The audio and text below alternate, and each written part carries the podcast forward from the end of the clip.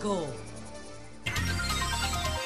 Muy buenos días, muy buenos días, país, muy buenos días a todo el mundo. 6:59 minutos en el sol de la mañana se inicia este momento el programa de más influencia, de más importancia, de más tradición desde el punto de vista de la visualización de los acontecimientos en la República Dominicana y en el mundo. Como siempre, iniciamos nuestros comentarios porque Julio Martínez Pozo se tomará unos días y eh, me tocará estar al frente del programa, por lo tanto siempre inicio con la palabra de Dios, Efesios 5, 1, 2. Por lo tanto, imiten a Dios en todo lo que hagan porque ustedes son hijos queridos. Vivan una vida llena de amor siguiendo el ejemplo de Cristo. Él nos amó y ofreció a sí mismo como sacrificio para nosotros, como aroma agradable a Dios. El sacrificio de Jesús fue un aroma agradable de Dios para que cada uno de nosotros encuentre la salvación eterna. Miren, quiero precisamente iniciar esta semana es una semana muy especial para todo el mundo. Estamos ¿verdad? celebrando, conmemorando, recordando lo que fue la última semana de Jesús en la tierra. Es una semana donde de alguna manera todos quedamos impactados por una u otra cosa, que está asociada a básicamente ¿verdad? un descanso, a tomar unas vacaciones leves, moderadas, con cuidado, con diversión, con playas, con montañas, con una serie de cosas. Pero siempre he dicho que Semana Santa es uno de los mejores momentos para recordar lo que es la esencia de esta Semana Santa. ¿Qué es la esencia de la Semana Santa?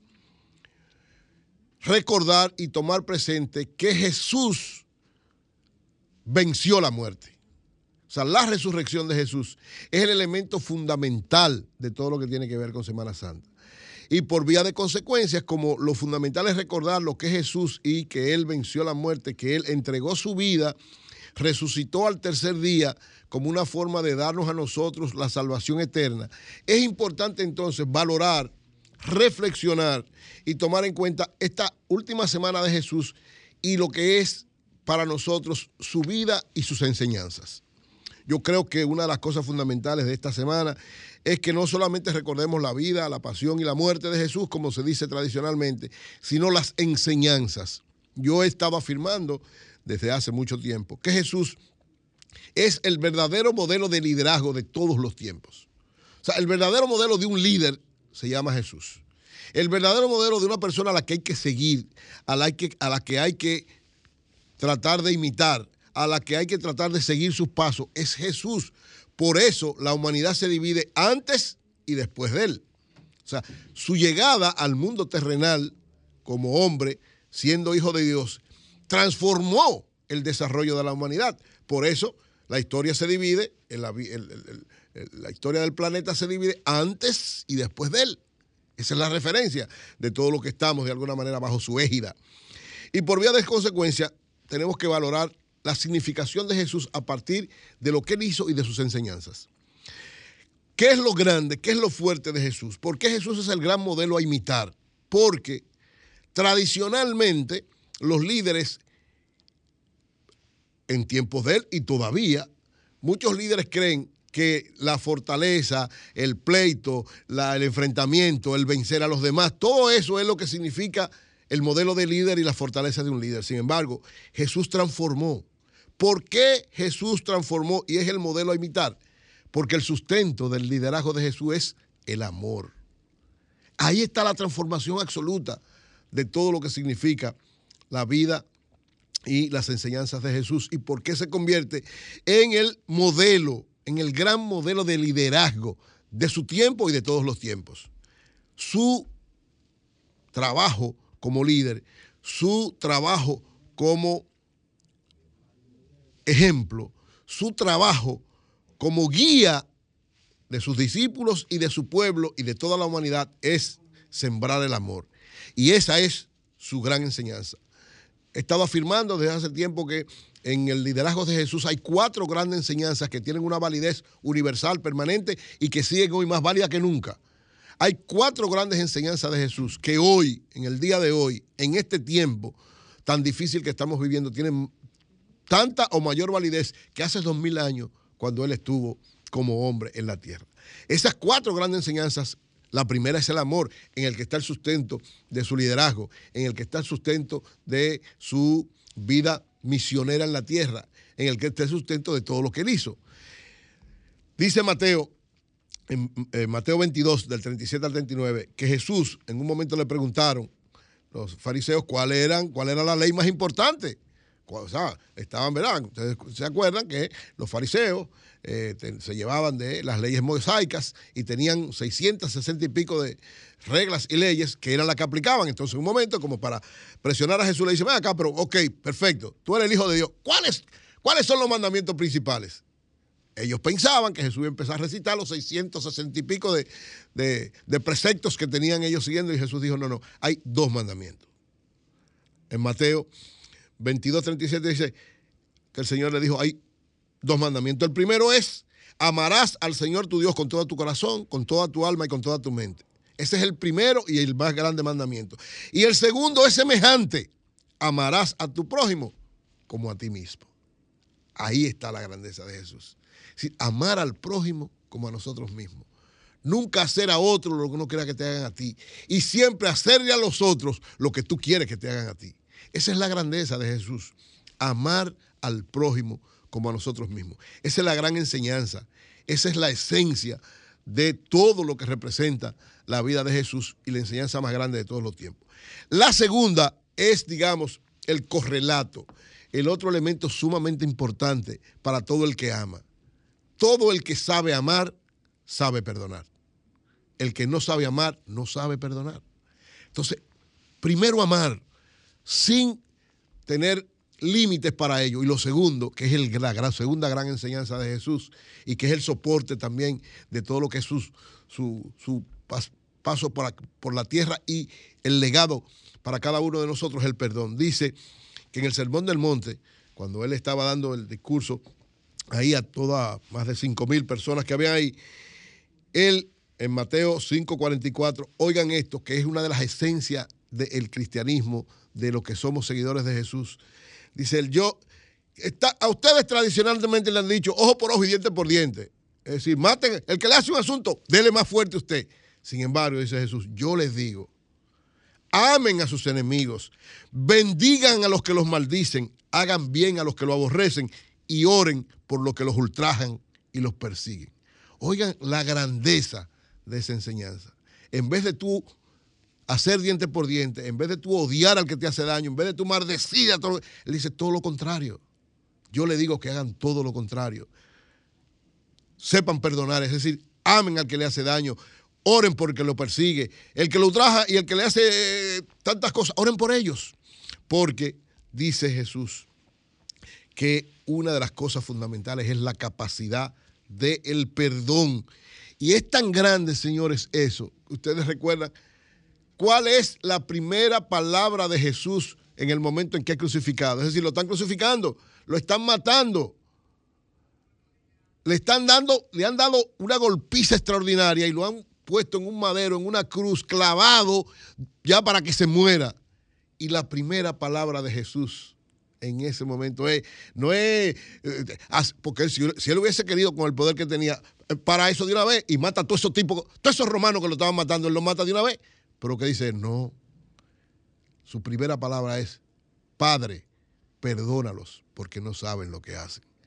Es decir, ellos no sabían que estaban al Hijo de Dios haciéndole eso porque evidentemente las cosas como se le habían presentado a ellos no era la correcta.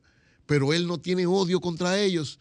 Él no desata una tormenta en contra de ellos. Él no desata eh, eh, eh, truenos y relámpagos contra ellos. No, Él dice, Padre, perdónalos porque no saben lo que hacen. Entonces, el perdón es el segundo soporte, la segunda gran enseñanza de lo que es ese liderazgo llevado por Jesús cuando estuvo en la tierra. El tercero es también una especie de correlato. Primero amar, luego perdonar y el tercero es servir a los demás, ser solidario con los demás. Señores, oigan la grandeza. Por eso, por eso es que la, la figura de Jesús y su ejemplo se, se, van a mantener permanentemente por siempre.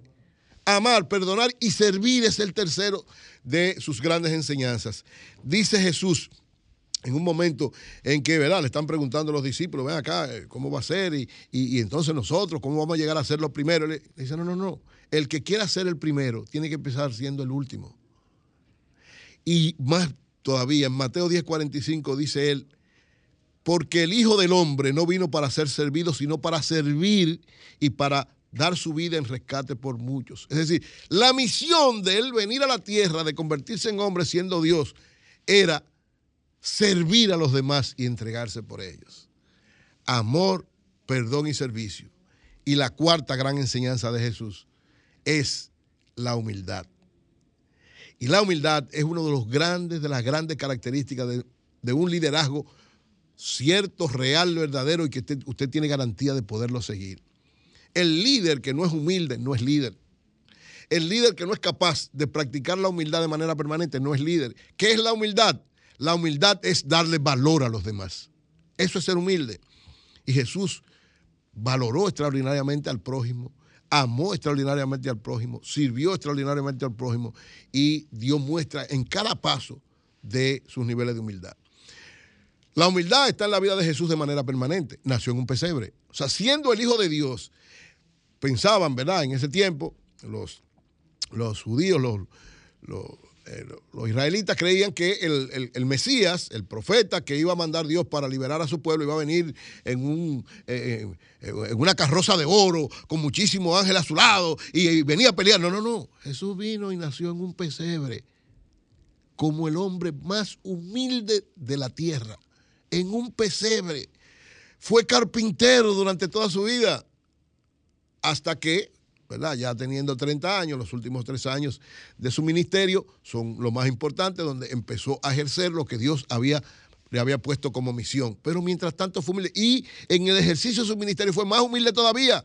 Ustedes recuerdan una, uno de los hechos más grandes de humildad de la historia de la humanidad. La hizo Jesús la noche de la última cena, cuando llegaban sus discípulos y en el aposento alto, él tomó una toalla, tomó una ponchera llena de agua y le lavó los pies a todos los discípulos. Ustedes dirán, pero lavarle los pies no nada. Miren, lavar los pies en ese tiempo en, en Israel era el trabajo más bajo, más ayecto, más denigrante que podía haber.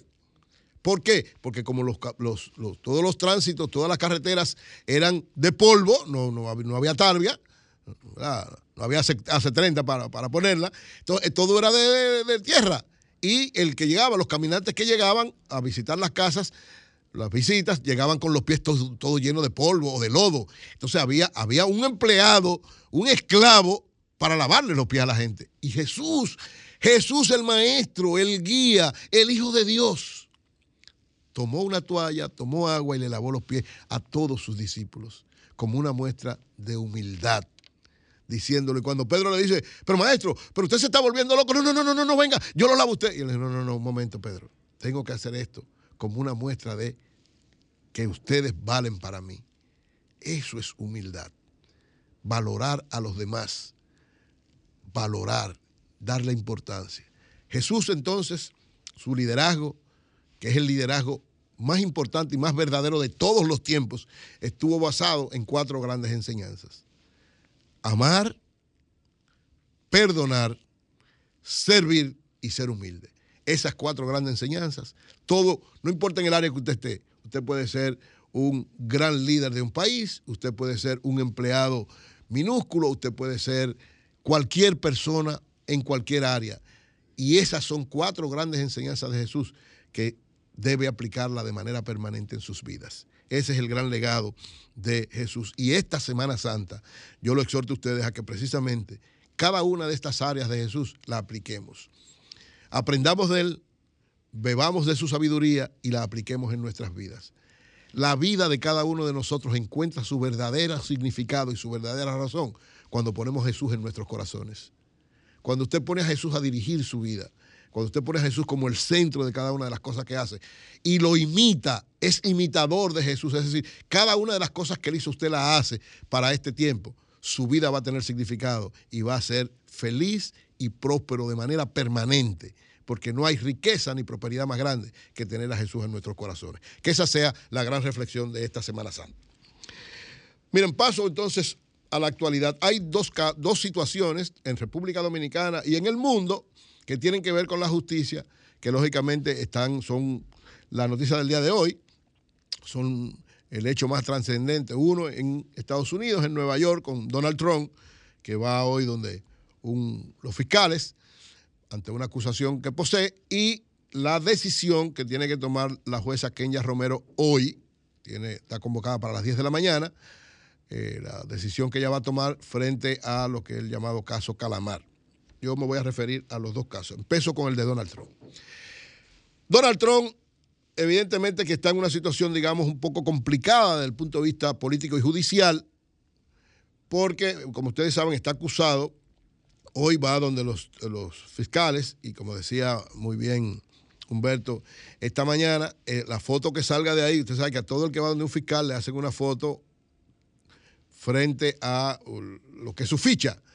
Entonces decía que esa foto va a trascender. Es cierto. Pero es primera vez que un expresidente de los Estados Unidos pasa por esta situación. Él está sentando un precedente con esto. Esta acusación que él tiene ahora es, ¿verdad?, de haberle pagado a una prostituta para que ella no dijera que él estuvo con ella y eso no le afectara cuando él iba a ser precandidato, eh, candidato, primero precandidato y luego candidato del Partido Republicano en las elecciones. Entonces, este hecho de por sí, lógicamente, el haberlo ocultado, el, eh, eh, de lo que lo están acusando, el haber querido sonsacar a esta señora para que no lo dijera y eso le afectara, es un delito. Ahora bien, la magnitud de este delito, la pregunta es, supongamos que Donald Trump hoy, ¿verdad? o lo dejen preso o lo empiecen a procesar y lo metan preso, lo condenen por este caso. Por estamos hablando de este caso, ¿verdad? Este caso específico. Por este caso, Donald puede ser condenado y según los analistas, incluso hasta de sus más eh, duros contendores, como los casos de la gente de CNN, dicen que si por este caso él es condenado, él no sería limitado de ser candidato presidencial, incluso hasta de ganar la presidencia, en caso de que fuera favorecido por la mayoría electoral. Es decir, que el hecho de que pueda ser condenado por este caso, estamos hablando del caso de la prostituta que lo acusa de que le dieron un dinero para callarse. Si es por este caso, esto no lo limitaría. Y dicen los analistas que ya hay un precedente, o que hay precedentes. Uno de los precedentes de lo que hablan es de un candidato socialista, Eugenio Dex, que fue eh, candidato en el 1920, candidato a la presidencia de Estados Unidos, fue condenado, encarcelado y desde la cárcel fue candidato y sacó casi un millón de votos, estando en la cárcel. Entonces dicen ellos, los analistas de Estados Unidos, los analistas constitucionales, que la constitución establece tres reglas, tres elementos para ser candidato de los Estados Unidos y que solamente nadie puede inventarse otro que no sean esos tres para limitar el que una persona, en este caso Donald Trump, pueda ser candidato. Esos tres elementos, según la constitución de Estados Unidos, es, para ser presidente de Estados Unidos tiene que haber nacido en Estados Unidos, haber residido en ese país por lo menos 14 años y tener 35 años o más. Esas son las tres condiciones que establece la Constitución de Estados Unidos para poder postularse a la presidencia de la República de ese país. Por lo tanto, aunque lo condenen a Trump por este caso, no limitan estas tres cosas. Entonces, por este caso, él podría salir beneficiado, digamos. Podría salir beneficiado. Sí, aunque lo condenen, él logra ganar la aspiración republicana y ganar las elecciones. Ahora bien, como muy bien también decía Humberto, el problema es que esto puede desencadenar una situación peor. Porque si empieza a procesar a Donald Trump, por este caso. Hay varios casos que están pendientes que podrían tomar cuerpo en caso de que ¿verdad? los fiscales eh, eh, eh, lo manejen con, fortaleza desde el punto de vista del fondo, como es la acusación que tiene por la situación que aconteció en las elecciones pasadas en dos niveles, por el asalto a lo que tiene que ver el, Congreso y por la situación en Georgia, que tiene también un caso sumamente complicado y difícil, donde ya hay gente que están a su alrededor que parece que están cooperando con las autoridades de Estados Unidos, con, la justicia, los fiscales. Entonces, aunque en este caso específico de la situación con la prostituta, es posible que Donald Trump no pueda ser afectado políticamente. sino beneficiado. Es posible que pueda salir beneficiado si no se maneja de manera correcta esto y simplemente hay una condena elemental. En los otros casos, si se desarrollan, sí podría haber implicaciones que lo limitarían. Entonces, ¿cuál es el reto en este caso? ¿Cuál es la situación? ¿Cómo se maneja Donald Trump? ¿Cómo se manejan sus abogados? ¿Cómo se manejan los fiscales? ¿Y cómo esto va a impactar? ¿Qué pasa ahora mismo en Nueva York? En Nueva York hay una gran tensión. Eh, tanto el alcalde como las autoridades policiales están tomando medidas, eh, medidas de, lugar para evitar que haya una situación de movilizaciones. Donald Trump ahora mismo está en la Quinta Avenida, o, estuvo en el día de ayer, hoy va donde los fiscales, pero llegó a Nueva York, fue a ahí en la Quinta Avenida, él tiene su, su edificio particular. El edificio donde él vive, y eso está lleno de gente fuera tanto protestando como de policías que están cuidando y evitando que pueda darse una situación de, eh, de alteración del orden. Este es un caso muy especial. Esto pone a Estados Unidos en una situación muy especial. Yo particularmente creo, siempre lo dije cuando Donald Trump fue presidente de los Estados Unidos, que Donald Trump fue un, un gran fallo, una especie de, error de los norteamericanos haberlo elegido presidente. Eh, Donald Trump no tiene o no tenía en este momento, en aquel momento, creo que todavía no lo tiene, la estatura de un estadista de verdad. Tiene una serie de, de planteamientos que a final de cuentas no dan la condición de gobernante para un país como el caso de Estados Unidos, aunque hay que ser justo también. Demostró en algunos aspectos que se maneja mucho mejor que los demócratas que con Joe Biden han sido, han sido lamentablemente un gran fracaso. Biden en estos momentos, el presidente que uno supone que va a aspirar a la reelección, ojalá que no, porque su condición tanto de salud como hasta de, de actuación dejan mucho que desear, pero bueno, los Estados Unidos sorprenden en muchas cosas sorprendieron con Donald Trump como presidente y sorprenden con Joe Biden que se ha mantenido como presidente ahora. Entonces, estaremos nuevamente en una situación especial en caso de que las elecciones de Estados Unidos sean entre Trump y Biden nuevamente. De verdad son cosas como que uno, eh, no lo entiende. Yo reitero, Donald Trump fue una especie de accidente de la historia y Biden se ha convertido en un fracaso de la historia. Uno un accidente de la historia, el otro un fracaso de la historia. Si ellos dos son nuevamente eh, los candidatos en las elecciones de Estados Unidos, las próximas elecciones presidenciales de Estados Unidos, estaríamos hablando de una, de una enorme ironía de la historia. Donald Trump un accidente de la historia, Joe Biden un fracaso de la historia y ambos enfrentados nuevamente una gran ironía de la historia. O sea, cosas que uno realmente no, no lo entendería. Pero lo cierto es que hay que esperar ahora los acontecimientos. Hoy es un día muy especial para el pueblo norteamericano, sobre todo porque por primera vez un expresidente norteamericano va a ser procesado y va a tener que ponerse como si fuera un, digamos, entre comillas, delincuente, que empieza ese proceso, ese, proceso que lógicamente podría ser beneficiado políticamente o ser perjudicado y evitar que sea candidato. ¿Qué pasará? Depende de cómo transcurran las cosas de ahora en adelante. Confiamos en que la justicia de Estados Unidos es una justicia muy especial, tiene cosas muy especiales muchas veces.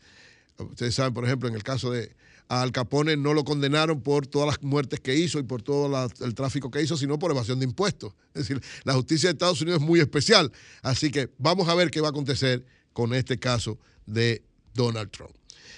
El otro caso de justicia que es importante en este tiempo es en la República Dominicana. Hoy la jueza Kenya Romero, que ha estado llevando el, caso de la operación Calamar, que le llevó la Procuraduría General de la República y que llevó a 20 imputados, 14 de los cuales negociaron con la Procuraduría para aceptar sus culpas. Y hay seis casos, seis de estos 20 que han dicho que no, que ellos, no, ellos no son culpables y que están dispuestos a enfrentar esto. Pero lo más importante, para que entendamos qué es lo que la jueza hoy tiene que decidir, para que estemos claros. Ella no va a decidir si ellos son culpables o no. Esto no es el juicio de fondo. Este es el juicio para ver si hay fuerza en esas imputaciones y sobre todo lo más importante es si estos imputados pueden sustraerse del proceso, pueden irse, pueden evadirse, pueden eh, esconderse o pueden irse por otro lado. Esa es la esencia de la decisión que va a tomar hoy la jueza Kenya Romero. Si los seis que no negociaron, porque ya para los 14 que negociaron, evidentemente que la jueza va a aceptar lo que pide la Procuraduría General de la República, lo que pide el Ministerio Público, que ¿verdad? para todos eh, prisión preventiva o, visita periódica o, una, o que paguen una fianza. O sea, cosas sencillitas. Según el Código Procesal Penal, hay alrededor de siete, ocho o nueve eh, medidas, en este caso, para este juicio. La última de esas medidas, la última, es la prisión preventiva. La última, porque es la más fuerte. Y generalmente se toma para las personas que se pueden evadir del proceso, que se pueden escapar. Es decir, la prisión preventiva es la excepción, no la norma. Entonces, en este caso, las seis personas que no negociaron con el Ministerio Público y que en los dos años y medio que tiene investigando el Ministerio Público han ido cada vez que lo han llamado han estado ahí.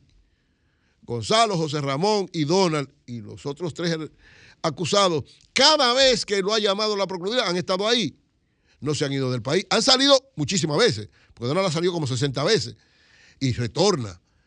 Y los tres le dijeron ayer a la jueza Kenia Romero, o los seis, que ellos están dispuestos a enfrentar la situación, que todo eso es mentira, que hay un paquete de cosas que no es verdad y que no hay prueba, pero que ellos no se van a sustraer del proceso como no se han sustraído.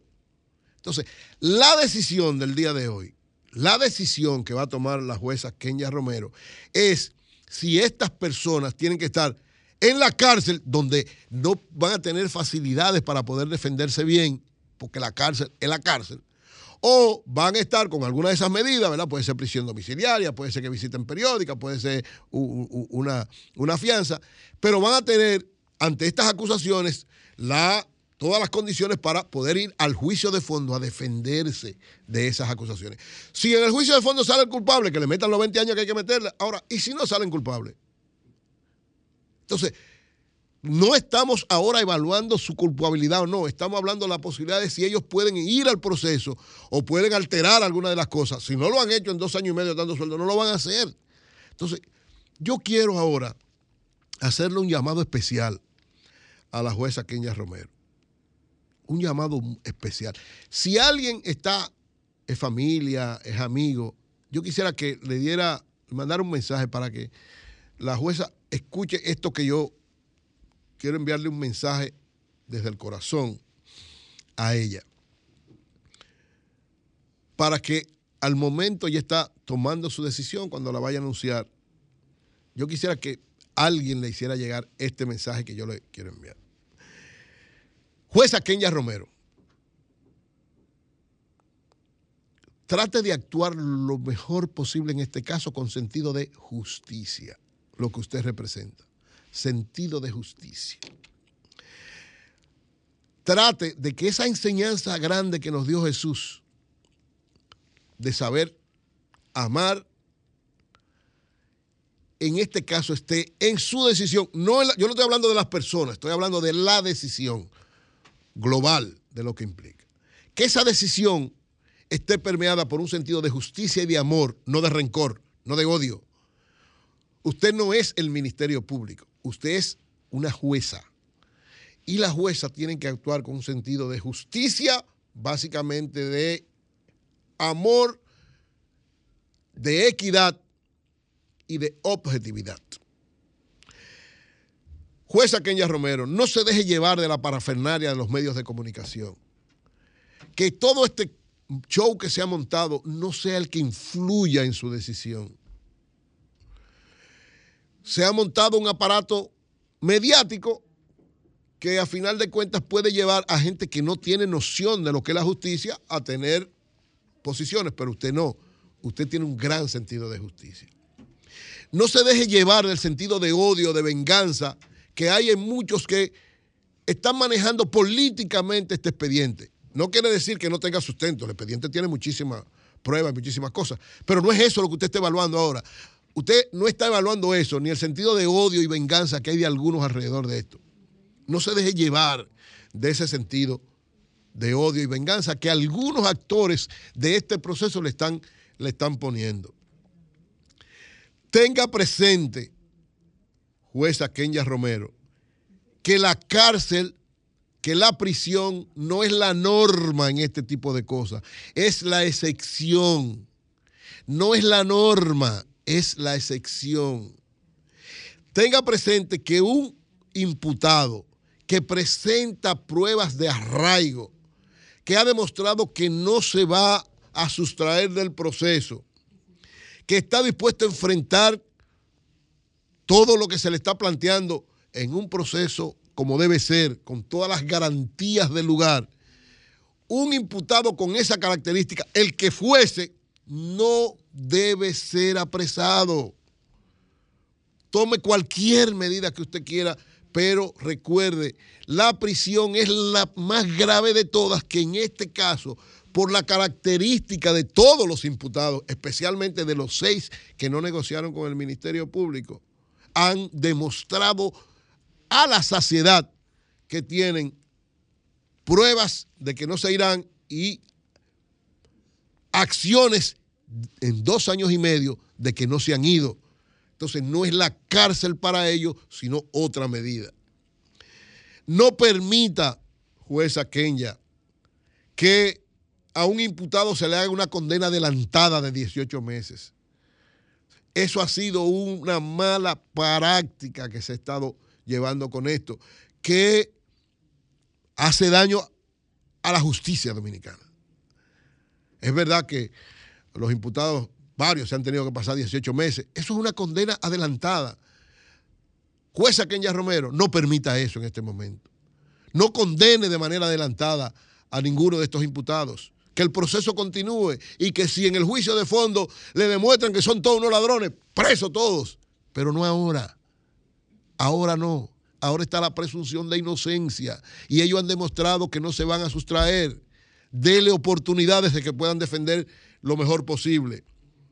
Jueza Kenia Romero, no premie la delación, el engaño y la falta de integridad de gente ahí, lamentablemente, que dijo una cosa y por la presión del Ministerio Público después cambió una cosa que todo el mundo se dio cuenta que es una acción de falta de integridad. No premie eso, jueza Kenya Romero. Jueza Kenya Romero, escuche la voz de Juan Pablo Duarte, el padre de la patria, cuando dijo, sed justo lo primero si querer felices y así apagaréis la tea de la discordia. Sea justa, Kenya Romero. Escuche al Papa Francisco cuando dijo, un juez siempre crea jurisdicción, pero tiene que ser armónico con el derecho. Cuando un juez crea jurisdicción opuesta al derecho, le hace daño a la verdadera justicia. Escuche al Papa Francisco, escuche al Padre de la Patria. Escucha a Jesús cuando dice en Mateo 12 que el primer gran mandamiento es amar a Dios y el segundo, amar al prójimo como a ti mismo. Póngase usted en el caso de ellos y piense lo que ellos, lo que usted quisiera que ellos hicieran por usted. Jueza Kenya Romero, que su decisión de hoy esté llena de justicia. Jueza Kenya Romero, sea justa, sea justa. Cuando vaya a tomar la decisión, escucha a su corazón, no a su cerebro, y que Dios la bendiga por siempre. Cambio fuera. 7.37 minutos en el sol de la mañana. Adelante, buenos días. Buenos días. Buenos días. Buenos días. Buenos días, Eury. Oh, ¿cómo tú estás, manita? ¿Qué hay de nuevo? Estamos bien, mi amor. Un saludo a Julio, donde quiera que se encuentre. Así es. Y mucha salud para él. Y una santa, una feliz eh, Semana Santa. Amén. Quiero pedirle, según tu comentario, Eury, muy positivo con la palabra de Dios cuando comenzaste, Amén. que pedirle al pueblo dominicano que se recuerden que el día de, de, de Jesucristo no es para tomar eh, ron en la playa ni hacer cosas indebidas, sino tenemos que buscar de Dios hacer una conciencia justa, ¿verdad? y Así atender es. nuestros y atender nuestros niños que los dejamos solos en la playa y en los ríos. Gracias. bien, muy bien. Adelante, buenos días. Buenos días, buenos días. Buenos días, camarada, adelante. Eury, Dímelo. y Julio, ¿ya se fue Semana Santa? Está resolviendo cosas, dale para adelante. Eh, mire, el presidente Abinader está haciendo que la cosa le salga todo bien a Leonel Fernández. Ok. Cada vez que él le quita eh, el conchar a un concho, a un carro concho, le quita voto. A un motoconcho trabajar, porque esa gente tiene familia. Y eso le está abriendo el camino más a la alianza que vamos a tener, su partido Eury con el PD, con el de nosotros. Perfecto. Vamos a sacar este hombre que, no quiere saber a los pobres, que es millonario y nunca ha pasado hambre. Para afuera que va. Gracias, hermano, gracias. Adelante, buenos días. Adelante, buenos días. Aló, Buenos días, adelante. sí, Eury, Sí. eh, tremenda reflexión, y, pero permíteme hacer una pregunta, pero tú la respondes porque tú eres un hombre frontal y eres un hombre de Dios. ¿Cómo es posible que los parabienes que tú le deseas a nuestro país, del cristianismo, del amor, del no al aborto, y tú no lo deseas eso a nosotros y yo estoy contigo, pero cómo tú te redoblas y, ap- y apoyas a presidentes que están a, a favor como Lula y los demócratas? Entonces todo lo que no es cristianismo, tú en aquellos países lo asimilas y, ay, qué bueno que gane Lula, y qué bueno que haya aborto, y qué bueno que estén llenos de maricones en Brasil, pero aquí tú eh, apoyas a los cristianos, ¿cómo que tú te redoblas así tan fácil, Eury? Ok, te respondo sencillo. Yo siempre he dicho que no hay nadie tan bueno que no tenga algo malo, ni nada tan malo que no tenga algo bueno. Entonces, desde el punto de vista de la política social, todos esos líderes que yo apoyo es su aplicación de política social, pero, como fue con Danilo aquí también, cada vez que toman una acción o una decisión que tiene que ver contrario a los criterios míos que tienen que ver con el cristianismo, yo no lo apoyo. Es decir, yo no apoyo ni de Lula ni de nadie esta, de la, de la, la- apoyar la, la ideología de género, jamás, ni de los ni de los demócratas en Estados Unidos. Apoyo la política social de ellos. Entonces, para que tú sepas, mi posición es muy clara en sentido general, pero hay gobernantes que tienen cosas que coinciden conmigo y cosas con las que no coincido. En las que coincidimos lo apoyo, en las que no coinciden estamos en desacuerdo, como lo hice en varias ocasiones con Danilo cuando apoyó las tres causales, que yo varias veces le hice un llamado para que no diera el paso de apoyar esa ley y gracias a Dios esa ley no fue promulgada. Adelante, buenos días. Buenos días, Eury. Adelante, Provincia de Santo Domingo. adelante. Dímelo, Sí. dímelo. Adelante, fue, aprovecha parece. el tiempo. Se, se fue. Adelante, buenos días. Buen día. Sí, adelante. Eury, Dímelo. la Biblia dice que tú no puedes servir a dos señores. Entonces, tú hablas muy bonito de Jesús, pero entonces tú estás a favor de aquel, de aquello que corrupto, que lo mismo que hicieron y defalcaron el país, están diciendo que sí, que ellos lo hicieron, y tú lo estás defendiendo diciendo que no. Una llave no puede botar agua dulce y agua salada, mijo. ¿Y cómo es? Sencillo. ¿Qué es lo que dice Jesús que hay que hacer? Ser justo. Yo lo único que estoy diciendo es que sean justos. Este juicio no es para evaluar si son culpables o inocentes. Este, este juicio para ver si ellos pueden no sustraerse del proceso. Entonces, yo lo que le estoy diciendo a la jueza, sea justa en eso. Es decir, si en el juicio a ellos lo condenan, el primero que va a decir que están condenados soy yo. O sea, yo no lo estoy defendiendo los argumentos. Yo lo que digo que esas personas, o sea, aparte de los 14 que negociaron con el Ministerio Público, los 6 que no negociaron no se van a sustraer del proceso. Ellos se van a quedar aquí. Tienen familia, tienen negocio. No se han sustraído en estos dos años y medio, ni se van a sustraer ahora. Entonces, ¿qué es lo que yo le digo a la jueza? A la jueza Kenia Romero. Que a esos le dé el mismo trato para que se puedan defender de la misma manera, así como se lo dio a los otros. Eso es ser justo. Y eso haría cualquier seguidor de Jesús si estuviera en el puesto de Kenya Romero. Cualquiera, porque eso es actuar con sentido de justicia.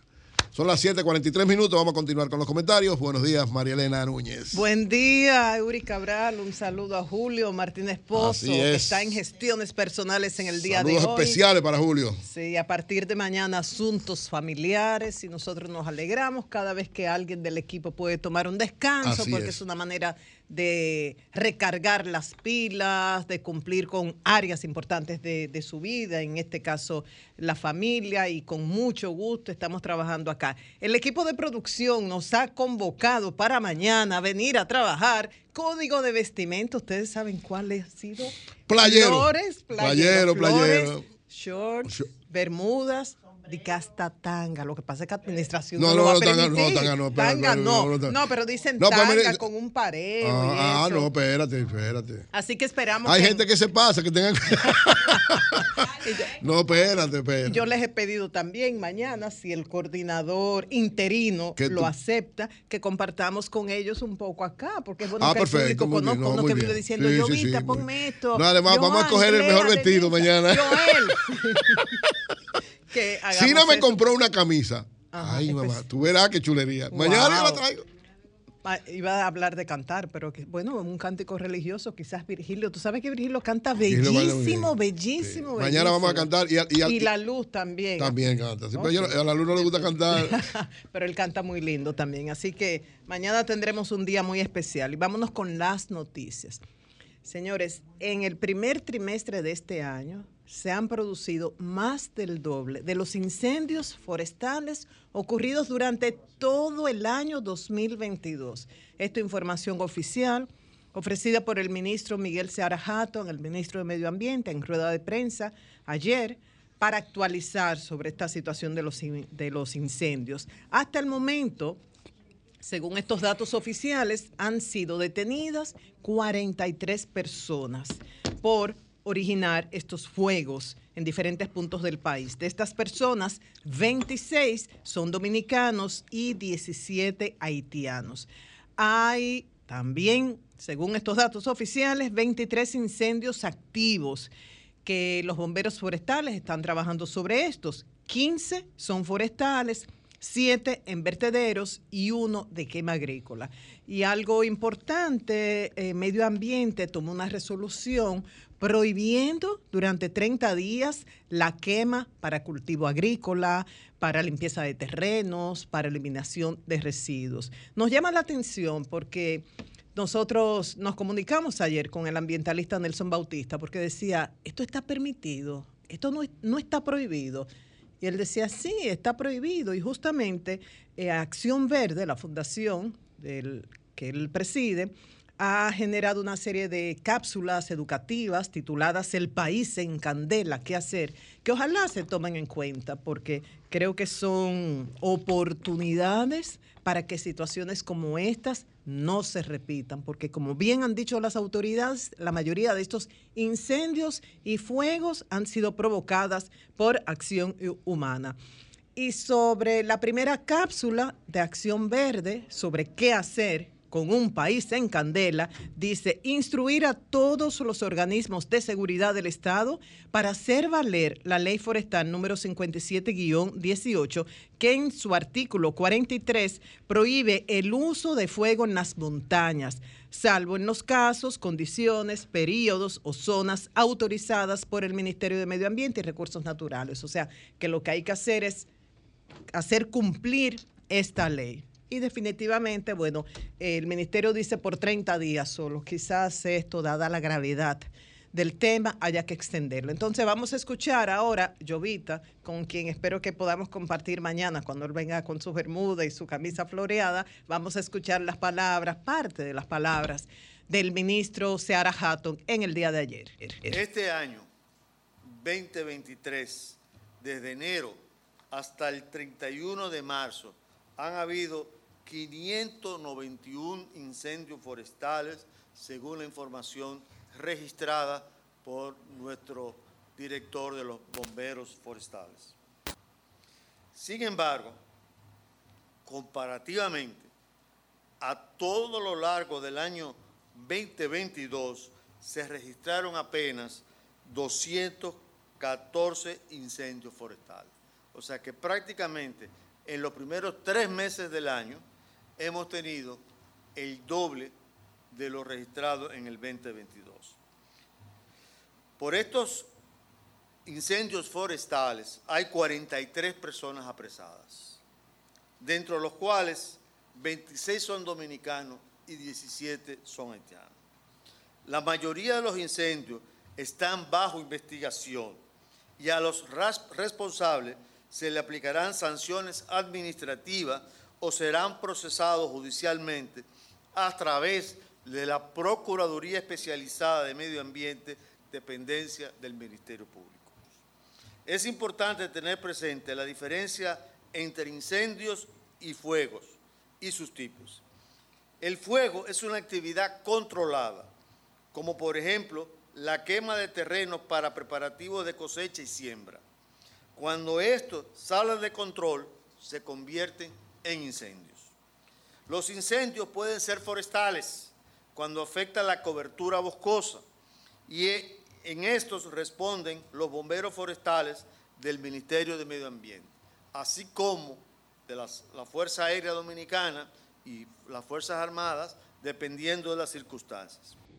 Repetimos porque este dato es muy grave. En este primer trimestre del año se ha producido más del doble de todos los incendios forestales del 2022. En este primer trimestre, 591 incendios forestales. Durante el 2022, 214, o sea, mucho más del doble. Esto es alarmante. Hablaba de estas recomendaciones que hace Acción Verde Permítanme leer la segunda en estos mensajes muy claros, concisos y creo que pueden aportar mucho. El país en candela, ¿qué hacer? La segunda recomendación que hace la Fundación Acción Verde, prohibir el aprovechamiento forestal y los cultivos en zonas afectadas por estos fuegos al menos por cinco años. A veces uno siente que esto de los incendios forestales está ocurriendo muy lejos, en las montañas, no es así.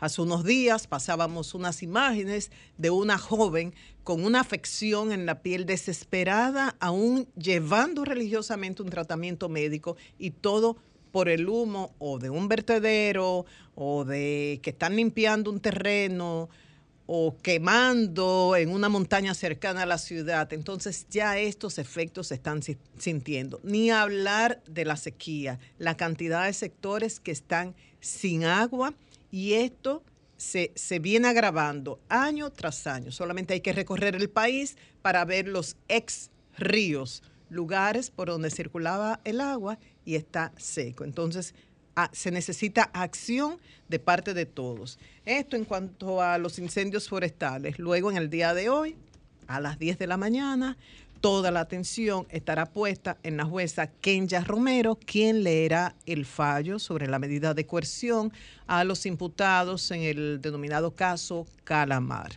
que acusan a una supuesta red criminal, según el Ministerio Público, de sustraer del Estado más de 19 mil millones de pesos a través de expropiaciones y deudas administrativas y ah, tienen un expediente de más de 3.000 páginas con cerca de 1.200 pruebas, según el Ministerio Público.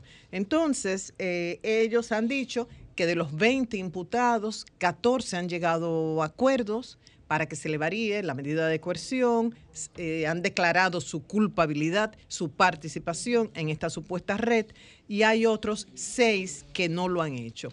Esos seis sobre los cuales el Ministerio Público pide 18 meses de prisión preventiva son los exministros de Hacienda, Donald Guerrero, administrativo de la presidencia, José Ramón Peralta, de Obras Públicas, Gonzalo Castillo, el ex Contralor General de la República, Daniel Omar Camaño, el ex director del CEA, Luis Miguel Pichirilo, y Aldo Antonio Gervasi. Entonces, los 14 que admitieron su participación en esta supuesta estructura corrupta y que lograron un acuerdo con el Ministerio de Justicia, el Ministerio Público, fueron el exdirector del Catastro Nacional, Claudio Silver Peña, los exdirectores de Casinos y Juegos de Azar, Oscar Chalas Guerrero y Julián Omar Fernández, Ángel Locuar, Alejandro Constanzo, Roberto Santiago Moquete, Marcial Reyes, Analinda Fernández, Emir Fernández de Paola, Oscar Chalas Guerrero, Rafael Parmenio Rodríguez, Agustín Mejía Ávila y Víctor Matías Encarnación. También Yajaira Brito Encarnación y Ramón David Hernández. O sea, vamos a esperar a las 10 para conocer el fallo de la jueza en torno a la medida de coerción impuesta a estos imputados en el caso Calamar.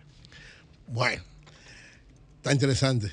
Sí. La expectativa. Así es. 10 de la mañana. ¿Qué pasará con esos seis imputados que se declararon inocentes, que no tienen nada que ver, a diferencia de 14, eh, 14 que sí declararon que habían participado en esta supuesta red criminal. Ya, Ya no, veremos. ya no es supuesta la red, porque... No es supuesta, porque todavía no, Eh, se ha- no hay. O sea, No, pero si hay 14, quizás No. tú, tú puedes decir que hay 6 que no participan. No, no, pero oye. ya hay 14 que reconocieron el delito. Por lo tanto, es evidentemente que había una No, configuración Yo- de actores. tiene que Yo haber una decisión para tú decir que hay una red. Yo como periodista Ajá. prefiero hablar de Supuesta. supuesta. No, no, hermano, correcto, supuesta real, hasta que hay una Tenemos unos datos de la solicitud de medida de coerción.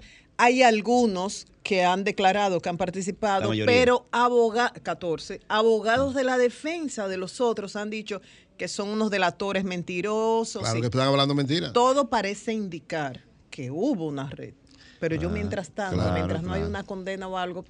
No, y hasta que no haya condena no se puede decir. Presunta, supuesta. Porque sí. puede ser que alguno de ellos haya aceptado hablando mentira. Entonces, puede ser que se haya inventado cosas. Como, como dice la defensa en algunos. de- de- Ya difícilmente eh, se puede hablar mentira cuando hay varios que coinciden. No, y pero también hay algunos elementos contradictorios. Y ahí está Claro. lo dicho por Laura Costa y Claro. por la CEF Perdomo, que decían, bueno, han argumentado que este dinero era para la campaña de Gonzalo Castillo, pero están hablando de operaciones que se realizaron entre el 2013 y 2017, que algo Gonzalo así, no- que en ese momento él ni Sí. soñaba con ser Lo- es candidato. interesante lo que dicen esos abogados porque justamente ellos continúan en la argumentación inicial de que el problema con Gonzalo Castillo era simplemente de financiamiento ilegal de campaña. A Gonzalo Castillo se le hacen otras cinco o cuatro acusaciones de participación en la red, no solamente de recibir dinero para la campaña, sino de otras formas de participación. Sí, Entonces, es muy interesante que los abogados continúan con el mismo argumento inicial del PLD de que a Gonzalo lo estaban persiguiendo políticamente por, re- por recibir fondos eh, para su campaña, pero no es la única acusación No, que pero tiene. oye, Pero Jonathan. descartado eso de la campaña, que ataquen lo otro, lo Claro. otro no se elimina. No, pero además, Sí, oye no, una cosa, Jonathan. claro. No, no, oye una cosa. Pero los abogados responden a ese. No, pero tú sabes por qué. Porque, oye, en el caso de Gonzalo específicamente. Yo no sé Era si el tú- financiero pero de espérate, yo- no, no, yo no En sé. muchas no, ocasiones, tú lo eh, sabes. Gonzalo no era ningún, no, no, Gonzalo no era financiero de. Oye, Buscador de dinero. No, busca, tú lees el expediente completo. La única vez que menciona, cada vez que menciona a Gonzalo es por campaña. Es que es un expediente. Pero espérate, escúchame. Cada vez que menciona a Gonzalo es por campaña. No lo mencionan en ninguna otra cosa. En ninguna otra. Oye, porque por eso es que se ve Claro. que Gonzalo, que nunca fue investigado, lo llaman un día y lo dejan. Lo es Porque son- alguien dijo, le dimos para la campaña electoral y quisieron Pero agarrarlo es que ahí. ese no es un expediente, también hay que explicar a la gente, ese no es el expediente. No, eso no es la pedí. Es una solicitud de medida de de medida de coerción. El eso. Ministerio Tiene. Público tiene que presentar las pruebas materiales y eso quiere decir video, cruce de No, llamadas, exacto, pero entonces oye lo WhatsApp, siguiente. Este juicio es. Que se va a poner pero oye, este juicio simple y sencillamente para decidir si ellos se van a sustraer o no del proceso. Dos años y medio, no se han sustraído. Cada vez que lo han llamado han estado ahí. Tienen familia, tienen negocio, tienen todo. ¿Se van a sustraer? no es solamente para eso, es para... eh, ¿Y para el- qué? eh, bueno, un, un juez no priva de libertad a una persona. Claro, tú le pones otra medida. no se- sino porque hay el juez entiende que hay indicios suficientes para, ir, para que esa persona sea juzgada en un proceso que... Sí, que pero le no tiene que estar preso para ser juzgado. No. yo Porque creo, los otros 14 Jonathan, no van a estar presos. Hay dos elementos importantes. Uno, que boicotee, que bloquee, Claro. que obstaculice No lo la ha hecho hasta investigación. Y dos, que se, Se- se sustraiga del proceso, Claro, claro. que pueda huir, que pueda... Y ha sido el argumento de Donald Guerrero. Yo he viajado al exterior en varias 60 ocasiones. veces. Tengo negocios fuera y no me he quedado aún cuando este expediente se ha estado filtrando durante Pero, no años. son- Pero además, las, las maniobras, las maniobras que hace una persona de poder eh, no son necesariamente salir del país. Las personas que tienen poder económico y político tienen un sinnúmero de herramientas para incidir en la ahora yo te pregunto, ¿tú qué- sabes que hay un chofer, un- una persona que era que era eh, está vinculada, trabajaba en el transporte de Jean Alain, que lo mataron? Sí, yo ¿Cómo sé. se llama? Sí, Eh, sí, búscate el nombre. Sí. Lo mataron a uno de los que supuestamente estaba vinculado con recibir y mover, mover dinero. Sí, pero no, no, no ligo una cosa con otra. Oye lo siguiente. Te estoy diciendo, Lo es, es delicado, pero porque oye- no es una acusación simple. pero oye, lo es importante de esto es lo y una siguiente. gente con mucho poder desde fuera puede hacer no, muchas cosas. No, lo, No, lo puede es hacer desde fuera. oye, importante lo que oye, dice Jonathan, que pero debe eso- investigarse. No, pero eso se puede hacer desde fuera o desde dentro. El que quiera hacer algo lo hace como quiere. Entonces, ¿qué es lo importante? No, no es lo mismo tú preso No, que, es lo- que- es que fuera en tu oficina este con tu caso es exactamente lo mismo. Tú tienes que darle. Si mismo. tú tienes garantía para uno, tienes que tener garantía para los otros. ¿Por qué? Porque todos han mostrado la misma actuación frente a los dos años y medio de investigación. Entonces, la justicia implica ser, en este caso, igual, igual, igual para todos en lo que tiene que ver con la decisión. La cárcel es la última medida. Yo creo que en este caso, siendo justo, no cabe. Ahora, esperemos la decisión de la jueza. Cami fuera. 8 3 minutos en el sol de la mañana y tenemos un invitado muy especial por la semana tan especial que tenemos.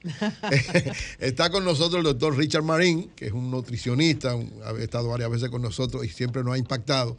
Y entonces quisimos traerlo, Lea dijo, vamos a traerlo ahora para ver si de verdad, doctor, gracias por estar con nosotros. Placer. Hay que comer habichuela con dulce obligado ahora. Sí, te voy a explicar por qué. Ok, Ay, vamos a- ay, ay, Ey, ay, Lea, ay, por eso qué que lo bien. trajo. Sí, porque miren qué es lo que Vamos a ocurre. Una de las cosas que ustedes saben que define los países y los pueblos es su cultura. Exacto, eso es verdad. Su gastronomía. Eh, la- claro, y gran parte de la cultura, como bien dicen, es la gastronomía. Entonces hay, hay sitios muy puntuales, pero ustedes y yo sabemos que hay gente que cualquier año, cualquier momento del año toma bichuela con dulce. Sí, claro, no hay. Hay Como si gente que fuese un postre. el año entero. Fíjate que esto se deja para una ocasión del año. Es tan especial y explosivo que se deja para una ocasión en el año y hay que disfrutarlo. Ahora hay un tema de cantidad, hay un tema de las veces ¿Qué, que usted qué se usted repite. sugiere? ¿Cómo, cómo Han habido divorcios eh, por habichuela con dulce. ¿Cómo comemos habichuela con Para dulce? que lo sepa. Doctor, ¿cómo comemos habichuela con dulce? ¿Cómo? Sí. Dale una orientación a la gente que no deje de comer, pero ¿cómo comen? Lo primero es que hay gente que crea un ambiente familiar en base a la reunión de las habichuelas. No sé si ustedes sabían Sí, eso. claro, claro. Bueno, entonces lo que pasa es que no deben esperar a la noche para consumirla. Eso es lo primero. Ok, no de noche. No ¿Hasta porque- qué hora se puede? Digamos que hasta las 4 de la tarde, sí. ¿Por qué? Porque no deja de ser un postre. Entonces recuerden que los derivados de grano crean explosiones intestinales. Ay, mamacita. Entonces, digamos que si usted se consume, y muchos dirán, bueno, pero la mía no tienen granos, Richard, porque hay gente que la hace con granos, otras que no. Entonces, en ese sentido, traten de que la noche no la tenga porque no van a dormir bien, ni él ni los que estén con él, ni con ella. Y de No, no de doctor, noche. Produce aun flatulencia. cuando se licúe y se cuele, tiene el efecto de los granos. Claro, Claro. porque tiene el licopeno del grano que hace que usted tenga una digestión más lenta y eso crea gases. Entonces usted crea mucha indigestión. Dígase, usted almuerza, tenga esa habichuela para un postre en la tarde y lo disfrutas más. ¿Cuál cantidad? ¿Qué cantidad? Sí. Hay gente que, ¿verdad? Sí, Mira, debería, abusa de eso. debería ser una taza. Porque Una taza. una taza, una sola taza, señores, no quiero asustarlo con esto. Disfruten sus habichuelas porque son 400 calorías. Mamacita. Eso es un plato de espagueti en una taza. O sea, Sí, que y hay bastante. gente, sí, sí, hay Pero me gente escribe que- alguien aquí y me dice, ¿una taza diaria? Dia- No, no, una taza. En la Semana Sí, Santa. porque recuerda que está el que yo me tomo con mi esposa, la tía que me invita y, y la semana se va en Ah, eso. ¿eh? Pero debería ser una, una taza, pues o sea que hay gente que tiene los llamados pozuelos, que es prácticamente un plato de habichuela de eso de sopa. Ay, padre. Pero no ese, sino una No, taza normal. una- una Eso es lo taza que come María Elena. 50 así como tú la ml ves de- con yoga y ¿Usted todo. las come, doctor? Sí, claro, Usted claro, sí. porque yo explicaba fuera del aire que el tema cultural gastronómico no debe tocarse. O sea, la cultura de los pueblos se respeta y eso es algo eh, que, miren, yo conozco gente en Estados Unidos, que es una de las cosas que recuerda con, con- con amor, que no... Hay estados en los Estados Unidos que eso es normal, en Nueva York, pero una persona que vive, por ejemplo, en Michigan o que vive en San Francisco, dominicano que me ha tocado ver allá, no tiene acceso a eso, Eury. No. Y una de las cosas que recuerdan es el sancocho, la habichuela, habichuela, porque esa es tu cultura, entonces no, no la pueden tener. José La Luz ha llevado una campaña durante estos días de, de preparar las habichuelas con dulce con stevia. Hizo un primer experimento que fue fallido, él Ah, lo reconoció, ok. no, le no le gustó, bien, ¿no? No le gustó. pero por aquello de ensayo y error, él va a Sí. insistir. Claro, ¿Usted claro. cree que es posible, posible y conveniente para la salud preparar un plato como habichuelas con dulces con, con stevia? Sí, tú sabes que ya el tema de la preparación, y tú sabes que culturalmente hablando, no sé si lo sabían, cada zona del país hace la habichuela diferente. Sí, sí. La Ajá. gente del este no hace la habichuela como la gente del sur. Ajá. No, yo tuve, No la, la yo tuve la oportunidad con una empresa local que me reservo el nombre. Ajá. Lo hicimos por cinco años, que se llamaba la Ruta de las Habichuelas con Dulce. No voy a decir el nombre de la, de la un empresa. Y era impresionante cómo cambiaba el sabor de unas habichuelas de Santiago con respecto a Higüey. Eran dos postres totalmente diferentes. Pero volvemos a José La Luz. Pero con los mismos ingredientes. No, totalmente. Ah. Mira, hay sitios que le ponen Chocolate. casabe. Ok. Hay sitios que le ponen clavo dulce y esencia. Hay sitios que usan habichuelas mixtas, eh, de habichuelas negras, blancas y rojas. Creo que chocolate. Wow. Hay gente que le echa chocolate, por ejemplo. O sea, una serie de cosas que uno se- era increíble. Y la decoración era es propia incluso de cada zona. Bueno, la, la galletica, la galletica redondita. que son para santificar ese desastre. Exacto. Pero lo que, lo que se espera es, por ejemplo, que sí, porque es difícil. Entonces lo que se Es espera es. darle belleza. Para sí, que- darle belleza. Pero a, a tu pregunta, Pero entonces más, más carbohidratos. Sí, correcto, adornando con más harina. Ahora, Que- eh, eh, la- en, en- en- Quedó la pregunta de la Pero sí, en el lado de nosotros le echan pasas. Por ejemplo, hay gente que le echa pasas, gente que no le echa pasas. Por ejemplo, algo que para mí es un crimen es gente que no le echa batata. No. Sí, hay que echarle batata para la Tiene que batata. tener batata obligatoriamente. Así mismo, Entonces, le decía, Sí, en base a lo que decía José, no solamente la habichuela con dulce, ya hoy día todos los postres tú tienes la opción de libre de azúcar, increíblemente, o libre de gluten o de lactosa. Creo que es un buen experimento. O sea, se mucha- puede hacer habichuela con dulce sin echarle azúcar. Sí, bueno, si tú usas un edulcorante artificial, un, un sustituto, sustituto. de, del Miel, azúcar. por ejemplo. eh, no, porque la miel ya es un tipo de azúcar líquida, aunque más saludable porque tiene factores antiinflamatorios y demás, funciona como un azúcar. Mucha gente comete el error de endulzar con miel, por ejemplo, con problemas de glucosa y tiene el mismo problema. Ah. Pero volviendo a lo de José, es una muy buena medida porque es lo que busca, entiendo, es bajar el valor calórico sin tener que tener una ingesta de azúcar tan elevada. Si le funciona que lo patente, porque le va a ir bien. Él dijo que no le fue bien, que Pero no lo- y la miel cuando se expone al calor, no, no hay se, ningún cri- problema. se cristaliza, recuerda, igual que cuando usted la enfría, o sea, que puede llegar a ser escarcha y congelarse. Pero si es una miel de alta calidad, no debería congelarse, que es uno de los experimentos que se hace, por ejemplo, con los aceites omega 3, que no debería congelarse un aceite que realmente sea de bacalao o que sea con contenido de omega 3. Pero usted dijo que la miel también a la gente que tiene problemas le hace daño. Sí, a, a los que tienen problemas de glucosa sí, porque igual hace picos de glucosa elevados. ¿Cómo está? Doctor Richard Marín. Eh, Entonces- bueno, pero, espérate, espérate. No, pero tú vas a hablar con médico Tú vas a decir, llega, ¿qué? llega. Tú eres médico seguro. Richard, Richard, te, Richard te puede decir si yo si yo estudié con, Sí, pero déjame, a Richard primero. tenemos la misma aula. Entonces te decía que el tema del. Estábamos, me, me perdí un poco. De la miel de abeja. De la miel de abeja. Sí, la miel tiene un tema, recuerden, que tiene muchísimos beneficios, en el sentido de que es antiinflamatoria, ayuda con un sistema inmunológico, es real, pero sigue siendo un tipo de azúcar. Claro, por el- la cantidad de elevación de azúcar en sangre, dígase. El índice glucémico de la miel, que es un término que utilizamos en medicina para decir la capacidad que tiene un alimento de elevar el azúcar en sangre, el de la miel es bien alto. Sí. Entonces, eso hay que saber utilizarlo. Es más lento. Correcto. Exacto. Doctor, más lento en, en, en, en absorción. como- en, en la, estos la, días- en la absorción. Sí, exacto. Las modalidades más Aumenta lentas. el sí. consumo de mariscos, pescados, por la costumbre de un grupo de los católicos que no consume carne en Sí, esos por la días. cuaresma. El consumo de camarones, ¿aumenta el colesterol?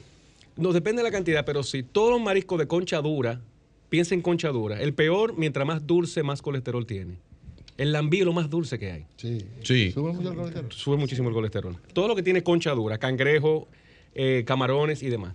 Pero si ustedes se van a la base de la nutrición, que la primera regla de la nutrición es la variedad, usted no tiene que ponerse a camarones todos los días.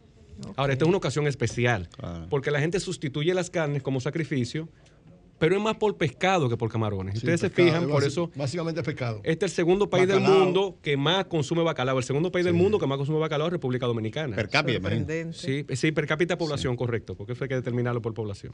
Y es un, un buen producto. Total, En España totalmente. mucho- Desalarlo mucho bien, porque recuerden que un paciente, una persona hipertensa se sienta con un bacalao sin desalar y puede que no dure al otro día. Y sardina, Es correcto. atún, que también Que se es un consume. error que tiene la gente. La sardina, la tuna, recuerden en aceite, no en agua. Eh, ¿Por qué no en agua? Porque el agua no conserva. Hay que usar mucha sal para que una sardina y una tuna en, agua conserve y eso te eleva la presión arterial. ¿Usted nos recomienda que se eh, consuma en agua? No, yo no. Recuerda, la medicina no se basa en eminencia, sino en evidencia. El tema con eso es que en aceite, el aceite es un conservante natural, recuerden. Sí. Para yo lograr que el agua conserve, tengo que triplicar la cantidad de sodio en el producto. Entonces, Entonces- ¿y el, Es pero el increíble. aceite hace daño entonces? No, no, no, no hace daño. Depende- la luz, la atiende, la luz. Porque hay aceite de oliva y aceite de vegetales, de soja, de soya, disculpe. Alimentación inteligente de verdad. Pero- José, y cómo mezclarlo. Entonces, como bien decía, el pescado es, es de la sardina, es un pescado como cualquier chillo. Lo que pasa es que hay un tema cultural de no explotar ese recurso, que es barato, es asequible, pero además da mil platos de variedad una sardina. Y una pregunta, el hecho de que venga en lata no implica que tiene unos preservantes que son tóxicos. Bueno, sí, lo que pasa es que recuerda que están los sulfitos, que son los preservantes que tienen en cierta medida grado de aumento del cáncer. Pero oye, ¿qué ocurre con esto? Si volvemos a lo que decía como siempre, la base de la nutrición es la variedad. Para que usted tenga un efecto directo por un envasado, tiene que consumirlo por lo menos interdiario. Y usted destapa esa latita y fácilmente tres personas comen en esa casa. O sea, difícilmente los hay. Usted se va a sentar con una lata usted misma, sino que usted o lo pone en un locrio, o lo pone guisado, o lo comparte con otras cosas. Pero la exposición, lo que hoy sabemos que más daño hace a la salud, es exponerse, escuchen bien, hasta un producto sano todo el tiempo. ¿Por Te voy a qué? explicar por qué. Por ejemplo, vegetales. Ajá. Ah, nunca se ha hablado de eso. Ojalá que en algún momento pueda tocarse ese O tema. sea, como he hecho muchos vegetales, vegetales, Pero pero te voy a también- explicar. Sí, Ajá. mira, en Vamos El. Salvador, en Nicaragua, hay un problema serio de cáncer renal. Y se debe a glifolato. ¿Cómo? Glifolato es un pesticida de uso en toda Latinoamérica. Que de hecho se descubrió ahora en México que está en todas las tortillas que se utilizan en los tacos. Ay, mamacita. Y México es un país que regula eso muy bien. Aquí no se ha hecho la investigación, por aquí se usa glifolato. Claro. Pero eso no es mi papel eh, hablar de eso. Lo que le quiero decir es que si usted se come el brócoli todos los días, usted está expuesto al glifolato todos los días. A menos que lo consuma orgánico, doctor. No, hay bueno, pero si hablamos a una población, Eh, quien sí, puede consumir un producto de ese sí. tipo orgánico, de una marca Los Giant, por ejemplo, costoso. es el 14% de la población. Claro, o sea, claro. y como hablamos a un público que debe tener opciones, él lo puede hacer una vez a la semana o dos.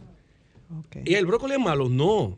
Es que la base de la nutrición te dice que si tú comes diferente todos los días, se caen muchísimas dudas nutricionales que hay. Entonces, lo, lo correcto que en- en- para comer vegetales es diversificar el vegetal todos los días. Para comer Y todo, todo, lo que come. todo. Ah, si usted comió pollo hoy, coma mañana sardina, pasado mañana coma berenjena, tras O sea, no permitas que todos los días comer pollo. Usted no ha escuchado que se está dando mucho ahora. ¿Cómo está, José? Hola, doctor. Un placer verte. Igual. El, eh, ¿Qué pasa ahora? Ah, yo soy intolerante, Richard, ahora. Yo no tolero el arroz. Gente de la noche a la mañana. Richard, yo ahora soy intolerante a la berenjena. ¿Y cuántas veces usted comió berenjena? Ah, no, interdiario come berenjena. Tiene Me que ser intolerante porque tú expusiste tanto tu organismo a ese alimento. El cuerpo dijo, basta no, ya. ya. dame otra cosa. Es verdad. Y Entonces, por eso ¿Y también. hay alguien, doctor, en su, con- en su consulta, en sus registros, que sea intolerante al arroz? Sí, hay hasta la yautía tengo yo gente. No, pero para mí, lo para mí lo grave es que ser intolerante a la berenjena, Dios No, mío. Sí, sí, ¿Quién a la berenjena. Acuérdate Bueno, que la berenjena. Yo, doctor, berenjena. yo lo que conozco son personas, El doctor yo iba a creo decir que algo de la ahí, que berenjena. somos adictas al arroz. Hay gente que al revés, correcto, que es adicta al arroz. La mayor parte de los dominicanos son adictos. Claro. Le iba a decir algo de la berenjena, Berenjena, a. Jonathan. Sí, la berenjena, acuérdate que la berenjena es una fruta. Sí. La gente lo confunde con un vegetal. Ah, la berenjena es una fruta. Igual que el tomate. El aguacate, el tomate, el pepino, las aceitunas y la berenjena son, Frutas. son frutas. Oh. Entonces, Yo pensé que eran vegetales. no son frutas. Y se tratan, como bien decía también, eh, son, eh, eh, son, también el tomate es una fruta. O sea, y el aguacate, pues a mí me da mucha risa gente Una que tiene dietas especiales que, eh, que no, que no, que no, consu- que no le ponen fruta en esas dietas específicas, pero le ponen aguacate, pero tiene fruta todos los días. Y un- el que maneja el tema se ríe. Entonces, te decía que la berenjena, uno de los problemas que tiene la berenjena, si pudiera tenerlo, es si usted tiene el ácido úrico elevado. Ah, sí, sí. Sí. Y si usted tiene pólipos intestinales. Ay. Porque esa semillita que tiene la berenjena, a menos que usted la deshuese bien, como se dice. Pero oye, ¿qué ocurre? Una berenjena sin esa semillita no, es berenjena. igual. No, no, no. eso. Es como usted sacarle Le la semilla a un granadillo. Exacto. Si hiciste el jugo sin semilla, no hiciste jugo de granadillo. Claro. Entonces, cuando se saca, uno de los alimentos que se retira son dos principalmente, la espinaca y la berenjena en pacientes con el ácido úrico elevado. Sí. Porque tienen Espinaca sulfas y berenjena. dentro de lo que se retira, ¿no? O se aumenta la ingesta de líquido, pero esos dos se retiran incluso la sardina en una persona con el ácido úrico elevado. Ok. Entonces, por eso es la importancia, le decimos siempre a la gente, hazte análisis antes de empezar cualquier proceso nutricional.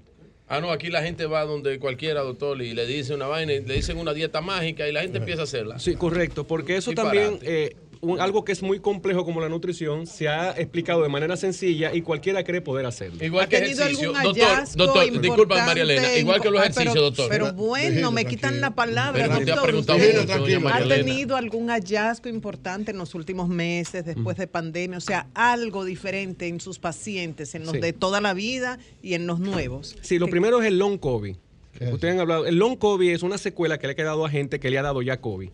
Y una de las principales es el proceso inflamatorio, inflamatorio agudo del abdomen. O sea, hay mucha gente que ahora todo el tiempo está inflamada. Todo el tiempo En con la barriga muscular. específicamente. Sí, específicamente. en el Cuidado, abdomen, doctor. sí, sí, de verdad. En la barriga, nada más. No, no, pero están hablando, están hablando de la. ¿De qué- ¿Qué- qué- por- ahora fue que ¿Por qué idea. Continúe, doctor. ¿por qué? No, no, ¿Eh? Vamos a oírlo. Lo que pasa es que el COVID, combinado con la medicación que se le dio a las personas para poder tratar el COVID, dañaron la microbiota intestinal. La microbiota intestinal o el microbioma, se habla mucho que es el segundo cerebro del organismo. Ah, Yo hablo lunes, no se doctor. Yo hablo todos los lunes de eso aquí, pero es difícil. El- Sí. el microbioma no es más. A está- propósito de que ahora hay voces diciéndole a la gente, por ejemplo, que no consuman fruta, que las frutas hacen daño. Hay voces diciendo eso. ¿Usted sabe qué es lo que alimenta el microbioma intestinal? O sea, la bacteria que hace que usted absorba lo que consume. ¿Qué? ¿Qué? Son bacterias buenas que usted tiene en el intestino. Sí. Claro. Entonces, y esas bacterias se alimentan de fibras.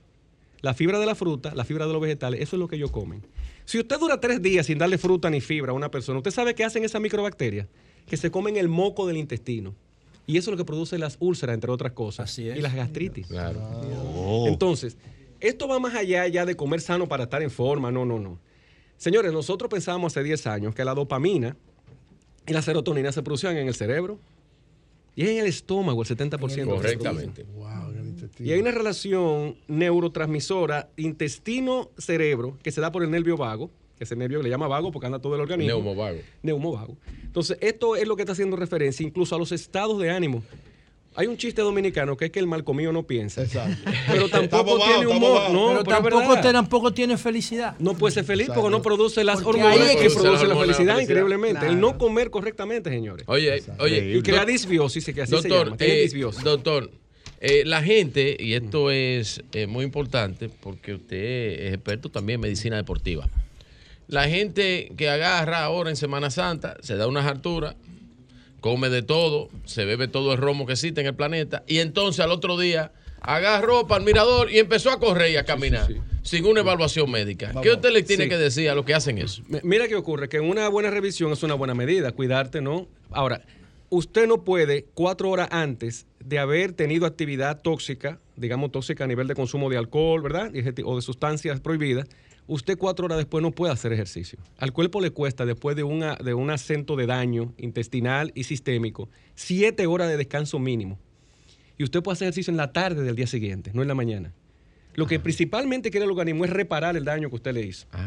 Te pongo el ejemplo del hígado. Hoy sabemos que cuando usted consume alcohol, si usted lo distanciara con tres días, en 72 horas el hígado desecha esa toxicidad etílica, a las 72 horas, o tres días después. ¿Qué hace más daño entonces? ¿Tener una peña un miércoles y tomar el domingo? ¿O tomar todos los días una copa? ¿Cuál es? ¿Cuál es? Tomar todos los días. Ese- Porque tú no das chance a que el organismo deseche el daño que tú has provocado.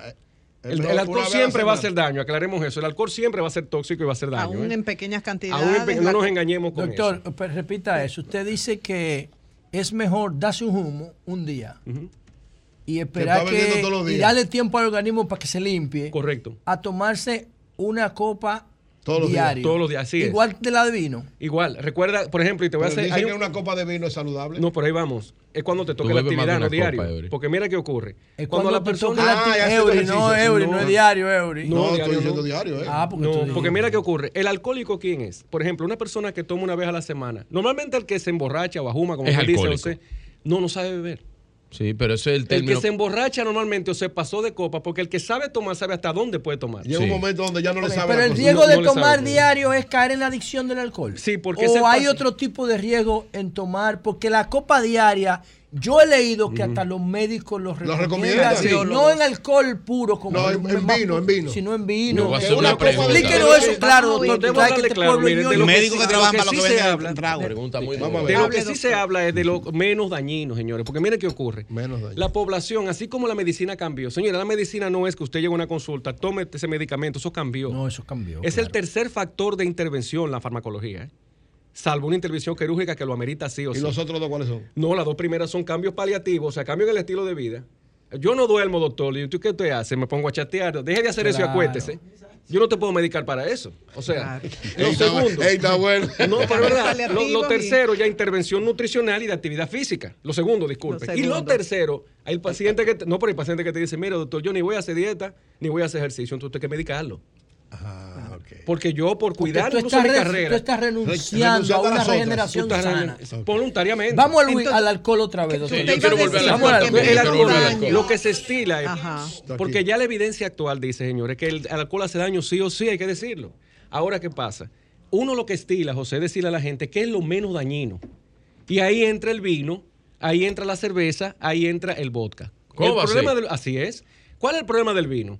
Que el vino, tú destapas una botella y tú no te tomas una copa y estás con tu pareja. No, porque tiene un, una, el, el porcentaje de sustancias psicoactivas es muy bajo. Es muy bajo, El de whisky es un exactamente. 40. Entonces, Es el un problema 40 del de media vino- botella de vino. Entonces, El para vino tú doctor, happy, el vino para tú conseguir el high, doctor, usted- hablaba del vino. ahí viene el viaje de azúcar. Usted hablaba del vino, el vino tiene sulfito. ¿Esos sulfitos son positivos o son negativos, como usted No, no hacen daño. Exacto. Lo, que pasa es, recuerda, que el vino, como tiene resveratrol, que eso es un, un clic que se ha utilizado, y ya hay suplementos de resveratrol. superantioxidante. Sí. Es un antioxidante potentísimo, Potentísimo. potentísimo. Entonces, ya ese tipo de cosas, si tú lo metes en el dato de que qué puede aportarme más, bueno, el vino te va a aportar más. Pero igual la cerveza. Pero ¿cuál ¿Qué es el problema la con la cerveza? O porque la cerveza viene de trigo cebada. Tiene se va, pero Entonces- a- aumenta la. Pues no es que, es que, señores, yo que nadie se bebe una cerveza, ese es el problema. Yo que tengo un viaje de La gente atención, Sí. atención, mi Mire, amigo. Nos vamos a callar para De que canita usted pueda explicar y el público pueda entender su recomendación sobre el alcohol, o sea, Correcto. la cantidad que se permite para aquellos que les gusta el vino o ¿Cómo? la cerveza o el vodka y nos vamos a quedar calladitos para oírlo bien. aclaremos algo, mira. Hay una parte que corresponde a lo que se llama tóxico positivo, y que anoten el término. El efecto tóxico positivo es que hay momentos donde las personas cuando tienen acceso a ciertas cosas, literalmente es más saludable que el daño que provoca. Me explico. Ahora se le está preguntando a la gente, usted, to- usted toma alcohol, hay una pregunta de base en, el, Sí. en el cribado médico. Sí. ¿Qué usted toma? ¿O cuántas veces a la semana usted toma? Hay gente que te dice, no, mira, supiera, puedo durar un mes sin tomar y no. me ¿Sabes qué le decimos? Deja el alcohol. No, no Pero él una acaba fin. de decir que no después de un mes sin tomar. Le da está mismo. diciendo que tiene esa capacidad de resistencia que hay que aprovecharla al máximo. y Lo deje definitivamente. Y tú le dices ahí mismo que eso es la escala de barrera de comportamiento. Y del 1 al 10, ¿qué tan importante para ti es el alcohol? Esa misma persona te dice un 1, 2. Ahora, hay otro individuo que tú le preguntas, si yo tomo alcohol, que toma vino, un ejemplo. Del 1 al 10, ¿qué tan importante para usted? Es un 9, Richard. ¿Y por qué? Richard, mira, el único momento en la semana que yo tengo de reunirme con un amigo, Oye, los argumentos. de reunirme con mi esposa y compartir, es ese momento y me tomo ese vino. Ok. ¿Y qué pasa el otro día? Richard, a partir de ahí me, me inicia de nuevo la semana. Es como si yo, yo no le puedo quitar el vino al Señor. Wow. Porque él me está diciendo que literalmente su hobby, su desconectar, es, es igual que el que se fuma el puro, que también hace daño. Igual Eh, que. eh, eso, doctor, aclare eso. Sí, el puro hace daño. Aclare eso, Es como riesgo-beneficio, doctor. Sí, porque tú tienes que sumar eso. ¿tú entiendes? Entonces, eh, es como la persona, y usted dirá, pero no es lo mismo, que toma un, un enduro, una superbike o un motor y se va el fin de semana. ¿Usted cree una cosa más riesgosa que esa? Sí, claro. Pero pregúntele al que hace eso lo que significa para él la semana que él no lo hace. alegría. Do- doctor, vuelve y habla del puro, doctor. Tóxico positivo, volvemos. Ahora, hay personas que tú lo dejas, te dicen, no, yo tomo todos los días. No, espera, hay que buscarle una, un salvoconducto a eso porque tú no puedes tomar todos los días. Y resulta que esa persona sale tres veces. A una por un grupo de amigos que hace años que lo hace y él ni siquiera sabe por qué está en ese lugar. Sí. Otra que es que él va a un cóctel que invitan y dice, ¿cómo llega aquí? No sé. Y la otra que es cuando se reúne con sus amigos de verdad. Que ahí con su de pareja. verdad sí sabe. Ese no deje de hacerla. Tumba las otras dos. Doctor eh, Richard Se llama Marín. tóxico O positivo. sea, o Una las otras dos ir sin beber. Y correcto, si no toma. No Doctor, eh, aquí en este panel, José La Luz, hace un tiempo también eh, lo hago. Bueno, en la campaña pasada hice una propuesta sobre el etiquetado. Eh, coincidimos, José La Luz es, el- es la persona más eh, documentada sobre esto y que más incide en la propuesta, en que el- una política pública de promoción de la alimentación inteligente, como lo llama José La Luz, de una política pública de educación a la población para que haga de la nutrición, de lo que come, su principal mecanismo de cuidado de la salud, de prevención. ¿Cómo usted cree que algo así podría impactar en la población dominicana que usted bien conoce porque recibe a muchos pacientes? Sí, mira, tú, tú has tocado un tema. De hecho, yo estaba en México la semana pasada justamente en eso. Es muy duro en México y el sí. etiquetado durísimo Eh, también. eh, ahí estamos en las discusiones porque estamos discutiendo allá las trabas que ha tenido México en implementaciones que ya hoy existen en Chile y Argentina. Sí. No sé si lo sabían. En Europa es una realidad.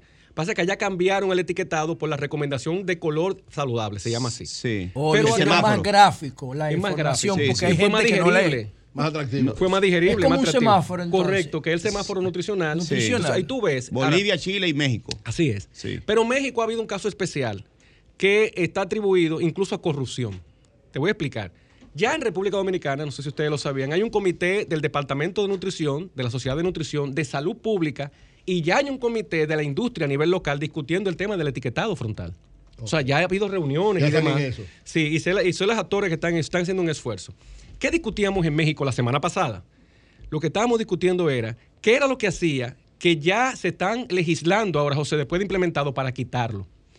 ¿El Salud etiquetado? pública, ¿El sí, etiquetado? sí, sí, para quitar el etiquetado que se logró ya poner en los Ah, ¿por productos. ¿Cuál es el Le voy a explicar. Ajá.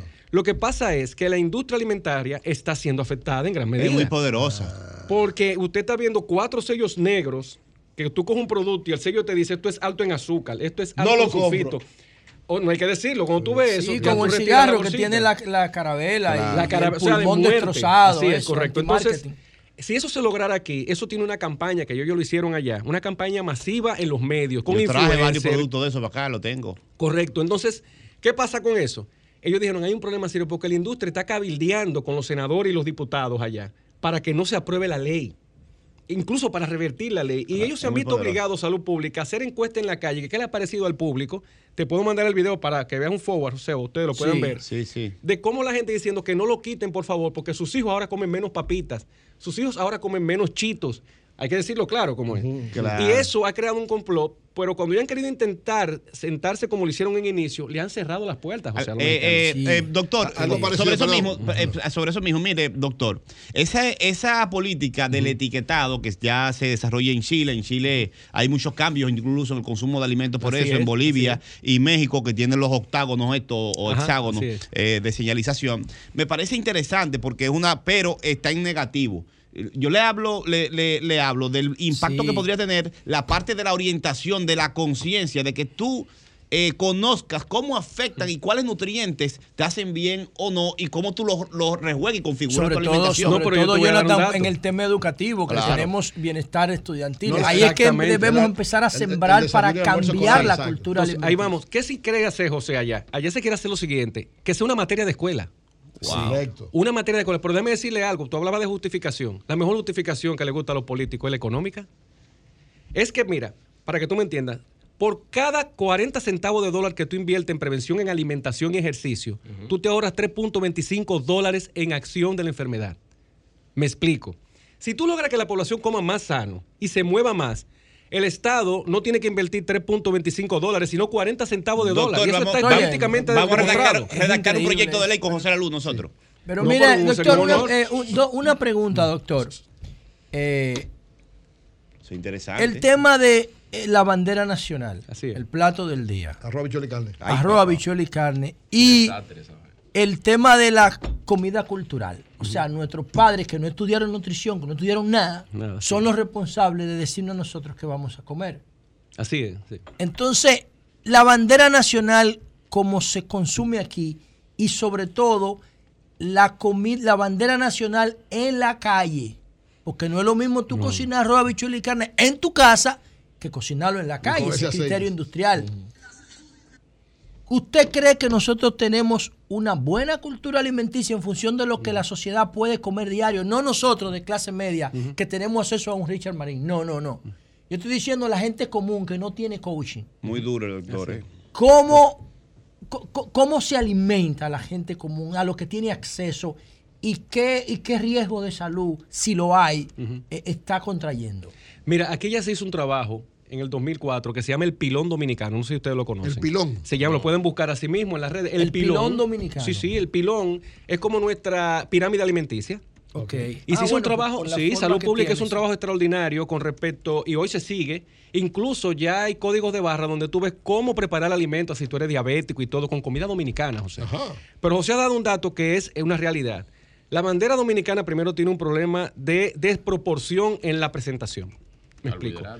Es demasiado carbohidrato la cantidad versus las habichuelas y las carnes que se colocan. Pero además, como bien decíamos hace un rato, si tú dejas al dominicano, come lo mismo todos los días. A mí me da mucha risa, José, porque la gente va y me dice que come variado. ¿Y qué tú comes el lunes? Locrio. Y el martes moro. Y el miércoles arroz, bichuela y carne. Y te, llegan al, sancocho. te llegan al sancocho con, Con arroz. arroz blanco. Entonces, arroz blanco. Entonces, dice, está perfecto, pero es que tienes que uno o dos días a la semana quitar el arroz y agrega víveres, agregas otras cosas que son también autóctonos. Pero a tu pregunta, aquí, como bien dice, nuestra cultura alimentaria es afroespañola. O sea, viene con componentes africanos y componentes españoles. Una mezcla mortal si tú no la sabes equilibrar. Porque tú tienes comidas del trópico más esas alimentaciones. Pero hoy día tenemos acceso a la buena información nutricional. El pilón yo lo recomiendo porque el pilón habla de cómo hacer esa combinación, incluso qué tiene en su Y contenido. eso lo hizo el Estado Dominicano. Sí, ¿En sí, qué año, con el doctor? Departamento de Nutrición se hizo porque hay un Departamento de Nutrición en Salud Pública. Y hacen un trabajo titánico. Por... Pero está cerrado. No, funciona. Lo que pasa es... Vamos a invitarlo aquí. Vamos a José, invitarlo. mira, te voy a decir algo que pasa que es una autocrítica a los Pero, médicos. José, que el Estado ha, ha hecho cosas interesantes en ese aspecto. No, no, aquí no, no, la ha difundido, no la ha difundido. Yo, doctor, yo para mí, No la ha difundido hasta que yo no vea que hagan un congreso internacional de nutrición y de ese congreso surja eh, el menú del desayuno escolar. Ah, bueno. De los presos, de, de- de comedor económico, del plan estudiado. social, yo no creo José, que lo eso esté es- haciendo su Oye, función. Lo increíble es que estos documentos existen. Mira, José, y te hago una autocrítica O sea, médica. esos documentos existen. Todo eso existe. Mira, Claro. mira, te voy a hacer una, Búscalo, una José. autocrítica que tenemos Con nosotros. la misma FAO usted se va, usted, ah, y le voy a dar un dato, si me permiten, que se dio en la reunión de presidente que hubo en el país. aquí. Adelante. Mire, si usted se va, José, a España, a esos sitios que usted ha estado en esos lugares, después de todo congreso médico, se dura dos semanas en los medios hablando de qué se habló en ese congreso médico. Aquí eso no se hace. Me explico. Son desechables los congresos. No, exacto. Entonces, ¿qué pasa? Nosotros hacemos un claustro porque nosotros somos como una secta, los médicos. Y ahí discutimos los temas. La población no se entera. Ahora, cuando yo tengo la oportunidad de venir aquí, por eso es el rol que también juegan ustedes. Sí. Richard, ¿quién es la presidenta de la Sociedad de Nutriología Clínica? Vamos a traerla aquí a hablar, que tiene muchos temas ¿Quién es, por interesantes. cierto? El Carolina Báez, por ejemplo. ¿Quién es el encargado, por ejemplo, de ¿Quién nutrición? dirige el departamento de nutrición de salud pública? Sí, lo hay, lo hay. Ah, No que recuerdo una colega Eh, excepcional. No, no, hay una Doctor, colega una excepcional. Hay que Pero, quitar el wait. 80% de la publicidad pública y dedicársela a es que nutrición. no hay publicidad. Eh, Doctor, una pregunta puntual. No quitarla, cambiarla. Así es. Tomemos una semana. Dígame una dieta balanceada y sana, pensando en la mayoría de la población. De lunes a domingo, ¿qué debería comer cada día como Correcto. almuerzo?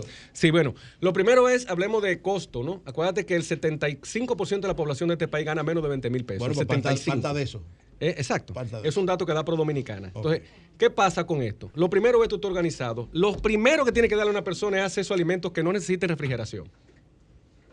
Porque hay sitios que el alumno llega y se va. Y es real eso, independientemente de las medidas que se han Sí, tomado. sí, sí. Entonces, ahí entran los víveres que no maduran.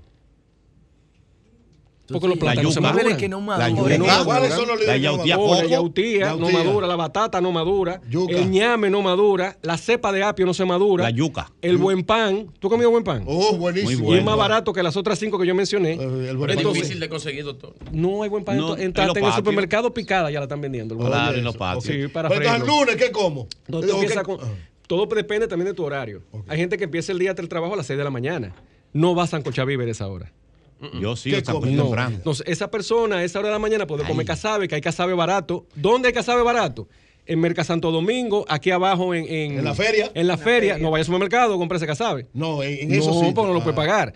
Ahora ahí te venden una gran cantidad. Me por encanta dos- el casabe. Sí, que Por- te venden Con una aceite pieza casabe de de oliva, buenísimo. Ah, doctor. porque sabe Y bueno. Sigue, sigue que no es aceite de oliva nada más. Sigue, Sí, sí, sigue. sí. Jamón, Sí, sí. No, mentira, sigue, Bueno, honesto. Mantequilla. Señor, Él sabe muy bien que le echa algo más de aceite de oliva. Por eso es que le gusta. Vamos a oír el plan. Vamos, por la mañana eso, al mediodía. No, no, pero tú no vas a comer casabe vacío. Ah, bueno, sí, con Exacto. tú Exacto, puedes agregar. Le- tú le puedes agregar huevo, Huevo. otro desayuno, para decirlo en secuencia los desayunos. Un día le puedes agregar sardina. Ok. Entonces, un día, tú dirás, pues si él quisiera comer víveres, la batata se conserva perfectamente en la nevera y no se Batata daña. del otro día, ok. Exacto. La Pero te voy a dar un batata alimento buena. que si tú lo haces en casa es barato, que es el pastel en hoja.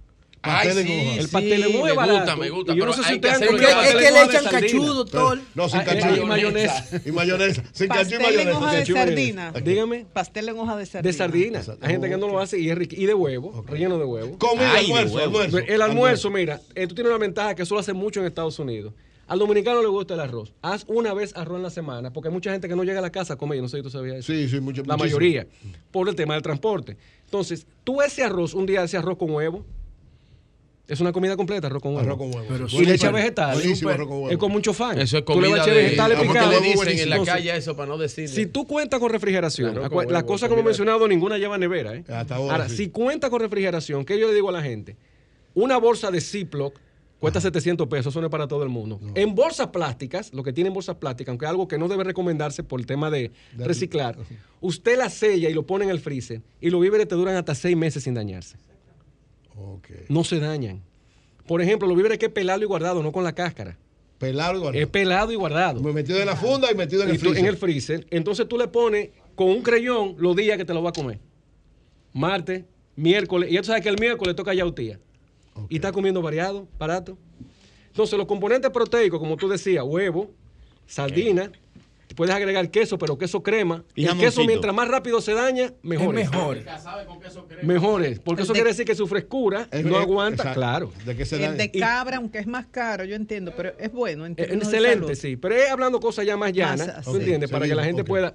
Y ¿sabes qué es buenísimo ¿Y también? Es espagueti lo pueden comer? Claro que sí, pero no lo des vacío porque eso es Sí, harina tú con vas a harina. correr 10 Ah. kilómetros en el mirador. No, no, yo digo Exactamente, con al qué? otro día. Pues, ¿eh? ¿Espagueti con qué? No, tú lo puedes mezclar con pescado. Por ejemplo, ahora se está vendiendo tilapia, no sé si sabían. Sí, tilapia, sí. La tilapia es más barata que el bacalao porque se está produciendo localmente. Y eso tiene muchísimo omega 3 porque el alimento que se le está agregando, que antes no hacían así, da omega 3 porque simula el alga. ¿Espagueti con que- tilapia? Por ejemplo, sí. Tú ves, José, mira. Entonces, pero estamos hablando no, de no, cosas. para la No, gente, José, estoy no. diciendo, para la gente. Lo que te quiero decir es que hay formas baratas de tu comer sano, pero tienes que apostar a la variedad. La gente le tiene miedo al arroz. Un diabético puede comer arroz, José, escucha esto. Si tú lo mezclas con vegetales, una taza proporcional de vegetal y una de arroz, tienes un chofán Exacto. Claro. con huevo. Y es un plato que no llega a los 300 pesos. Para cuatro personas. Tú estás yendo esa vaina. Wow. Entonces, y también la harina ¿Y de moro? maíz. ¿Cuándo la comemos de y locrio? Sí, bueno, lo que pasa es que ya el moro y el locro te entran en el mismo renglón de arroz, habichuela y carne, por ejemplo. Pero es una buena opción cuando tú tienes pocos granos. Ahora, el locrio es agresivo, doctor, porque el locrio, cuando tú juntas el arroz con la, con la grasa, ¿no? Así es. El, el- el arroz absorbe todo eso Totalmente. durante media hora, así, luego Sí, tú dura mucho. Entonces comes. mete toda esa grasa tú. Correcto. junto, entonces, ¿no? si no le pone grasa, queda entonces opaco. Opaco. Y no lo quieres. No, no sabe nada. queda malo. No sabe a nada. ¿Sancocho cuándo? El sancocho, bueno, cuando llueve. No, mentira.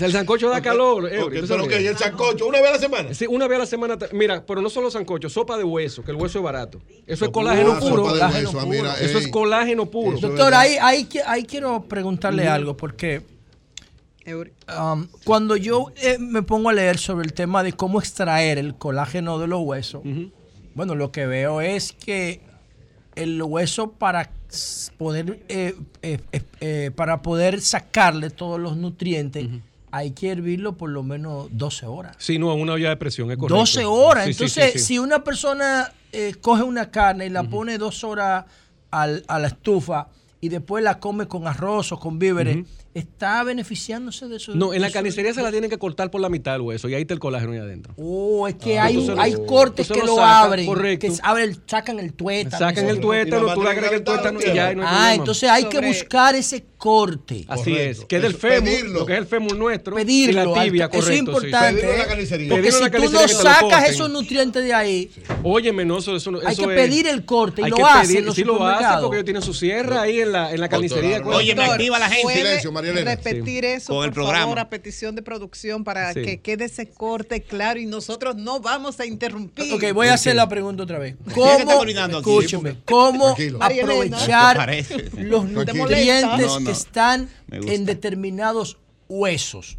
Y otra cosa, doctor, la gente pensaba que el hueso, de hecho, es la lo más barato de la carne en el Ajá, supermercado. así es. Entonces ahora la ciencia nos dice que es donde se concentra mayor cantidad de nutrientes. Sí, totalmente. De hecho, lo que determina la edad biológica de un individuo, tú tienes una edad cronológica, que es la edad que naciste. El colágeno. Como tú tratas tu cuerpo, dale edad biológica.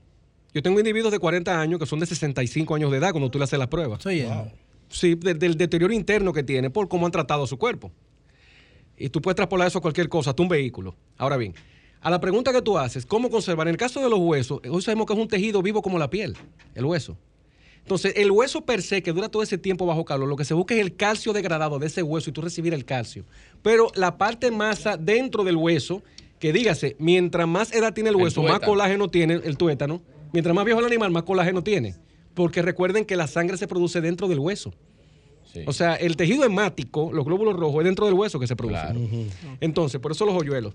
A tu pregunta, si tú quieres aprovechar el colágeno, que te abran esa parte del hueso, que es lo más barato, como bien decía José en el supermercado, y esa parte masa interna es lo que te va del colágeno, que ayuda con la piel, con las articulaciones, incluso ayuda a retrasar el envejecimiento.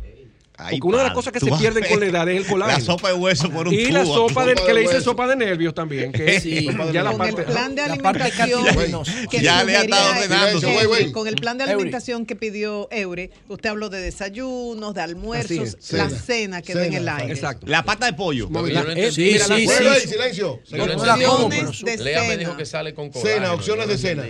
Exacto, mira, las opciones de cena, por ejemplo, el Mi dominicano promedio que tiene un trabajo de, de, de 8 a 5, como decimos, que trabaja en la industria, Que llega a las 6 de la tarde a su casa. el único momento que tiene para comer decentemente es en la noche. Ok. Que es que está tranquilo, que puede ver los hijos, que puede ver, es en ese momento. Que está sentado puede. en su casa Que tranquilo. está sentado. Entonces, se estila que tengas eh, víveres de bajo índice glucémico, o sea, de, de menos capacidad. ¿Cuáles? De- esos son que como fruta que le dicen víveres la uyama.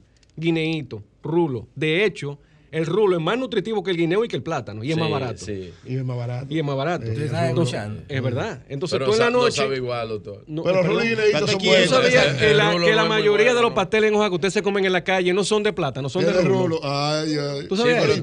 tiene, combinaciones de sabor. Pero está bueno, pero bueno, rulo mira. ¿Con qué? Se puede mezclar con, arenque.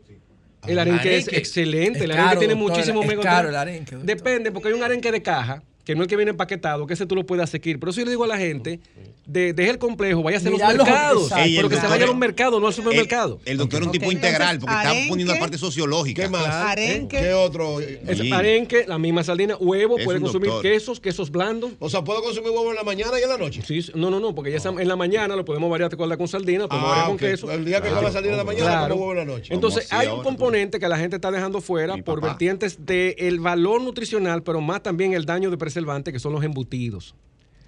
Se puede comer embutido sin Pero problema. oye, ¿qué pasa con los embutidos? Un- el embutido de una persona de muy escasos recursos es una alternativa. Pero ¿con qué yo combinaría un salami, por ejemplo? ¿Con harina de maíz. ¿Cómo?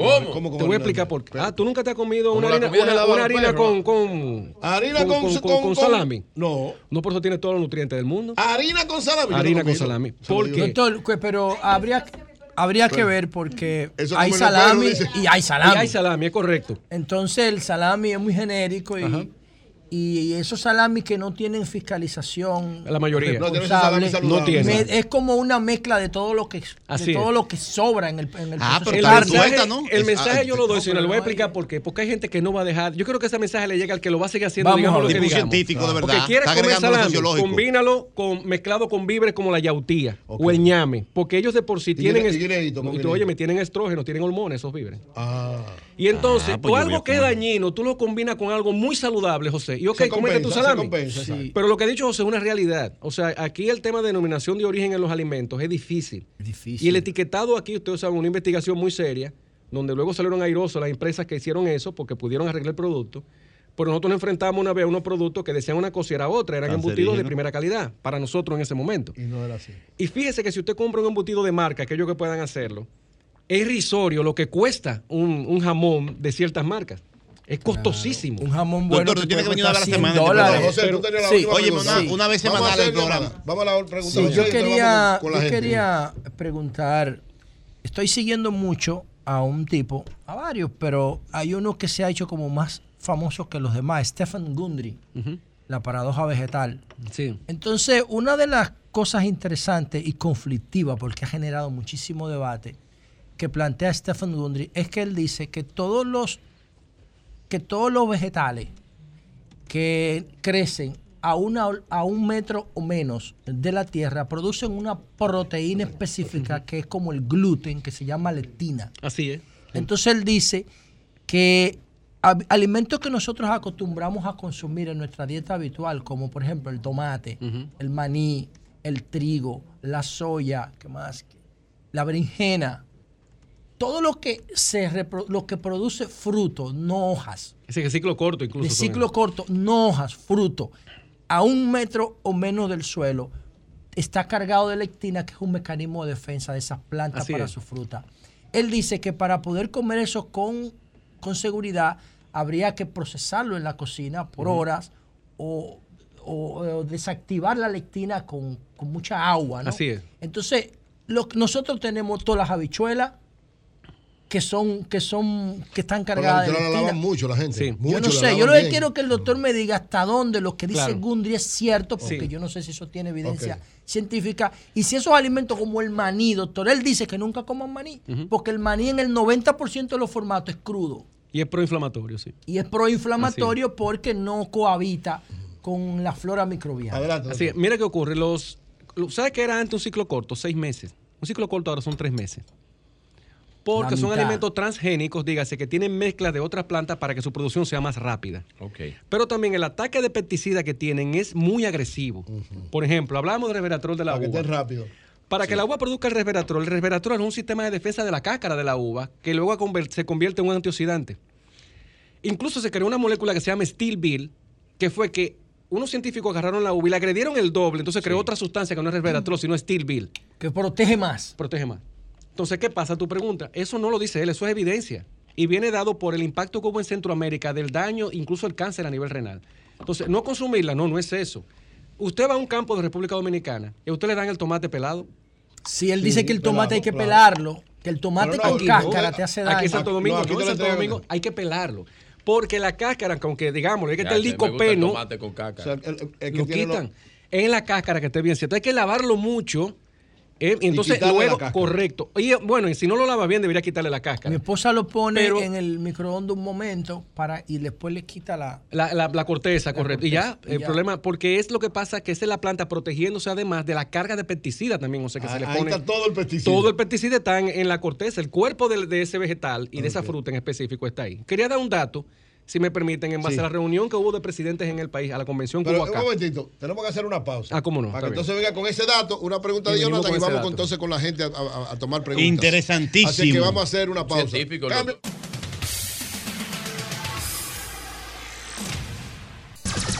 Son 106.5. Bien, bien, bien. A las 8.58 minutos seguimos con el doctor Richard Marín, que extraordinariamente eh, sabe explicar, tiene fortaleza y nos ayuda muchísimo a todos. Gracias. Eh, A mí también. Un nutricionista muy especial. Usted quería hacer una explicación de lo de la cumbre, que hubo algo ahí que tuvo que ver Claro. con, con nutrición que nadie se enteró. Así es.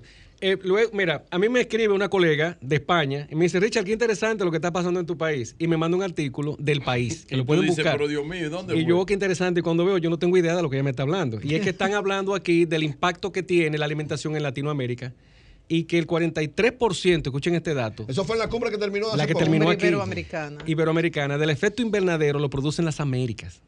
Oh. Y a mí me impresionó el dato que vi que a Yo José Lalu también claro, le impresionó. Digo yo, pero espera, confirmar eso yo dije, yo. del planeta, del planeta el 43%. O sea, del planeta. Del planeta. Entonces, pero ¿y en base a qué? Entonces, ¿por qué ella me manda el artículo, la colega? Porque es en base, sobre todo, a la alimentación y a la huella de carbono. Le voy a explicar. En países, por ejemplo, como República Dominicana, ¿ustedes pueden creer que se come más kiwi que guayaba?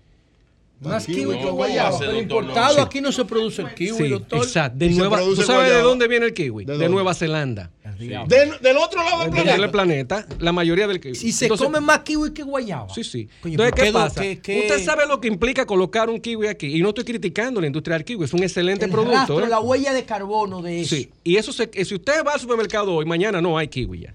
Se perdieron. O sea, se- y es caro. ¿eh? Son bastante pasados. Melocotón se consume Eso popis muchísimo. kiwi, manzana, o sea. Entonces, nosotros vivimos, en el caso de República Dominicana, en un país privilegiado, que tenemos fruta por temporada. Ustedes y yo sabemos que el que se come un aguacate en diciembre no comió nada. No, no, agua con sal. Agua con sal, o sea, porque nosotros tenemos épocas específicas para el aguacate, para el mango y podemos mencionar todas las frutas aquí.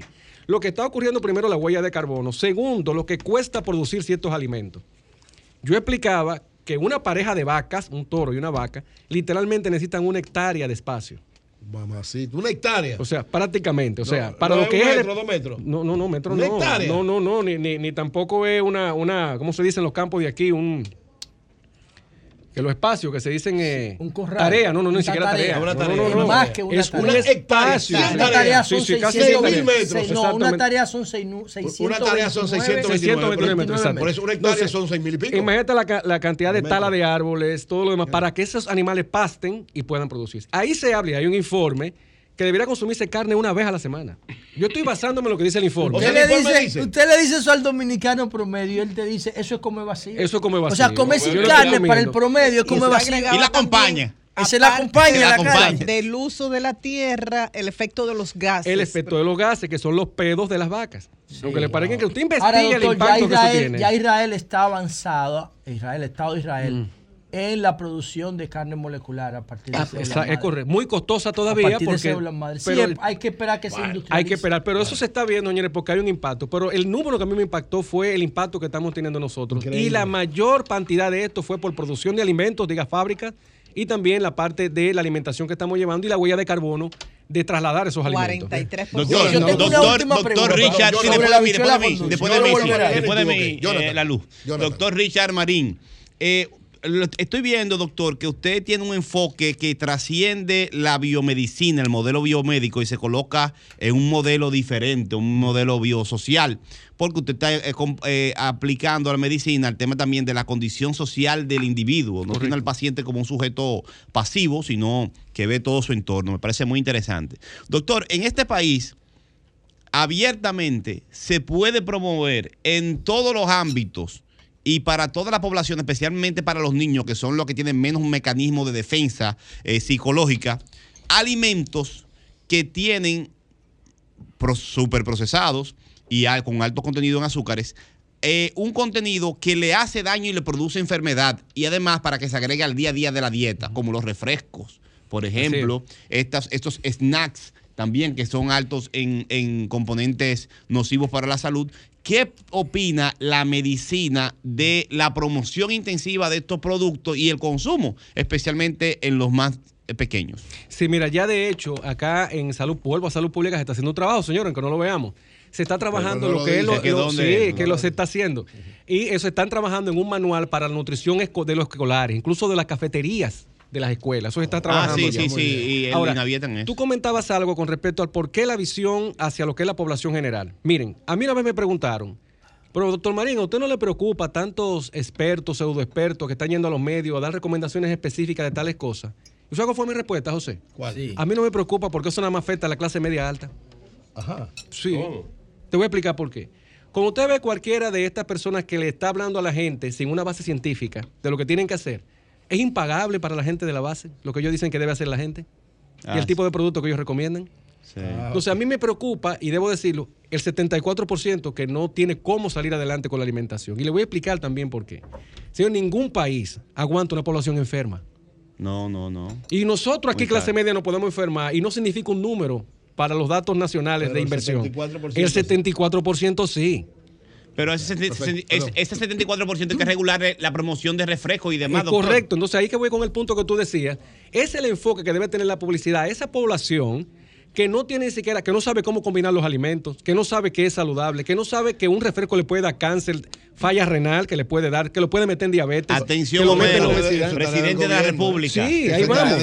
y además eh, es que también hay que ir más allá de la de, de contrarrestar la promoción, Wow. porque el Claro. gobierno nunca va a poder competir. Nunca va a poder. No, Además, con la publicidad y no los recursos que tiene. la Tú ves cuando hay un snack que tiene una promo que dice a que no puedes comer solo uno. eso ¿Tú sabes por qué eso? Está apelando a la capacidad adictiva que Claro, tienen esos alimentos. Pero además, es por eso, ¿eh? Sí, pero ¿Cómo eh, diablo tú puedes tú lo regulas, lo regulas, Perdón, que no llega a los niños. María Elena, perdón. Doctor, hablando de medicina deportiva, ya hay mucha gente, gracias a Dios, que está entrenando y que está corriendo, sea en simples carreras o en maratones. No pensemos en los que pueden pagar un asesor, un coach, porque ya esos están cubiertos.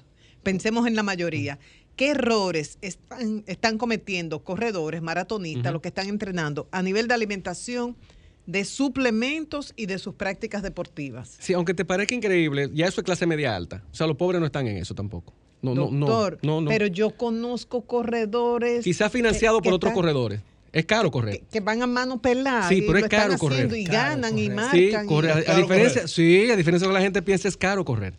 Y además los Y no lugares, los lugares donde se puede hacer eso están en zonas privilegiadas. Eso es verdad. Entonces, vuelvo a lo, para tener un soporte de lo que estamos diciendo.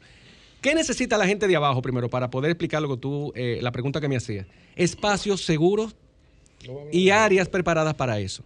Si ustedes ven la mayoría de las inversiones que hacen los estados, no solo el actual, el anterior también, se basan en polígonos de alto poder económico. Una vez se hizo algo ya en los parques de la, de la avenida Duarte, en Santiago, en la zona de Cienfuegos, algunos proyectos pilotos, que eso no funciona acéfalo. Tiene que haber un encargado de eso. Vuelvo a, la clase media, y seguridad. vuelvo a la clase media y seguridad sobre todo. Vuelvo a la clase media alta. Muchísimos errores, te voy a explicar por qué. Hay entidades muy serias que ya están regulando las carreras. Eh, tenemos la gente de Santo Domingo Corre, tenemos mucha gente, grupos que están haciendo esto.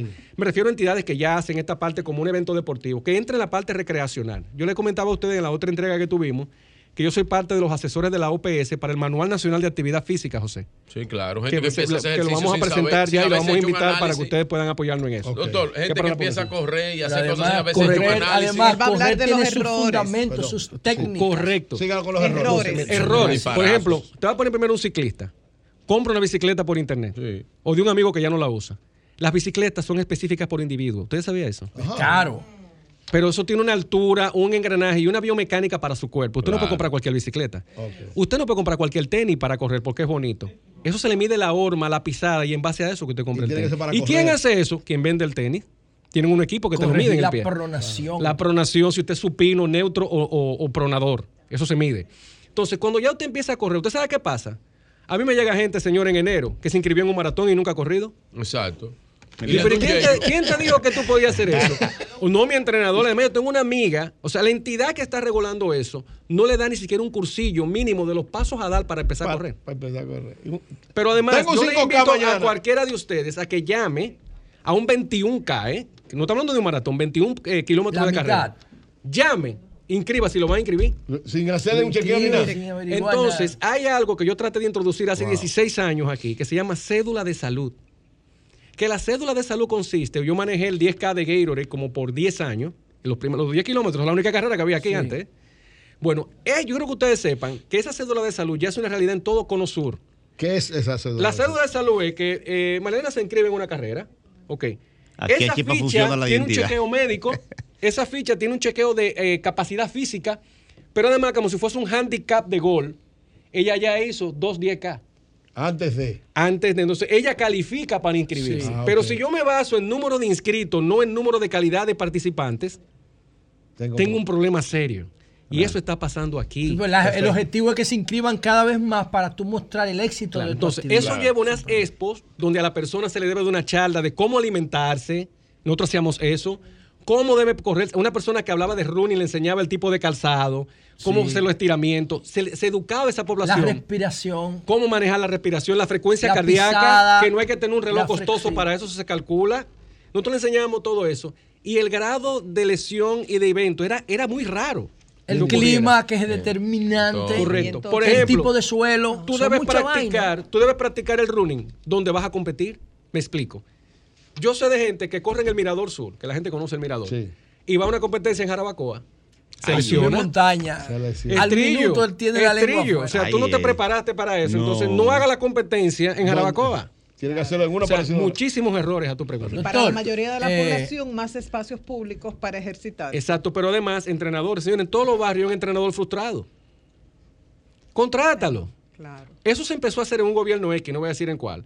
Y se le empezaba a pagar. Claro. Al final fueron las aseguradoras, las ARS, que terminaron pagándole a ese entrenador. Y eso se quedó en el aire. Y ahí están las máquinas en muchísimos sitios que no se utilizan. Así es. Sí. José, Doctor, última pregunta para ir entonces. Tomando en la- consideración los oyentes. que Denle la otra hora Semana doctor. Santa Tranquilo. apenas dura una semana y Sí, que una la semana. habichuela con dulce no es un plato de toda la Semana Santa, sino de Gracias dos a días Dios. en específico. Generalmente del viernes. y el Gracias a miércoles Dios. también se hace, mañana se El viernes, hace. sí, el viernes O santo se hace el viernes de Por eso. Pero, hace- ok, doctor, Un día o dos. uno descompone la, habichuela con dulce y realmente da miedo. Sí, sí, eso da miedo. Porque la cantidad de azúcar que se le pone con el almidón de la habichuela y después se le echa todo más, más cosas dulces. El, el cuerpo humano puede tolerar la agresión de la habichuela con dulce tomando en cuenta que es una sola semana al año o eso puede impactar las estadísticas de salud de una persona común, normal, sana. Eh, Sí. Porque tomando en cuenta que solamente es una semana al año. Sí, fíjate, te decía yo que gracias a Dios una semana al año, porque si eso fuera todos los días fuera un tema. Pero es increíble la capacidad de recuperación sí, que tiene el organismo. Lo que pasa, José, es que tú has dicho un dato que no lo dijimos hace un rato y es el siguiente. Es que no se limita la bichuela. Es una semana de celebración. Recuerda que esto era una semana de recogimiento, de oración, y la gente se lo olvidó en el camino. Ahora hay celebración. Y la gente combina esa bichuela con alcohol, José, con un sancocho, con un cocido. Entonces, toda esa Con combinación carne. con carne, con parrillada. Comen habichuela primero eh, eh, con Calientica, sal, con sal. caliente, Sí, sí. con Y después y después meten la habichuela con La bichuela. atrás. Y eso, que el que. Una parrillada, unas Arturo y después habichuela con que es el postre. Amelia. Entonces eh, hay un daño. Por ejemplo, una persona que sea prediabética amanece diabético. Sí. Amanece diabético. El que era prediabético y no lo sabía. Doctor, vamos a tomar, perdón. Vamos a tomar la próxima oye, me pregunta por aquí, pero espérate. Pero él no ha terminado la respuesta. Doctor, podemos tolerar una Semana Santa de habichuela con dulce sin sí, problema. por ¿En qué semana. cantidades? Ah, ahora sí, ahora sí. ¿En qué cantidad? Habíamos dicho tú que llegas dos él no importa, pero Sí, la gente va cambiando. Sí, es verdad. Tú te apeas del Ya, carro, pero te ya, vas, ya, nadie ya, se ya, queda ya, dos ya, horas ahí. ya, ya, ya, ya, un vaso, me permite. Dios, perdona lo que no sabe lo que Esto hace. es un vaso promedio, miren. Se puede poner, sí. Ok, sí. Esto es un vaso promedio, mire. Aquí hay normalmente 250 ml, mililitros. Eso es lo que hay que beber. Eso es lo que hay que beberse. ¿Oyeron? Y ahí hay 400 calorías. Pero depende del peso. Oíste, mami, oíste, mami. Claro, claro.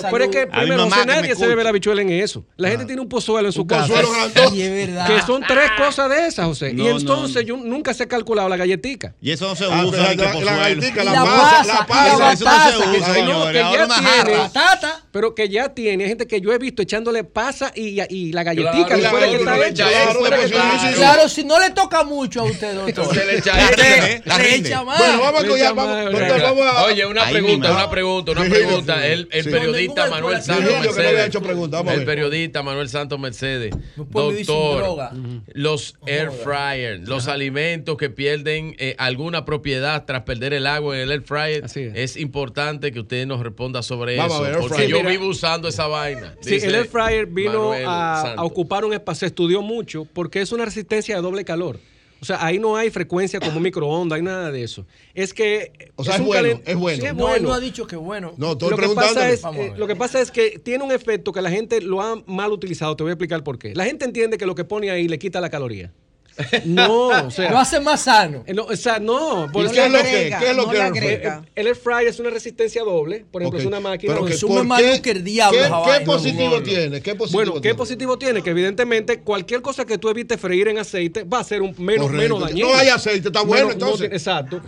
Se le agrega un poquito, hay gente que, por ejemplo, que algo que yo recomiendo, que le eche aceite de aguacate en spray o que le unte aceite que hay en el Correcto, mercado. exacto. Aceite de oliva, que esa resistencia de calor la resiste, porque digamos el aceite de oliva no viene para usted freír en él. Correcto. Gente que fríe en ese aceite. Entonces, ese tipo de comida y queda con menos calorías, es verdad, pero pierde mucha consistencia porque para ese efecto hay que deshidratar el alimento para que pueda cocerse por dentro. Ahí tiene el tema del tiempo que dura la cocción, Sí. hay chefs que manejan eso muy bien, hay tutoriales para su uso, pero es una alternativa, le voy a explicar por qué. Hay niños que tengo en la consulta que quieren comer papa frita. Eh, Entonces, una de las técnicas es precocer la papa, secarla, envolverla en clara de huevo, escuchen esto, y meterla en el air fry y queda como si fuese una pechurina. Oh, ok. Entonces el Y niño- Solo la clara del huevo, doctor. Para envolver la papa Tú le ya envuelves la clara, exacto, y queda como si fuese gratinada. Sí, exacto. Y queda muy bien. Pero, pero, tiene el efecto eh, De paladar. Sí, que, ya es atrae a los niños, porque lo que atrae a los niños, doctor, es el exceso de sal, Correcto, el De el efecto crunch. El efecto crunchy. Pero ellos creen que frita, no sé si me entiende. Hay un Oh. tema también adulador, de hacerle creer al niño que eso fue frito. Ok. Pero cuando lo ve en el plato, que lo ve crocante, se lo come. Pero no sabe igual. O sea, el sabor de los fritos, señores, eso es. No, eso es. Eso es celestial. Es un invento del diablo. Lo, lo bueno es hacer. Es lo bueno de hacer. Doctor, por último, por último, doctor. Esta- es, esto es clave. Comunícate 809-540-1065. 1-833-610-1065 desde los Estados Unidos. Sol 106.5, la más interactiva. Bueno, vamos con la gente ahora, doctor. Vamos a ver. Adelante, buenos días. Su pregunta al doctor Richard Marín. Buenos días. Una pregunta a él y una cosa a ustedes. Ustedes han hecho un programazo que. Julio no está ahí. Julio tiene unos, unos periodistas que no se puede confiado. pregunta es- Pregunta. Ok, yo soy diabético. Oí a José que siempre, oye José, te felicito. Siempre habla de, de, de- de nutrición. Eh, eh, doctor, el maní que oí que no se puede comer, ¿es verdad o, o es mentira? Es El real. maní, ok. Si el, el maní tiene un efecto proinflamatorio. No es que usted no pueda un día comerse 10, 12 hojuelitas de maní, de maní, disculpe. Pero el maní tiende a crear inflamación hepática sobre todo, porque es una grasa trans muy saturada y no se recomienda. Por eso se estila más que sea almendra, nueces y semilla de, de. O sea que el maní no es una nuez, doctor. no. No, no es una nuez. No, el maní no es una No, nuez. no, no, no, no, ok. Adelante, buenos días. Su pregunta al doctor Richard Marín. Buenos días. Buenos días. Sí. Yo quiero que el doctor me hable de la composición eh, de la sal y que hay de cierto que, que diario uno necesita una cantidad X de sal. He escuchado unos doctores por ahí que dicen que es beneficioso tomar y que sal en el día. Ok. Ok. Todo lo que está en tu organismo en equilibrio es bueno, incluyendo el colesterol.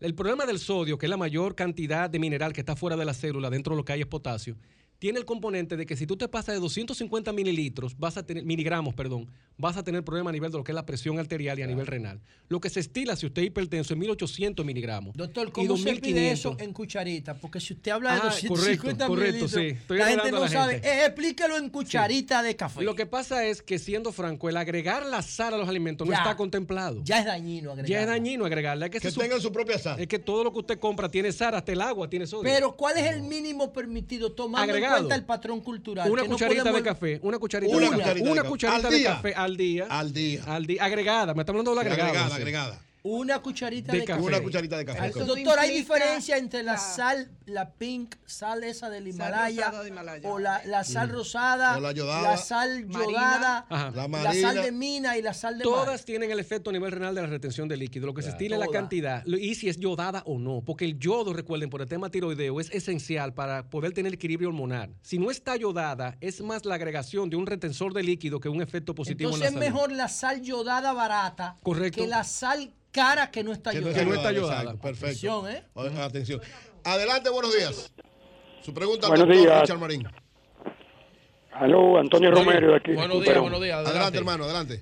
Sí, bien, con la- al doctor. Yo, por ejemplo, trato de comer no salami, sino me gusta comer salami de pollo o salami de, Pavo, lo De derivado. pavo. de pavo. Realmente yo me desayuno con él, con, con por ejemplo, con cosas como se llama el pan pan de dieta. Es recomendable, doctor, yo me desayuno y a veces ceno hay también. pan de dieta? Pan integral, pan, Pan, de- integral. pan integral. Pan pasa es integral. de dieta no hay. O sea, de dieta no, pero integral. no hay Pan pan de de dieta. Eso decir es pan integral. Sí, la única diferencia, primero aclarar, entre un pan blanco y un pan integral, que el integral trae fibra y ayuda con el tema digestivo, pero ninguno de los dos son de dieta, o sea. Exacto. ok. Estamos El claros. tema del salami es lo mismo. es lo mismo, sí. El salami, por ejemplo, el- lo primero que tiene que tratar de que tenga la etiqueta que diga libre de MDM y de sulfitos. O bajo en sulfitos y MDM, que son los residuos cárnicos que tienen tendencia a producir cáncer. Ah. Y habíamos dicho, ten cuidado, MDM es carne. ¿Qué es el MDM, doctor? es como la carne residual, o sea, como mezcla Sí, con otra carne, carne- exactamente. La, la, la dispersa. La ¿no? dispersa, El a un proceso de presión y la Y el sulfito lo que ¿Produce preserva ese ¿Sulfito, alimento. doctor? Sí, ¿El claro que sí. Sí, sí, los sulfitos. Bueno, todos los vinos No, taninos. estamos todos los vinos confundiendo- Tú solo estamos los taninos con los sulfitos. los Ah. taninos sí son saludables. ¿Qué son los sulfitos doctor? Los sulfitos son los preservantes que se utilizan para que, por ejemplo, usted deja un salami fuera de la nevera. ¿Y por qué no se pudre? Porque, Porque tiene. unos preservante. preservantes que se Ah. tiene un efecto intuitivo. Esos son los que producen. Y por además la cantidad de sodio, señor, los embutidos para poder conservarse, tiene una cantidad extra- extraordinaria de Por sal. eso se llama salami, por la sal. Por la O sea, sal, perfecto. un agregado de sal. Adelante, buenos días. Su pregunta al doctor Richard Marín. Sí, buenos días para todos. Buenos días. Doctor, tengo dos niños pequeños, eh, les encanta el jugo de tamarindo, pero el jugo de tamarindo hay que ponerle una carga muy fuerte de azúcar. Así es. Entonces, yo quiero saber, ¿realmente el tamarindo tiene muchas vitaminas y todo lo que dicen? ¿O si puedo sustituir el azúcar para el jugo de tamarindo por otras cosas? Sí.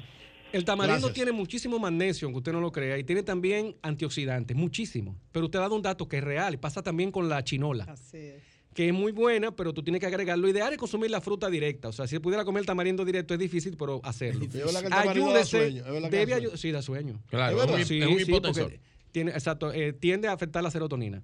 Ahora, tú debes combinarlo con menta y te va a dar un mejor dulzor con menos azúcar. Con menta. Menta, menta, pero la hoja de menta. La hoja, sí. ¿Tú sabes qué cuesta una planta de menta? ¿Qué cuesta? 150 pesos.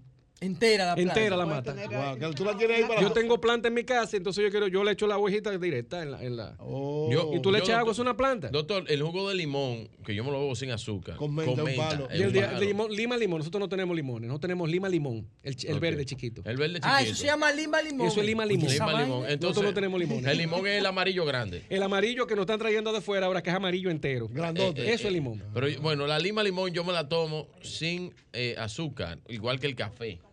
Con, yo no- con menta. Wow. No, Pero y- y me- ¿Eh? sí, es fuerte, pero Sí. yo me lo tomo así. No, pero está perfecto. O Eh, sea, porque Doctor, eh, él tiene su azúcar. pero con menta te va a quedar mejor. Si lo hace con Con menta. yo lo hago. De Sol preguntan, pata de pollo, pata de vaca, si, es- si hace la misma función. Imposible, no, no. No, que no, que La, ¿Diferencia? la pata de vaca, no, no. La pata de vaca tiene todos los nutrientes de comparar con la de pollo, usted me está diciendo. Ajá. No, nada que Dice o alguien sea. en las Pero redes. señores, ¿usted sabe qué duraba un pollo para estar maduro hace 20 años? Ahora dura 45 Eran 8 días. meses. Y En ahora- 45 días usted tiene un pollo en su, en su mesa. O sea que la pata de Usted le es hace mucho así a la pata y eso se vuelve nada. Intente romperle la pata a un pollo de un campo para que usted vea. No, se le va a no romper puede. la mano a usted. que. Ay, Sí, Dios sí. mío. ¿Eh? ay. Como lea que. Sí. Y, eh, eh, eh, tripita, bofe, es- todo eso se puede comer. Sí, claro, son proteínas. Ajá. Sí, sí. O sea, el todo eso que y se vende- pala. Pico y pala. Y pico y pala. Hay que gente que lo que puede comprar es eso. Mira, ahí está el hígado. Ahí está la asadura. O sea, está saludable. Corazón, sí. O Eh, sea, vete, eso es- vete. lo que pasa es que hay que tener cuidado. Vuelvo al tema de. eh, hay que tocar ese tema del ácido úrico. Eh, lo- las vísceras suben mucho el ácido úrico. Ah. Y hay que tener. Pero de un ave, co- con, la, con el- el- la artificialidad de las aves ahora mismo, no te va a hacer daño. Perfecto. ¿Hay alguna explicación a nivel de nutrición de por qué tanta incidencia de Alzheimer últimamente y en gente joven? Que, o sea, no en las edades que lo veíamos antes. Lo que pasa es que cada vez menos utilizamos la memoria para las cosas. La memoria se entrena como el cuerpo. Entonces, a- a- antes. El yo- celular Yo- ya yo no me sé ni un teléfono. no. Yo creo que nada más me sé. No, no, ya no. ¿Cuántos teléfonos tú te sabes, yo José? De no, memoria? No Yo te conviene, suelta eso. Yo me sé tres teléfonos. Yo me sé de Yo no me sé ninguno, no. Yo me sé el de mi casa, el de mi mujer. Sí, el- Yo me sé tres teléfonos. Sí. Sí, vamos Ya, porque o sea, ya Eh, o sea, ya. está aumentando todo esto porque estamos usando menos la memoria. Mira, hay un tema que se llama PIXI, PSI. PSI. ¿Qué se refiere a que ahora todo el mundo anda en busca de un diagnóstico de algo para justificar por qué el desorden de su vida? Es verdad. Ey, está Entonces, ¿qué pasa? Repita eso. medios. Repita eso. No quiero salirme de mi área. No, pero repita Pero eso. mira qué pasa. Repita eso. Todo el mundo está buscando. PSI, búsquelo en PIXI. Entonces, mira qué pasa con esto. Es Tú ves la gente. pues, sí, miren, para no tocar un tema específico. Si mi hijo, por ejemplo, es. Tiene un problema de atención, de falta de déficit de atención. Déficit Sí, sí, Sí, sí. ajá. No lo publico ni loco. ¿Por qué? Porque en el futuro a Richard le va a afectar eso. Me explico. No es cool que él tenga eso. Tienes razón. No está bien. No, pero entonces, yo me estoy tomando con pacientes que le han dado la vuelta al mundo buscando un diagnóstico al hijo. Digo, no, su hijo, lo- en mi época, su hijo lo que es bruto. No, no, o sea, disculpen, es un chiste. que le hago O al también, doctor, su hijo no está suficientemente motivado con lo que se no, está hablando del- de la historial Me refiero del historial del niño, un chiste que acabo de hacer. Sí. no, es la, re- no es la realidad de como yo lo veo, yo soy médico. Lo que le quiero decir es que hay gente que no entiende que hay gente que cada niño, porque mi otro hijo es muy despierto, él es diferente. Claro. Cada claro. uno tiene un Y estamos hablando de una persona, por eso me atreví a decirle eso con una paciente de confianza, porque ha ido ya a ser especialista y me doy cuenta que está buscando algo específico ella. No, no lo que le dice el No, especialista. que le, que le he dicho que el niño está bien. No, lo que pasa es que mi amiga sí descubrió que mi hijo, que su hijo tiene esto, o que mi su esposo tiene esto. Señores, Entonces, aquí hay un vida está- diagnóstico obligado. Señores, la vida está ahora mismo difícil para todos nosotros y no podemos cubrir todas las áreas aunque lo queramos. Así es. Inventen ya un psicólogo, no yo, que le hable de eso que está cultura pixie. Ok. Y, es, y léanlo, que hay mucha Anótalo, información acerca de eso, del problema que hay de la gente buscando un diagnóstico para decirnos lo que pasa es que yo tengo tal cosa. Exactamente. Ok. Ah, Vamos a otra sea, pregunta. no- Yeah, y- y- Adelante, buenos días. Con Buenos días. se resuelve. Buenos días, Adelante, Sol de la Mañana. para el doctor Richard Marín. Eh, ahorita yo estoy hablando de, de los rulos. A mí me encantan los rulos, Ajá. Pero no es verdad que está barato. El rulo cuesta 10 pesos la unidad Y un plátano. y son chiquitos. 25 y 27 No, pero en comparación con el plátano En fue que comparación dijo. con el plátano, no, no es que sea barato, es que si lo comparamos, te compra tres rulos con lo que cuesta un plátano. Sí, el plátano está en 30, Ah, 30, bueno, 40. eso es verdad. Ah, ok. Ah, bien, gracias, hermano. Muy amable. Sí, Adelante, lo- buenos días. Quiso politizar. Buenos días. Buenos días, Eddie. Buenos días. Buenos días. Buenos Su, días. su pregunta, camarada. Una pregunta para el doctor. ¿Me puedo desayunar con fruta todos los días, con fruta diferente? Frutas diferentes. No, no, desayuno hay algo que se llama 5 al día internacional, que es un programa que yo traje en el 2009 al país. No lo traje yo, se creó en otro sitio. Algo bueno en República Dominicana es que todo está hecho, nada más hay que implementarlo. Ok. Entonces, 5 al día internacional es que usted debería consumir frutas de colores diferentes todos los días. Porque existe algo que se llama fitonutriente, que es que cada color de una fruta ayuda con una diferente enfermedad. Explíquelo, doctor. Los fitonutrientes- También está demostrado que los colores doctor. de la fruta, las plantas los ponen para atraer la polinización, para generar la polinización. Para generar la polinización, Cuando la planta quiere que se distribuya su semilla, porque si cae debajo de ella, la sombra impide que se reproduzca. Entonces, ¿cuáles son? Hay, hay frutos además de naranja, Claro. O sea, ¿cuáles Es son los morada. Por ejemplo, decíamos que la berenjena es una fruta, es morada. Ah, es verdad. ¿Entiendes? verdad. La remolacha es una El fruta. aguacate es El verde. aguacate. Es una ¿Tú me entiendes? Es una fruta. O sea, cada color, por eso la zanahoria. Por ejemplo, lo- vamos a hablar de los jugos verdes. Un error grave. La gente siempre consume. el Ay, mismo los jugo jugos verde. verdes son un error. No, no, no. El mismo jugo verde es el error. Un día tengo un jugo amarillo. Un día Ah, verde, un día verde, rojo, sino- de diferentes colores, de vegetales. Oye, Es jugos Ok, frutales. Correcto, porque la fruta, señores, lo ideal es no llevarla a jugo, es consumir la fruta Consumirla entera. jugo. la fruta. Ahora de los de vegetales sí. Correcto, de perfecto. estación. Pero también- Algo clave. Sí, sí, de las Elena. redes preguntan su opinión sobre vegetales con salmón y cuántas veces a la semana. Sí, el salmón recuerde que tiene... eh, un rico que preguntó. Bueno, pero Sí. los ricos también tienen derecho, adelante. Exacto. Oye, ¿Los El- vas a excluir de esto? Exacto. Tú, no eres, tú eres excluyente. Vegetales con salmón es una dieta Pero, popi, pero, ya. adelante. Para los popis Sí. ahora. Bueno, se puede consumir dos veces por semana porque recuerda que el salmón tiene muchos metales. Y la mejor combinación porque Mercurio. absorbe los metales, que es el mercurio, es el espárrago. Porque quien preguntó eso puede comprar el espárrago. El espárrago cuesta igual que el, Sí, el bar- el salmón. espárrago El espárrago, no, No, no, no, no. 300 Y el atún también. También dice que el atún tiene Yo- mucho, También, mucho También, metal. sí, tiene mercurio, mucho El espárrago es para popi. Entonces, dos veces por semana y cambiar el vegetal a dos veces. Por ejemplo, un día lo hace con brócoli, un día lo hace con, con eh, Espárragos. espárragos, Perfecto. digamos, sí. José. Eh, sí, eh, eh, por último de mi parte. Sí, ya. Con esta terminamos. Doctor, con esta concluimos. Nosotros sabemos que aquí no hay fiscalización de nada. Es que nada más se fiscaliza aquí las cosas cuando son un escándalo. Los productores hacen lo que les da la gana aquí. ¿Cómo nosotros podemos quitar esa cantidad de pesticidas agresivos que tienen los vegetales que tenemos a disposición en los supermercados? ¿Cuál, si hay algún método científico de desinfectarlo para que no sean dañinos para nosotros? Primero. Y segundo, el aceite de oliva está en el top 5 de los alimentos mejores del mundo. Sí, el aceite de oliva correcto. pensado en frío, mecánico, extra virgen. Ultra alimento. Pero resulta que la población común, la mayoría de la población, no puede pagar No el puede. aceite de oliva extra virgen.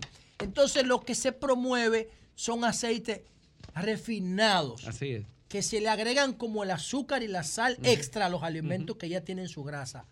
El impacto de los aceites refinados, que no pagan impuestos, el que paga impuestos es el bueno, el de No, oliva. no sabía, ¿no? No, los refinados no pagan impuestos, doctor. Los que pagan impuestos son los, los que son los que el aceite de oliva, que es el más sano, paga más impuestos. no sabía. Entonces, el tema de cómo desinfectar los vegetales, de metales pesados, y los aceites vegetales eh, procesados, refinados, ¿qué impacto tienen en la Sí. salud? Mira, lo bueno de los pesticidas, por ejemplo, a la hora de limpiarlo, de tú limpiar una fruta, es que caen al vacío, o sea, tienen un peso molecular muy fuerte. Entonces, lo que se pide es que se tenga un envase, José, y lo laven en un envase con agua limpia. Y se deje luego ahí, por lo menos por 10 minutos, la fruta o el víver o la, la fruta de, de Con el agua que corto. se lavó. Te voy a explicar por qué. Porque cae en la base, cae abajo. Sí. Porque tú sabes qué cantidad de agua implicaría eh, tirar para limpiarlo. Sería dejarlo en el fregadero tirando agua por 15 minutos. Mierda.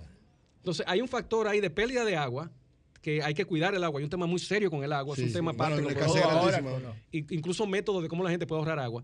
Entonces, el agua cae, entonces tú vas cambiando. Por, cada camada de víveres, tú tienes que otra vez hacer otro balde. Y ir vaciando. Los y ahí víveres tú- también. Los víveres también. Perfecto. Porque Ah. recuerda que el pesticida llega al subsuelo nuestro. Había una discusión de fincas orgánicas que no eran orgánicas nada al final del día porque había un señor a 10 kilómetros que, que usaba pesticida y por su suelo pegaba, le llegaba a él. O sea, y se descubrió eso raíz. haciendo... Lo de los Sí. aceites, doctor. Exacto. Y lo de los aceites... Perdón, que- doctor, solamente agua, porque hay gente que le echa vinagre, que le echa cloro. que le eche- sí, pero ahí entra el tema del costo, ¿no entiendes? O sea, tengo un medio galón de cloro, en eso es lo ideal echarle cloro, siéndote franco, incluso agua de sal, porque la sal extrae, recuerda, es un deshidratante desde fuera y ayuda con el factor inflamatorio que crea el mismo pesticida. Claro. Eso se puede, pero estoy diciendo la manera más básica y sencilla de hacerlo. Ok. Entonces, lo otro ya con los aceites, no hay manera, José, pedirle que usen la menos cantidad posible. Ok. Porque es que no pueden pagar un aceite de canola y no pueden pagar un aceite de oliva. Entonces, para colmo en el mercado, hay unos de que supuesto aceite de oliva mezclado, mixto de ciertas marcas. Sí, Eso no es aceite de oliva. peores. Pero en España lo falsifican, imagínate aquí. Es más- Señores, bueno, gracias, gracias al doctor Richard Marín. Wow, tremendo el doctor. Richard Marín. Excelente. Muchas bendiciones para usted, doctor. Que siga así. Muchas Señores, felicitaciones placer, hemos verdad. recibido Sí, por señor. usted, doctora. Tremenda. Tremenda. Gracias, que el doctor, Doctor, tú tienes que estar en una vitrina en exposición permanente para que el Eh, pueblo sea Por educado. lo menos aquí una vez al mes, ¿verdad? Bájale un chin ya. eh. Cambio fuera.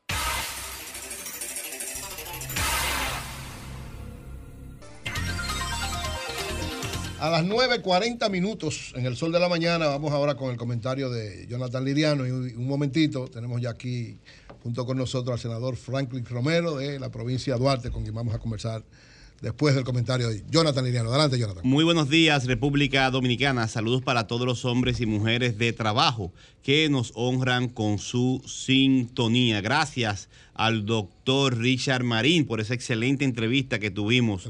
Ojalá que los medios de comunicación permanentemente tuviéramos la oportunidad de entrevistar y promover voces como la de este científico que está promoviendo una eh, nutrición más saludable para nuestro país. Y ojalá que el gobierno tome nota y en los contenidos de publicidad coloque información de orientación de lo que debe comerse y no para tener una mejor salud y prevenir las enfermedades. Solamente con eso, con promover la alimentación saludable, inteligente, le vamos a ahorrar miles de millones al Estado en salud y le vamos a crear mucha felicidad al pueblo dominicano. Jonathan, y además de su conocimiento, es admirable en el doctor Richard Marínez de cómo, siendo su clientela de clase media y clase media hacia arriba, él siempre tiene el enfoque en la mayoría de la población, No, una- los una- más necesitados. Una cosa extraordinaria Así porque es. tiene un enfoque biosocial de la medicina. El otro, el enfoque biomédico. Dirían pone- holística. Sí, no, el, Que el ve enf- todo. El enfoque tradicional de la medicina occidental después de la revolución industrial se basa en el paciente como un sujeto activo y en enfrentar la enfermedad. Eh, y no eh, eh, vincular al, al mismo paciente y su entorno social en las soluciones. Muy interesante la, esta visión del doctor y ojalá que la sociedad pueda promover más, más ampliamente esta información científica. La Semana Santa. La Semana Santa es la fecha de la pasión, la muerte y la resurrección. Se conmemora la pasión, muerte y resurrección de Jesucristo, el líder religioso más importante ¿Por qué la pasión? del planeta. La pasión es la parte del desenlace dramático, histórico y del sufrimiento. Eh, lo- el sufrimiento de Jesús y el apresamiento. Esa es la parte de la pasión. do- en el momento en que fue sometido a, a la persecución, al apresamiento y al dolor, el flagelo también. La muerte y la promesa del cristianismo. La- la- el cristianismo se funda en la última parte, que es la resurrección. La resurrección. Porque la, fuerza de lo de Jesús es la Jesucristo, resurrección. eh, la- Jesucristo es un líder histórico, religioso, espiritual que le promete eh, a sus seguidores la vida más allá de la ter- terrenal. Que tus, tus conciencia va a existir en otra, en otra dimensión si tú cumples con la idea de amar a Dios sobre todas las cosas y al prójimo Como a ti mismo. como a ti mismo. Por eso se- la resurrección le promete eso, contrario O sea, que en el cristianismo no puede existir el haitiano. Eh, No, no, no, el odio no puede existir. No, el- el- en el cristianismo todos somos Tú hermanos. no puedes ser cristiano y antihaitiano No, al mismo jamás, tiempo. jamás. es una contradicción irreconciliable. No debería ser. No, pero puede ser eh, cristiano y patriota. No ser de cristiano. No, puede la- ser cristiano la y patriota. La patria principal No. del cristianismo No, no es el amor a Dios y al prójimo. Puede ser patriota. Sí, pero ok, cada quien tiene una visión. Y Pero- Jesucristo. No, oye lo que yo No, eso que es Jesucristo un es el valor fundamental. Tú no puedes ser cristiano y antihaitiano.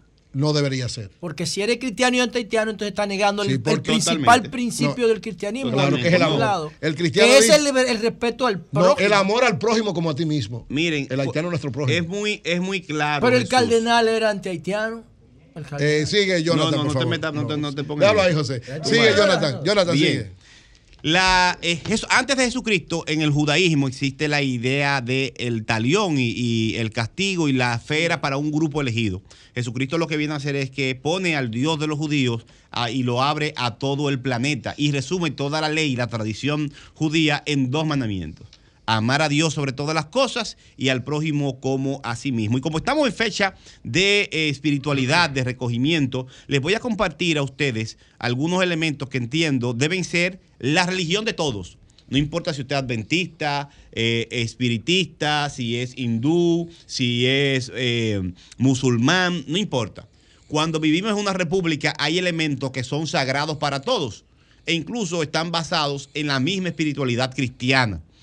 Y eh, estamos en una república, vivimos en una república en construcción que ha sido afectada históricamente, pero creo que si recordamos los componentes sagrados de la vida en comunidad, en sociedad, que están eh, eh, definidos incluso en la Revolución Francesa y en el liberalismo político del siglo XIX y XX y ahora el XXI, hay elementos que son sagrados y debemos preservarlos y cuidarlos con toda nuestra intensidad.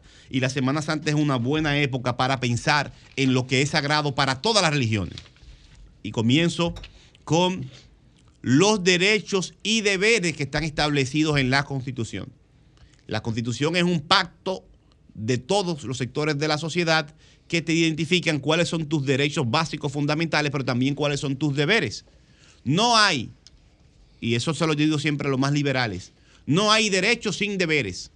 Porque para que haya derechos debe haber un contexto social y un Estado que te, te proteja a ti de los intereses individuales que se quieren imponer a tus derechos.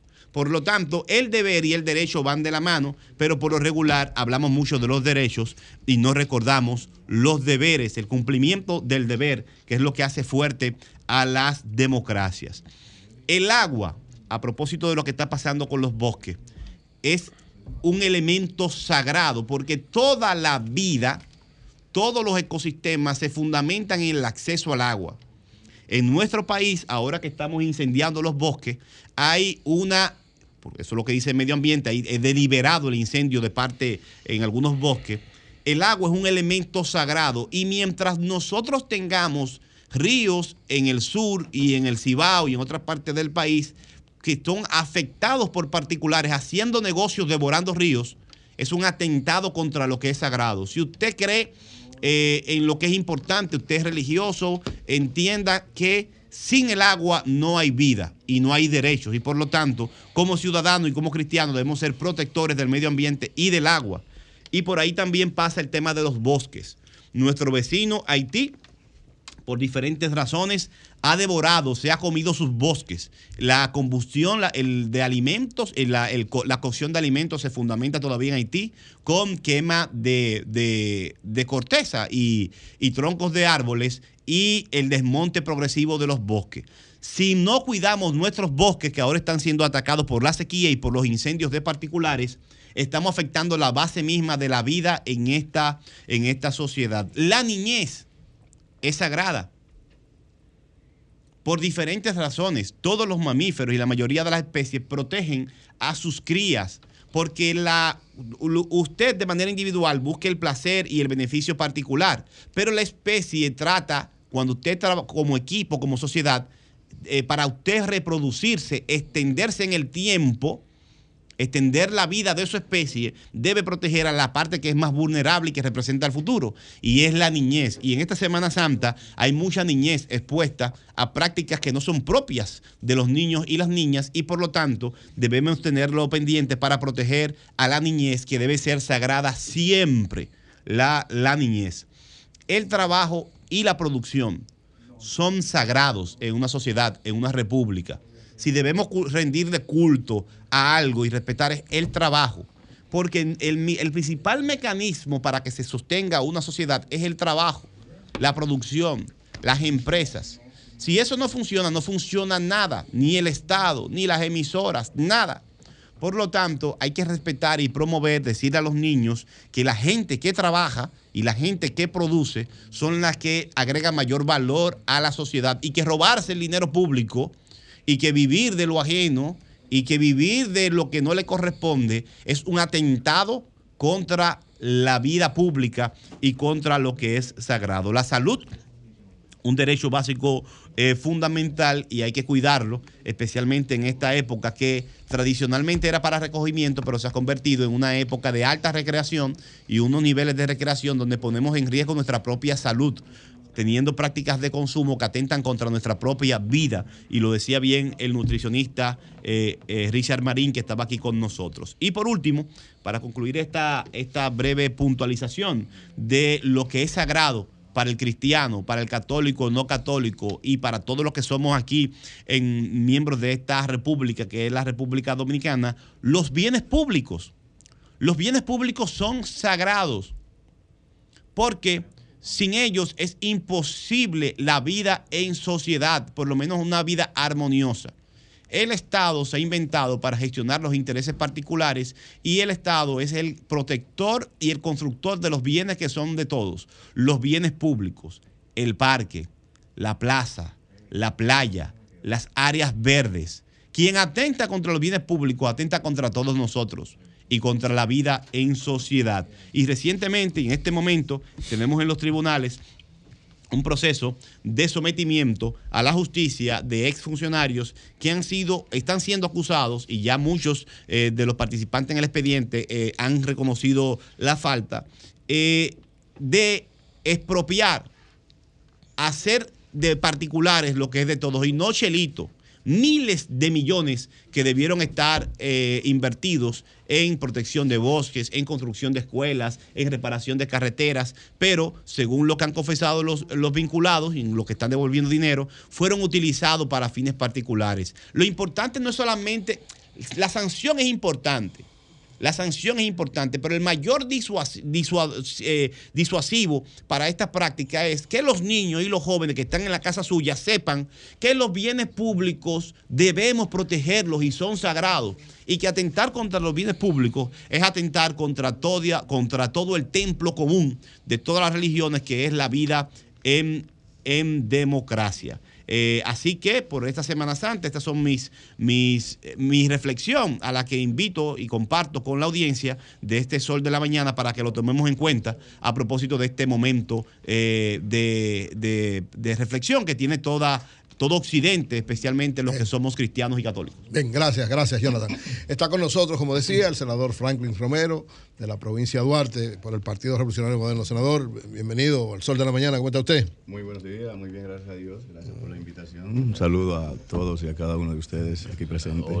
Senador, una provincia, Eh. una provincia pujante, dura, como es la provincia de Duarte. Somos de la misma provincia, o sea que yo nací allá. Si tú naciste en la Yo nací en provincia San de Francisco Por- por suerte para Eh, nosotros. exacto. Sí. Gracias, senador. Sí. Senador, Una de las preocupaciones que, que, digamos, tiene un sector de la población y, y mucha gente le preocupa, los niveles de endeudamiento y tantos, tantos préstamos que está tomando el país y que lógicamente, ¿verdad? El Congreso es que tiene que aprobarlo. ¿No, no sienten ustedes, usted como, como legislador y como parte del partido de gobierno, algún nivel de preocupación con este nivel de deuda?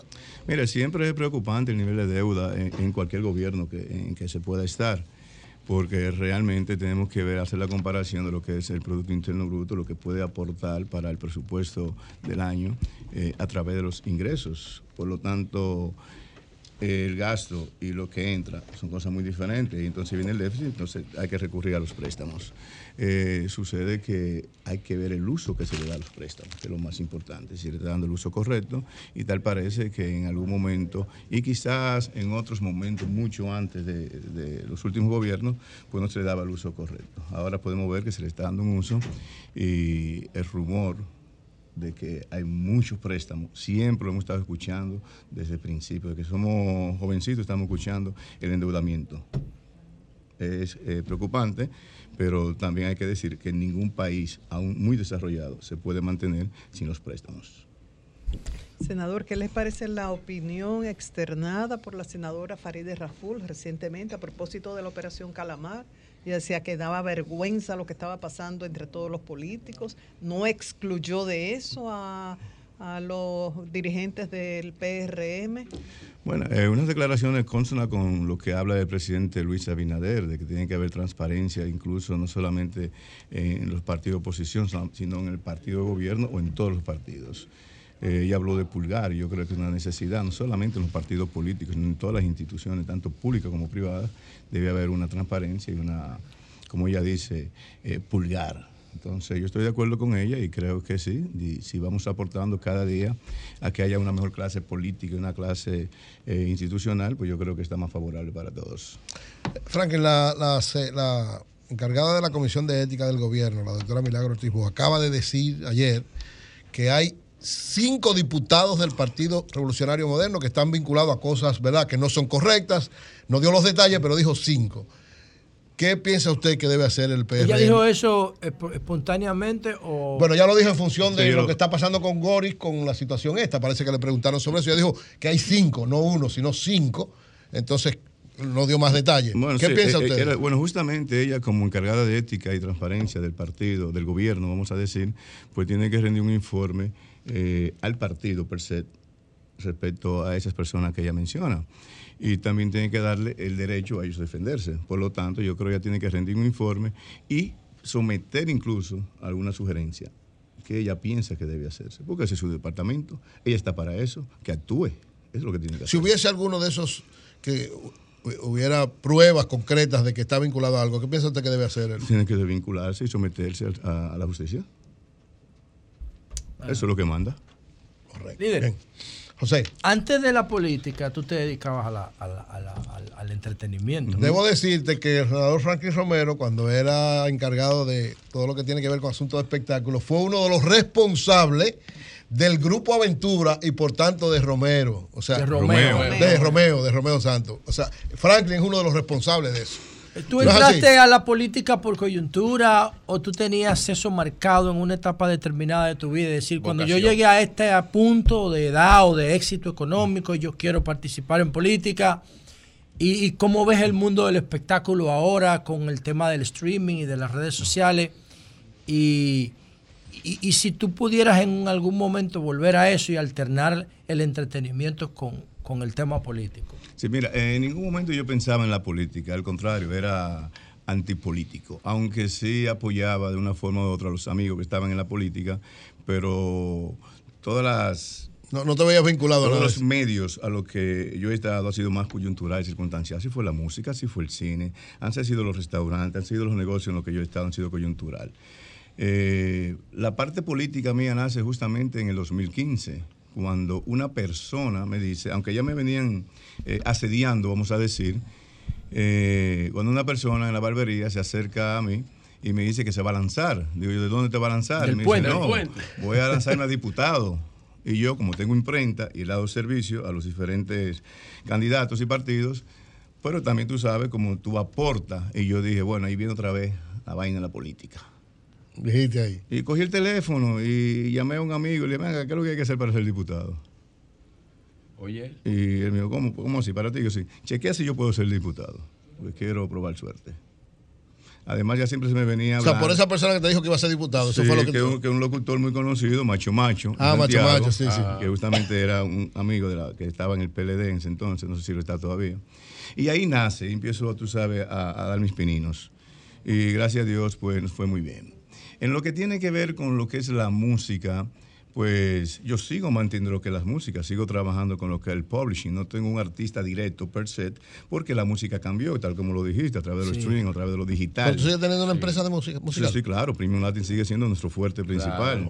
¿Cuáles Porque- artistas ahora mismo están en la carpeta de Premium? Mira, nosotros mantenemos el catálogo completo de Premium desde sus inicios. Eh, nosotros cedimos a Orchard, que es una dependencia de, de Sony Music, el catálogo físico y digital. Y a Juan y Nelson hicimos una alianza para que maneje lo que es la edición de música, de lo que es el catálogo de aventura. Seguimos manteniendo aventura, no de Romeo. Sí, porque eso es- más, no, de aventura, De aventura.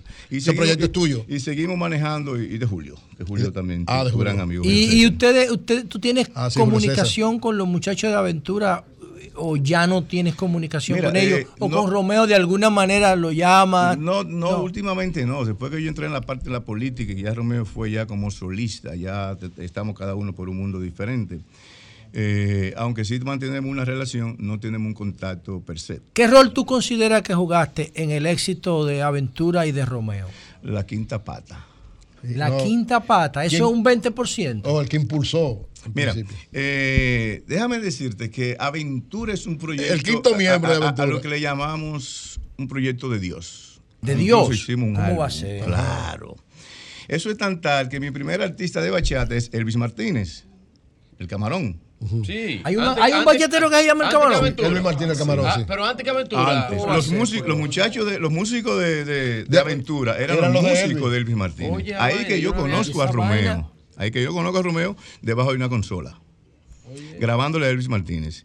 Después que yo le grabo Elvis ¿Cómo así? Martínez, Debajo de una consola él- grabándole. él estaba un- abajo de una consola estaba Romeo. ¿Pero aquí en Santo Domingo No, no, no, o en Nueva York? en Nueva York. Grabándole. No, no, él no estaba, él no era parte de los músicos, pero Él era estaba parte ahí. de, de un grupo que se llamaba Los Teenagers, que en ese entonces se convierte en Aventura Ya. eh, por Julio César. Por Julio César. Ahí que yo lo conozco. ¿Y quién le pone el nombre de Aventura? Julio César. Julio César. Julio César. Julio Julio César. César es otro también Ok. un Sí. amigo Entonces, nuestro que está en el mira, espectáculo. después que está Elvis Martínez, que Elvis Martínez que se pega realmente, yo tengo una alianza con B&G Music de distribución y me vienen a comprar justamente a Elvis Martínez, que era el que estaba pegado.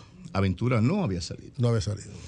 El primer álbum de aventura yo lo tengo. Me vienen a comprar a Elvis Martínez por 60 mil dólares en aquel entonces. ¿Comprar lo Año- que significaba? ¿Los derechos? comprar los derechos, los derechos. Eh, año 1999. Y yo le dije, mira, 90 mil, 60 mil dólares, yo no he visto 60 mil dólares juntos.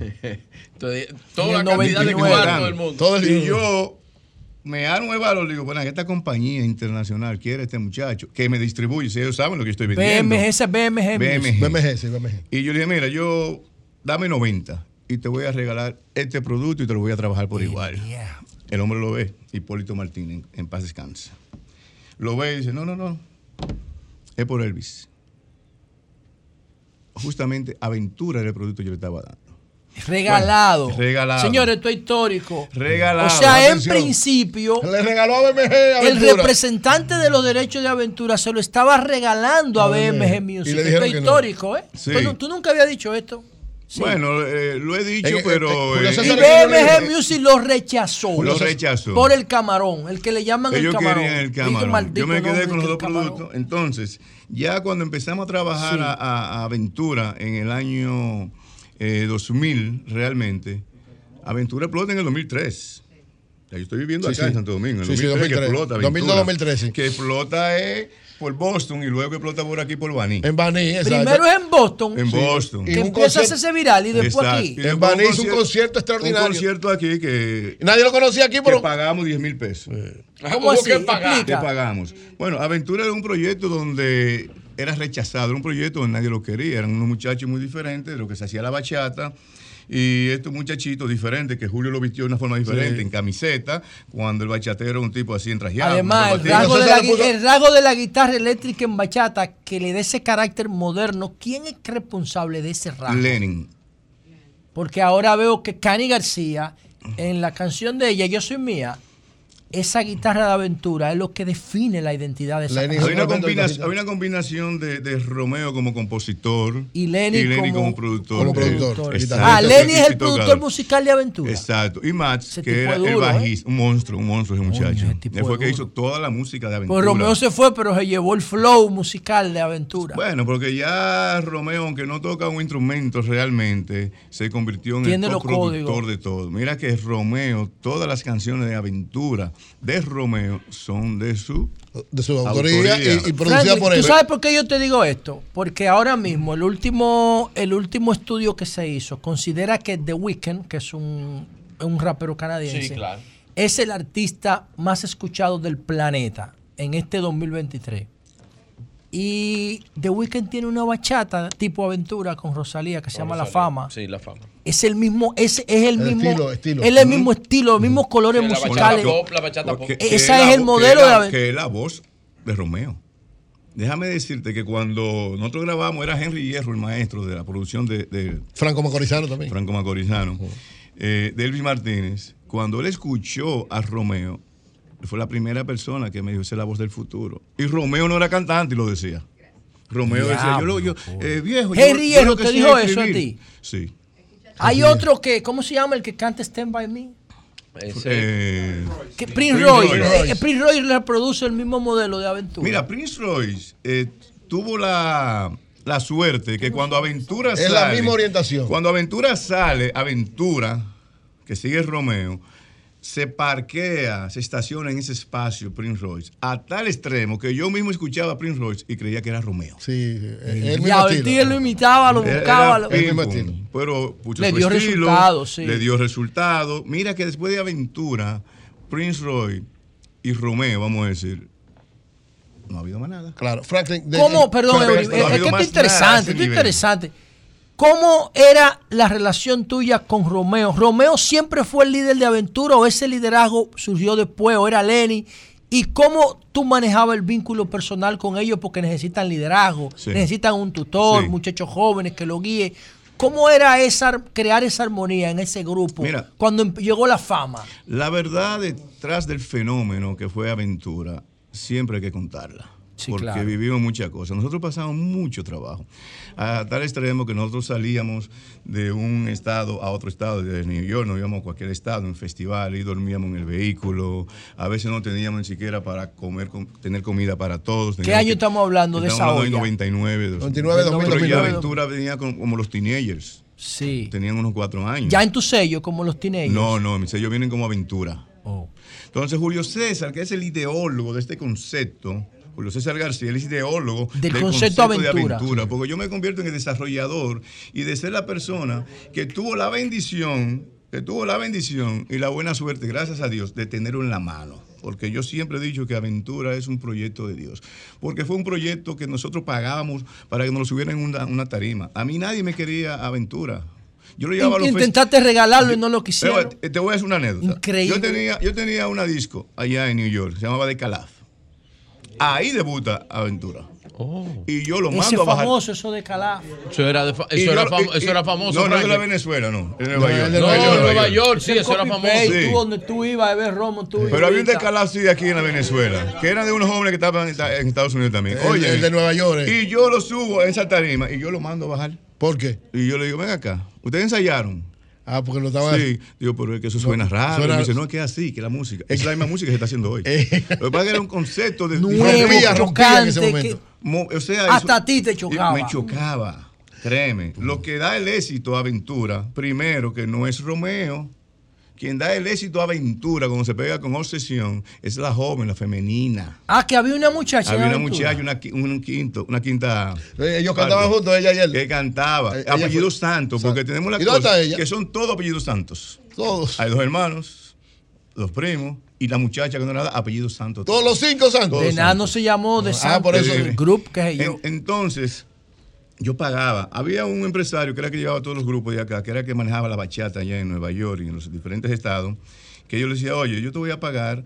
Eh, Para que mil tú me dólares, pongas- súbeme el grupo en cualquier Para festival. que lo vean. Y él me decía, Frankie, no gastes tu dinero en eso. Y déjame decirte, nosotros, yo creo en la diosidencia. Yo creo en el momento preciso. ¿Quién te decía no gastes tu dinero en eso? El empresario que llevaba Eh, los. Casi los- todo el mundo. Diablo, te estaban Pero mira, torpedeando la visión que tú Casi tenías. de- todo el mundo.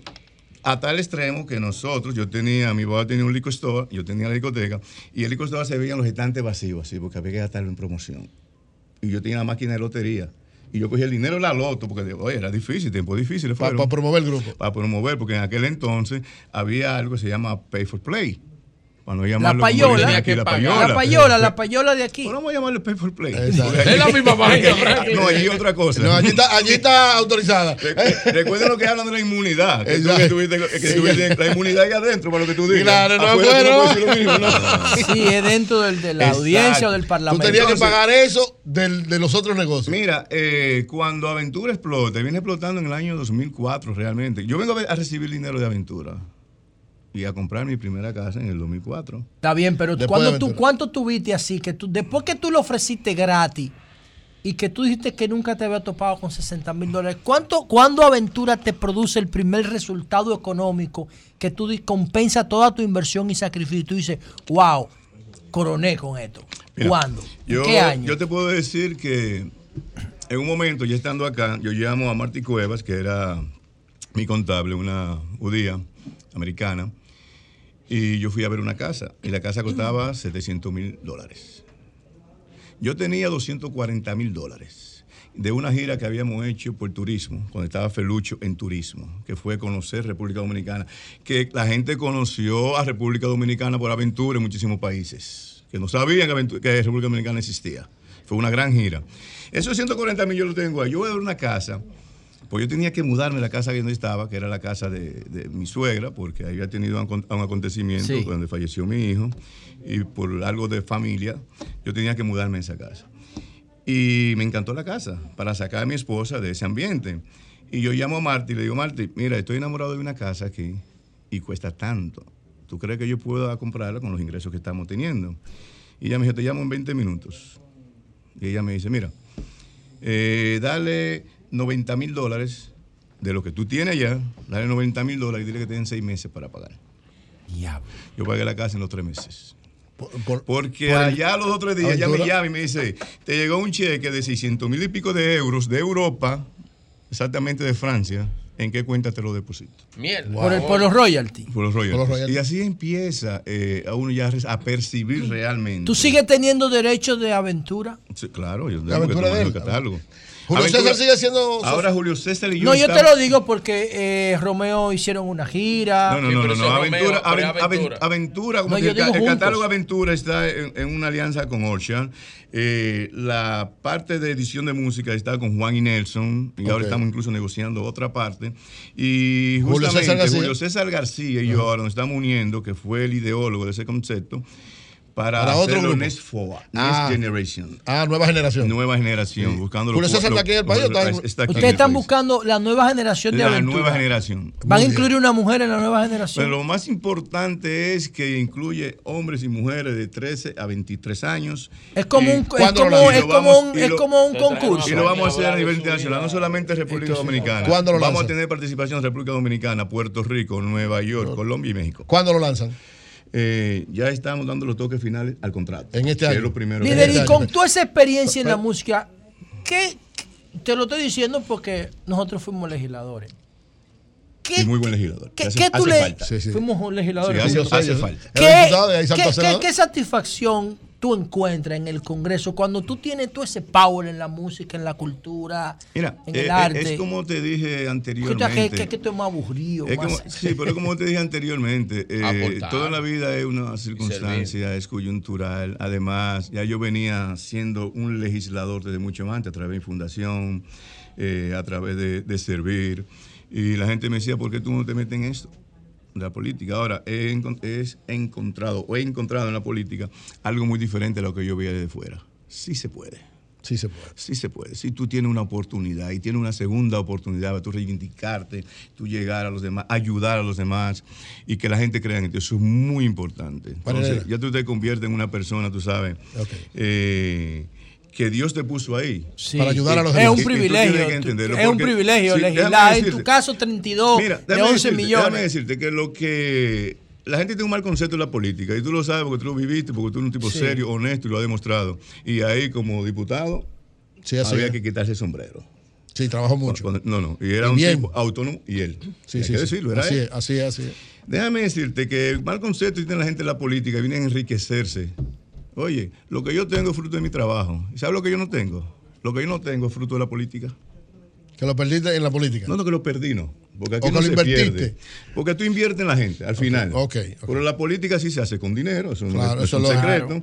Lo que no debería hacerse por dinero. Pero nosotros, el, el famoso barrilito, el famoso fondo especial, no da para tú asistir a tantas personas. Ejemplo, ayer yo re- recibí más de 500 personas en mi oficina, el viernes 300 personas.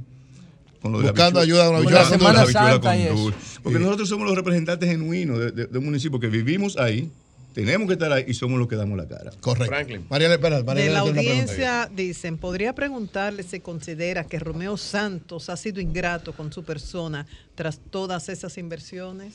Mire, eh, yo creo que Romeo y Franklin Romero son después de Aventura. Un antes y un después. ¿Cómo así? Ustedes los dos. Sí, mira, Romeo fue una persona que donde ha llegado fue porque se lo ganó. Yo creo que lo único que eh, la única cabeza que estaba Aventura y Romeo era en la cabeza de Julio César, ni Romeo siquiera. No, Julio César es el creador de Pero. Romeo se preparó de una forma que mientras los muchachos salían a una actividad y estaban por ahí, como se dice, jangueando, Romeo estaba en su habitación escribiendo. Trabajando. Yo te puedo decir que nosotros todavía sin ganar dinero, aventura pegado, pero sin recibir dinero, a nosotros nos ofrecen un, un contrato de 600 mil dólares de la pa- pastilla RF. Vaga la, La, la publicidad.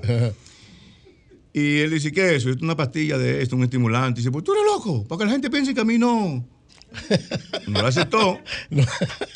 Oye, nosotros con una mano adelante y una mano seis- atrás. 600 mil dólares. mil dólares. Y dijo que no. JC Penny, valga Sí. también La promoción. publicidad. Irma Luna está por acá. Nos ofrece, nos ofrece también un buen contrato para que Aventura se vista de JC Penny. Y él dijo, no, yo no uso esa ropa.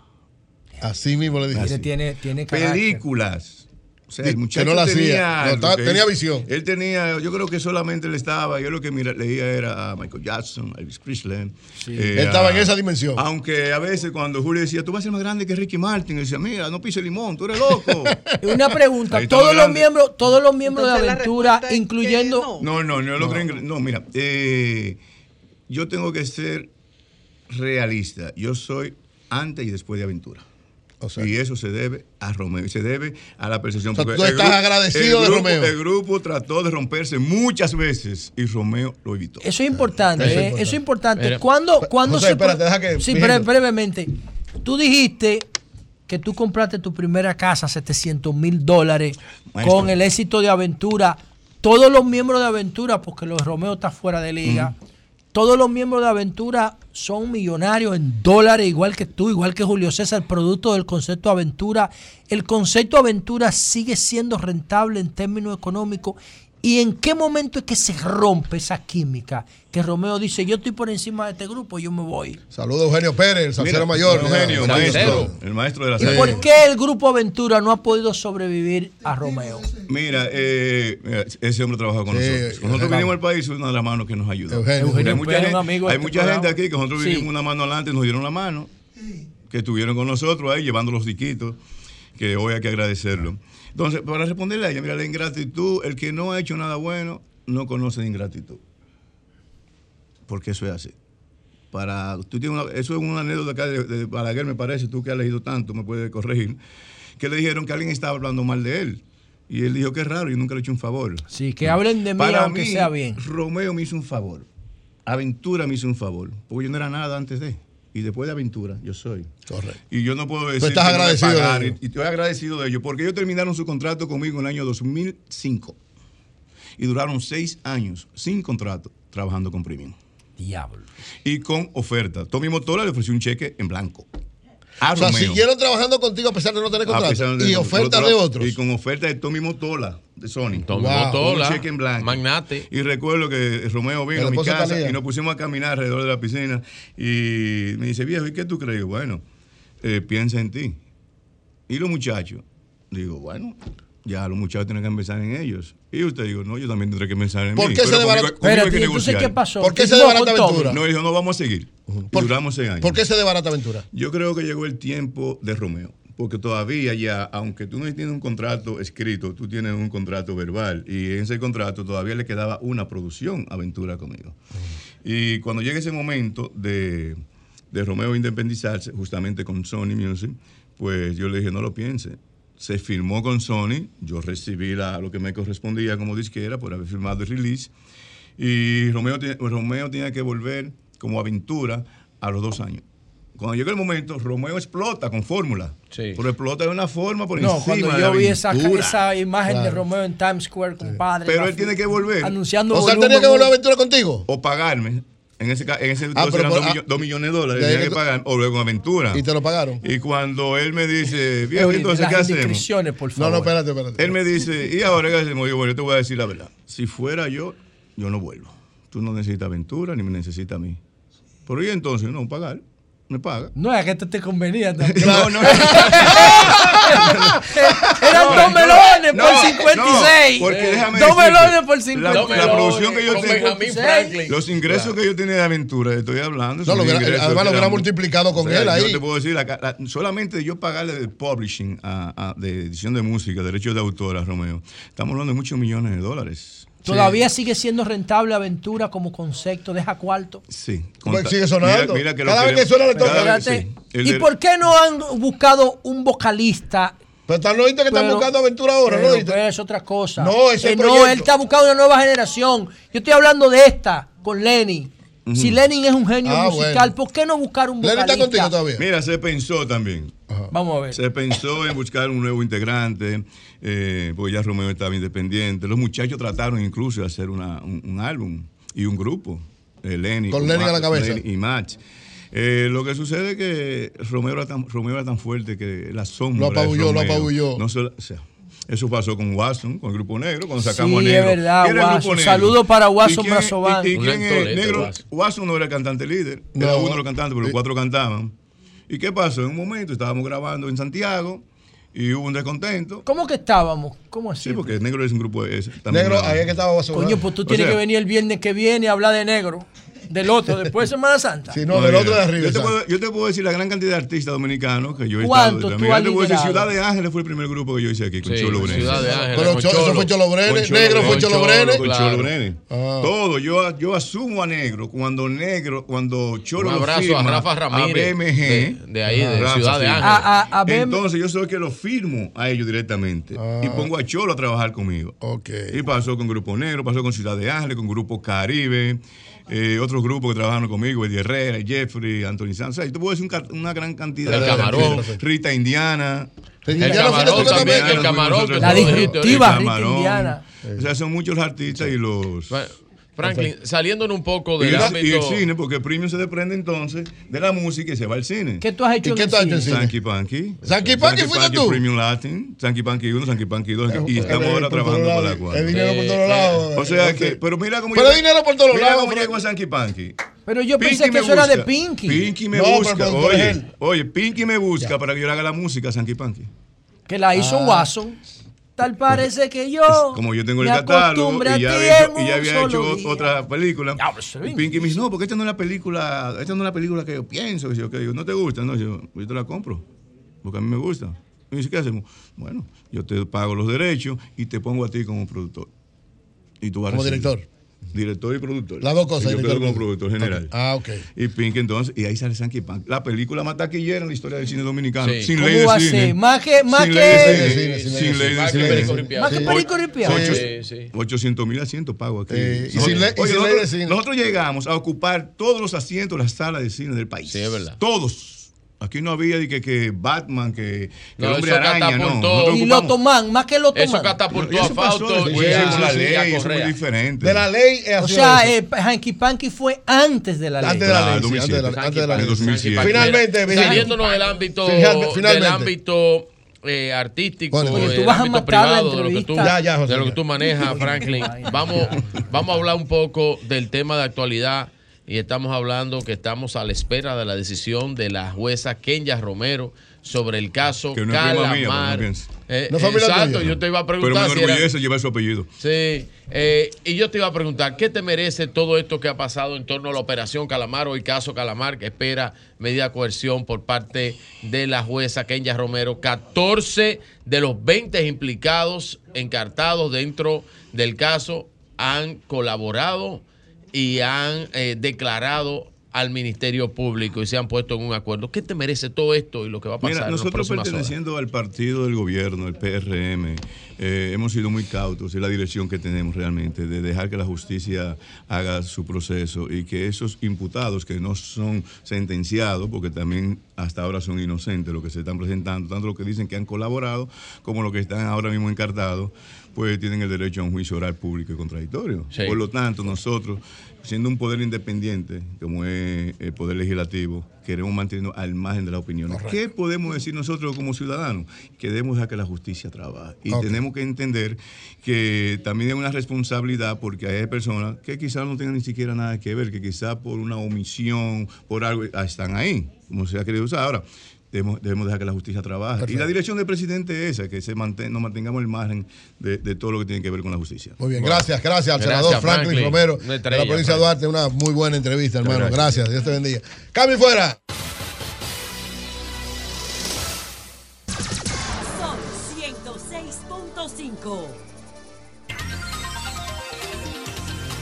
Bueno, a las 10.30 minutos continuamos con los comentarios. Virgilio, adelante, hermano. Hablando que uno se entiende, gracias a los que nos escuchan a través de este Sol de la Mañana en Sol 106.5, RCC Media, la Catedral de la Opinión en la República Dominicana. Interesantes entrevistas. Primero, el doctor Richard Marín, nutriólogo, eh, doctor especialista en medicina deportiva, eh, una estrella, un científico eh, de la medicina. Luego, con el senador Franklin Romero y hablamos un poco de la historia artística de la República Dominicana con el senador Franklin Romero eh, aquí en cabina. Estamos en Semana Santa y el caso de Donald Trump es único en la historia.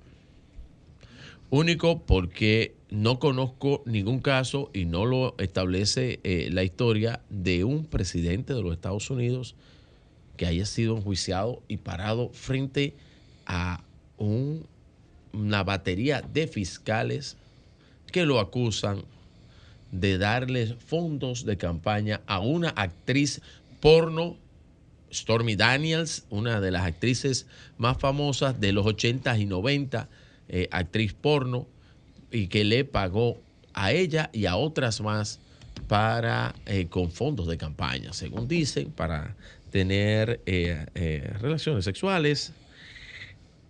El caso del, de Trump por la sociedad norteamericana. A, a- Trump no lo están procesando por haberle pagado a Stormy Daniels. No, por haber usado. Están- le está- lo están procesando porque eh, en Estados Unidos escogieron lo mismo que aquí, el mismo mecanismo. Sí, a cambio de silencio, De cambio de delación silencio. premiada. Y agarraron al director de financiero de la campaña de Trump, que lo iban a someter por evasión de impuestos, y le dijeron, si usted me da detalle de la campaña de Trump, nosotros no lo sometemos. Exacto. Entonces, él fue que él, él fue que ofreció el plan de pago De a silencio. Stormy Daniel de 12 meses en un año.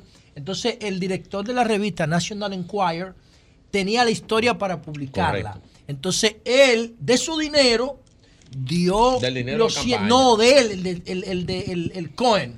Sí. Le dio 130 mil dólares a Stormy y después la dirección de campaña de Trump puso los 130 mil dólares en 12 pagos como que eran gastos legales. Legales. Entonces, ¿cuál es la acusación? Que Trump utilizó dinero de campaña federal Correcto. para comprar el silencio para que la publicación de Stormy Daniel no saliera en National Enquirer. Correctísimo. Y Entonces- la, la secuestrara. Entonces, esa es la, esa es la exacto, acusación. el uso de los fondos de campaña. Exactamente. para- Por eso es que lo están procesando. Para ocultar, para ocultar la información de Stormy Porque faltaban 15 Sí. días para las elecciones Exacto. cuando iba a salir el reportaje en National Enquirer. Exacto. Entonces, con eso ocultaron la información de que Trump, de que el presidente Donald Trump, pues eh, hacía esto de forma regular con, Sí. con Sí, actrices. porque había una y Playboy este que él le había dado, que él le había dado Anteriormente, en la- en la historia- 120 la mil dólares más. La historia de él con actrices porno es conocida y con personas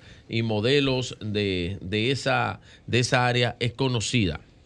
Pero ¿qué pasa y qué es lo que yo quiero eh, resaltar sobre esto? Es que Trump eh, es producto de una sociedad machista. Esto que va a pasar con Trump. Porque a la gente, al, al ciudadano norteamericano promedio, no le importa que Trump eh, haya hecho eso con, con una actriz porno, con 10 actrices porno, con 20 actrices o con 200 mujeres. Eso no le importa a la sociedad norteamericana. La sociedad norteamericana no se fija en ese tipo de cosas. Al contrario, puede ser que eso le dé más valor como macho a Donald Trump. Una sociedad machista envuelta en eso. Yo dudo mucho que esa sociedad, y oigan bien lo que les voy a decir, eso puede ser la catapulta de Trump a la presidencia de los Estados Unidos de vuelta. A que ustedes lo sepan. Yo no veo nada de malo en eso de Trump. Si Trump logra salir de eso, que ha salido de cosas peores. Son 30 cargos, líder. Son 30. El problema es que ese Pero es- oye, o- o- óyeme, sí. eso, Espérate, pero es eso una- no Es el lo, pero óyeme, óyeme, Espérate, es eso no- una de óyeme, cuatro acusaciones. Eso- y en esta sola son 30 Pero cargos. eso no lo imposibilita para él ser presidente de los Estados Unidos. El Oye es que para ser ser- oye, candidato. el problema es que puede convertirse en una especie de. Porque la, la de- constitución de los Estados Unidos no lo No, imposibilita. no, pero eso. oye, es verdad. Lo que pasa, recuérdate. No lo lo- imposibilita. pero oye, los, los que han tenido problemas de tipo sexual y que han tenido que dejar su candidatura son varios. Pero aunque esta no sea la que le proporcione eso, que es verdad que de esta puede salir fortalecido, pero están las otras acusaciones, Sí. Entonces- que si los fiscales saben manejarlo bien, podrían ahí sí impedirle. Ante una, ante una victoria de Trump en este proceso, se viera directamente guiado los, los tambores de la victoria de Trump hacia eh, la Casa Blanca. ¿Qué pasa con Trump? Que Trump también ha logrado con esto estar en las planas y estar en la mente de todos los norteamericanos de nuevo. Tanto así que su competidor más cercano, el gobernador de Florida, Ron DeSantis, Ron DeSantis.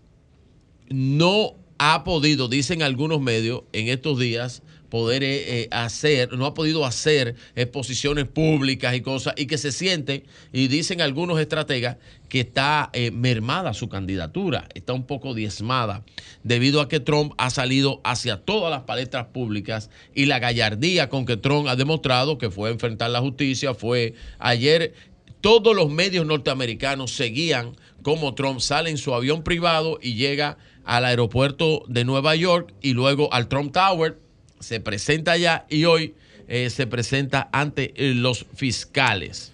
¿Qué yo creo sobre Ante- la no, política? se presenta ante el juez. Ante es, el juez. Es, es de origen latino, se llama Juan Merchan. No, es Juan colombiano. Un Es colombiano, un colombiano, un colombiano el juez. Es colombiano el juez. Pero eh, eh, recuerden algo, recuerden algo. Trump es una de las figuras norteamericanas con más popularidad ante un presidente que tiene serias dificultades como lo es Joe Biden. Joe Biden es un presidente con serias dificultades ahora mismo para expresarse debido, bueno, algunos dicen debido a su edad, no sé, porque eso Biden, determinaría difícil, un par médico, había que ver qué dicen los médicos respecto a eso y sobre un presidente de los Estados Unidos poco se va a decir. Yo entiendo que si Trump logra una victoria sobre esto, sobre este caso específico, aunque sea pírrica, todos los otros cargos que José mencionaba y que yo lo iba a mencionar Oh. ahora, todos la- los otros cargos, la cuatro. gente va a entender que es que le están buscando la quinta pata al gato. Y eso va a ser la catapulta de Donald Trump hacia la Casa Blanca ante unos demócratas que no tienen un candidato posible a la fecha de hoy. Y recuerden que las elecciones en los Estados Unidos están a un año y algo de y todavía un demócrata no ha salido, no hay un liderazgo demócrata que pueda sustituir la figura de Biden que necesita ser sustituida. Viniendo al caso de la de República Dominicana y haciendo un paralelismo con la justicia, pues en el caso de la República Dominicana está ya decidiendo la jueza Kenya Romero sobre los seis acusados que van a ser, eh, le van a dar una medida de coerción. Muchas cosas se han dicho. Ayer el señor Pagán seguía hablando cosas y seguían diciendo cosas de las que dice el A ex, Pagán le dieron el que ex hable, director y de la ahora hay que OISOE. darle pa' que se calle. El ex director de la OISOE, en la cual también Pagán dijo algo que a mí, y me gustó mucho la respuesta del amigo Julio César Valentín, que tú no te referiste a eso, Eury. Y Julio César en una nota de prensa sobre algo que dice eh, el señor Pagán, que dice que él le dio fondos a la campaña de Julio César Valentín. Muy bien por Julio César, que dice sí, los fondos fueron enviados en, a través de mi partido en ese momento, que era el PLD, y yo entiendo que si el PLD como organización política me envía unos fondos, son fondos de forma lícita. Esa es la respuesta correcta. Al igual que yo entiendo también que si el señor eh, Gonzalo Castillo eh, dice, bueno, a mí quien me enviaba los fondos, porque él no, ha él no ha desconocido los fondos que recibió para campaña. Me lo enviaba el PLD, me lo enviaba mi partido. Si mi partido me envía esos fondos, yo entiendo que esos fondos no son ilícitos, porque me lo está enviando mi partido. Me gustó esa posición y me parece inteligente. No obstante, ahí los abogados se han descontrolado un poco. Están desgalillados los abogados de la defensa.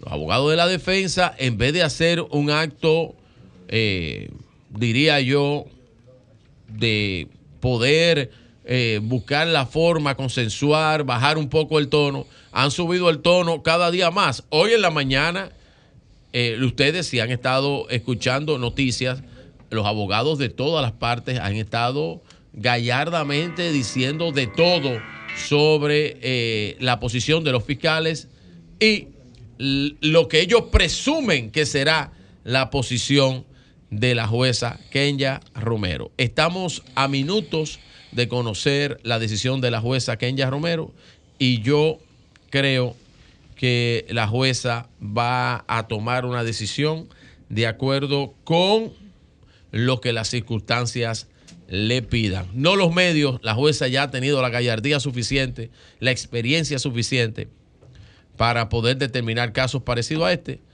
Vamos a ver qué determina eh, la jueza, pero yo creo que ante el problema más grande que tiene esta acusación es que 14 de los 20 encartados han colaborado y se han declarado culpables. Eso, eso es un, un elemento a analizar dentro de lo que debe estar ahora mismo eh, sopesando la jueza Kenya Romero. Eury. Agradecer al, Al diputado, diputado. Aníbal Díaz, miren, nos hizo llegar esta bichuela con dulce, Sí. que nos la vamos a comer. Sí, La gracias, mitad Aníbal. primero, la, ¿verdad, María Elena? La mitad Mitad y mitad. y después la mitad. La Y mitad. antes, antes de las cuatro Míralo la Y ahí, antes de las cuatro. ahí, mira qué bonito. Mira qué esto ahí, bonito, mira, muy bien. Yo mira, soy míralo team de la ahí. Pero no capital. enfocaste nada, mijo. Mírala ahí, mírala ahí, mírala ahí. Ya sabes el team Pero de que la están capital. con la, con- nos lo dan con la galletica. Y mira, ¿dónde está la galletica? Míralo ahí. ¿Dónde está la galletica? Míralo ahí, míralo ahí, míralo ahí. Ustedes no ven, Dios mío. El contenido de un pozuelo. Ya, aprende, Pero yo Virgilio. dos veces hice la vaina aquí. Ya, Virgilio. Aníbal Díaz, gracias, hermano y amigo. diputado. Dios te bendiga mucho. Team Capital. dice Cambio y fuera.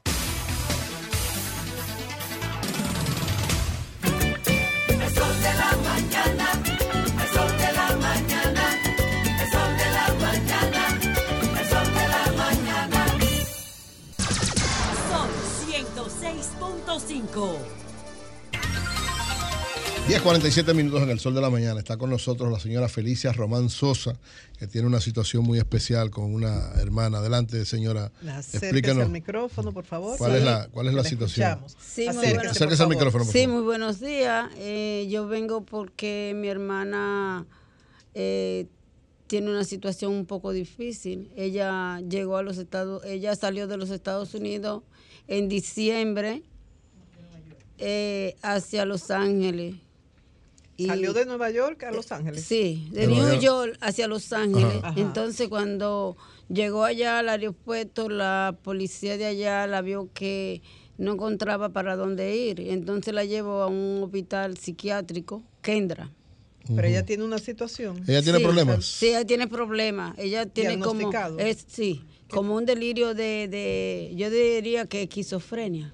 Esquizofrenia. Ajá. Y no se trata para eso. Ella se está tratando, pero como ella vive sola ya en los Estados Unidos, eh, parece que no se toma el medicamento. Entonces estaba desorientada en el aeropuerto de Los Ángeles y le- la iban a llevar a un psiquiátrico. La llevaron a un La psiquiátrico. llevaron. Y entonces. Eh, al psiquiátrico Kendra. Entonces, desde ahí, entonces cuando yo fui a visitarla a ella, a su casa, me encuentro con la situación.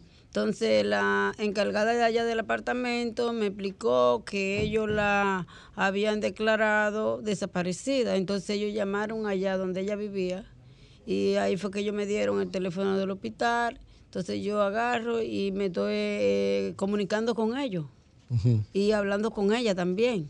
¿Y qué le dicen? Eh, bueno, ella lo que me decía era que, que bueno, ella me, me decía que estaba que estaba mal, pero ella no decía nada, ella me decía muchos disparates. Ella sigue en el hospital en estos momentos. Ella está en Los Ángeles, en el hospital. En el hospital no, no, ella no está en el hospital. dónde de Los está? ¿Y Ángeles. dónde está? Ella estaba, pero ellos se comunican conmigo y se ponen de acuerdo conmigo, le compran un vuelo, parece con su misma tarjeta que ella andaba.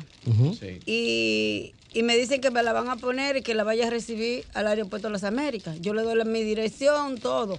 Porque Pero cuando usted habla de ellos, ¿a quiénes? ¿Quiénes son ellos? ¿Quiénes son Allá ellos? en el hospital. Ah, en el Pero hospital. identificado, no es una persona que se hace pasar por alguien del hospital. No, no, no, no, no. Yo estaba hablando. O sea, confirmado en el hospital. Sí, Pero el sí. hospital la mandó, la envió. Sí. ¿Y ella Sí. vino? No, ella nunca vino. Ella nunca abordó el avión.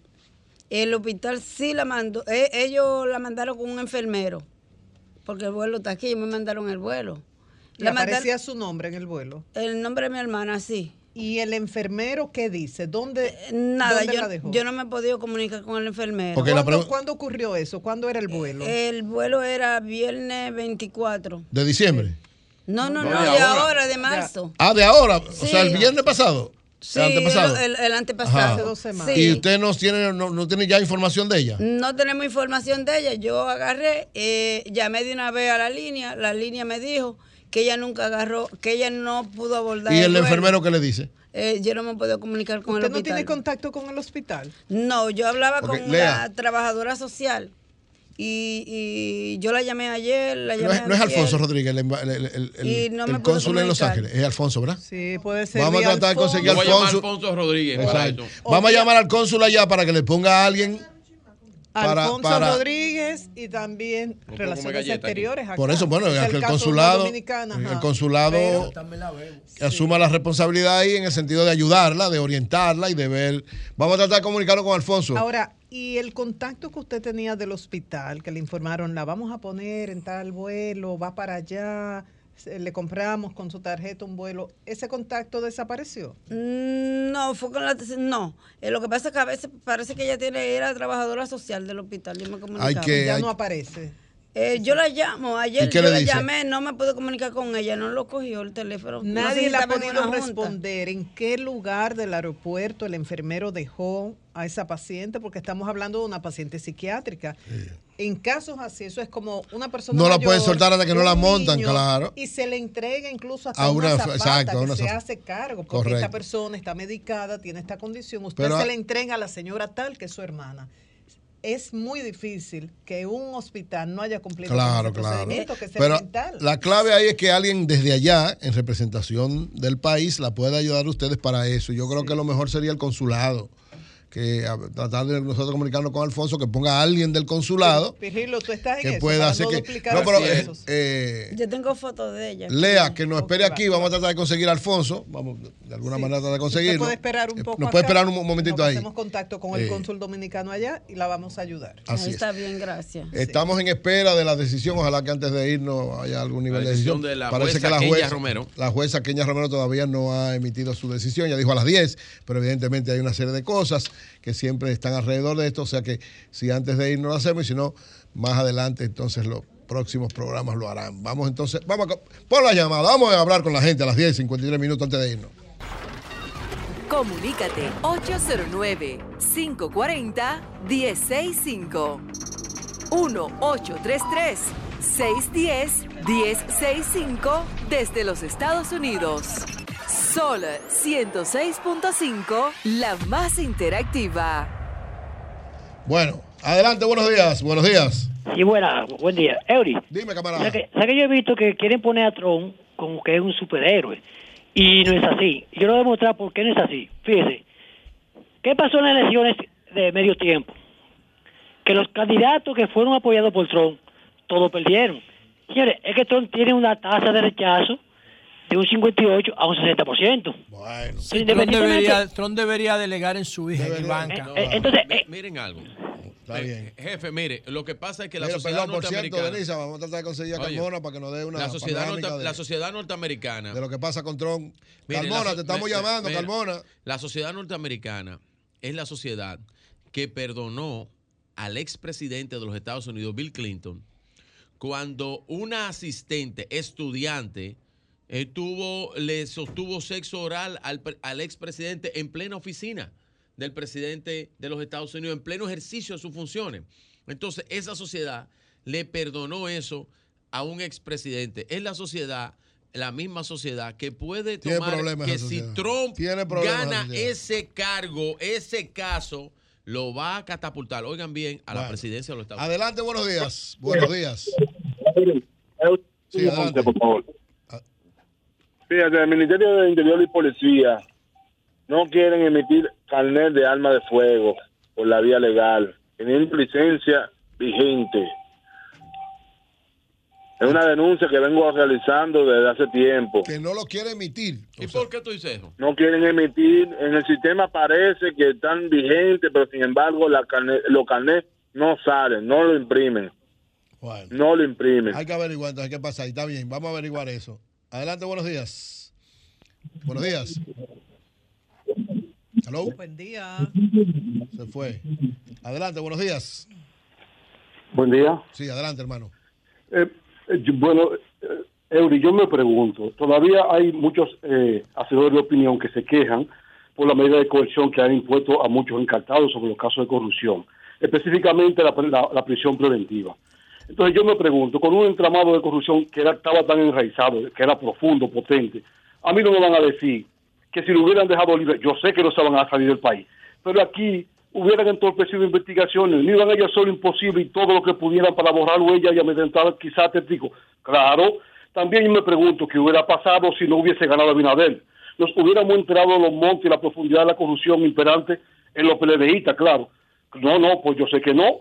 Eh, yo apoyo al Ministerio Público.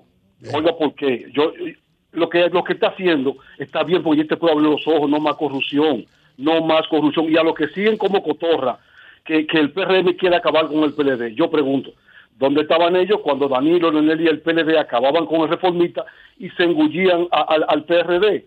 Carlos Valenzuela, gracias. Bien, gracias, hermano. Saludo a Eduardo Rosario, hermano y amigo. Eh, Nos viene a traer un detalle especial. Ve, ve, echa para acá, ven, Eduardo, ven para que nos diga y no hable de eso. La Cruz Roja Dominicana siempre. Cruz Roja. Sí, la Cruz Roja un, Oye, uno de los organismos más importantes. un botiquín especial. Uno de los organismos más importantes que tiene gracias, la República. Dominicana. Están lo del equipo Es la Cruz. Roja. Muchas gracias, hermano. con esto delante. Siéntate ahí. No, pero es un botiquín de verdad. Explícanos, explícanos, ¿cómo, cómo va la Cruz Roja en, este, en esta Semana Santa? ¿Cómo, Buenos días al equipo y al país.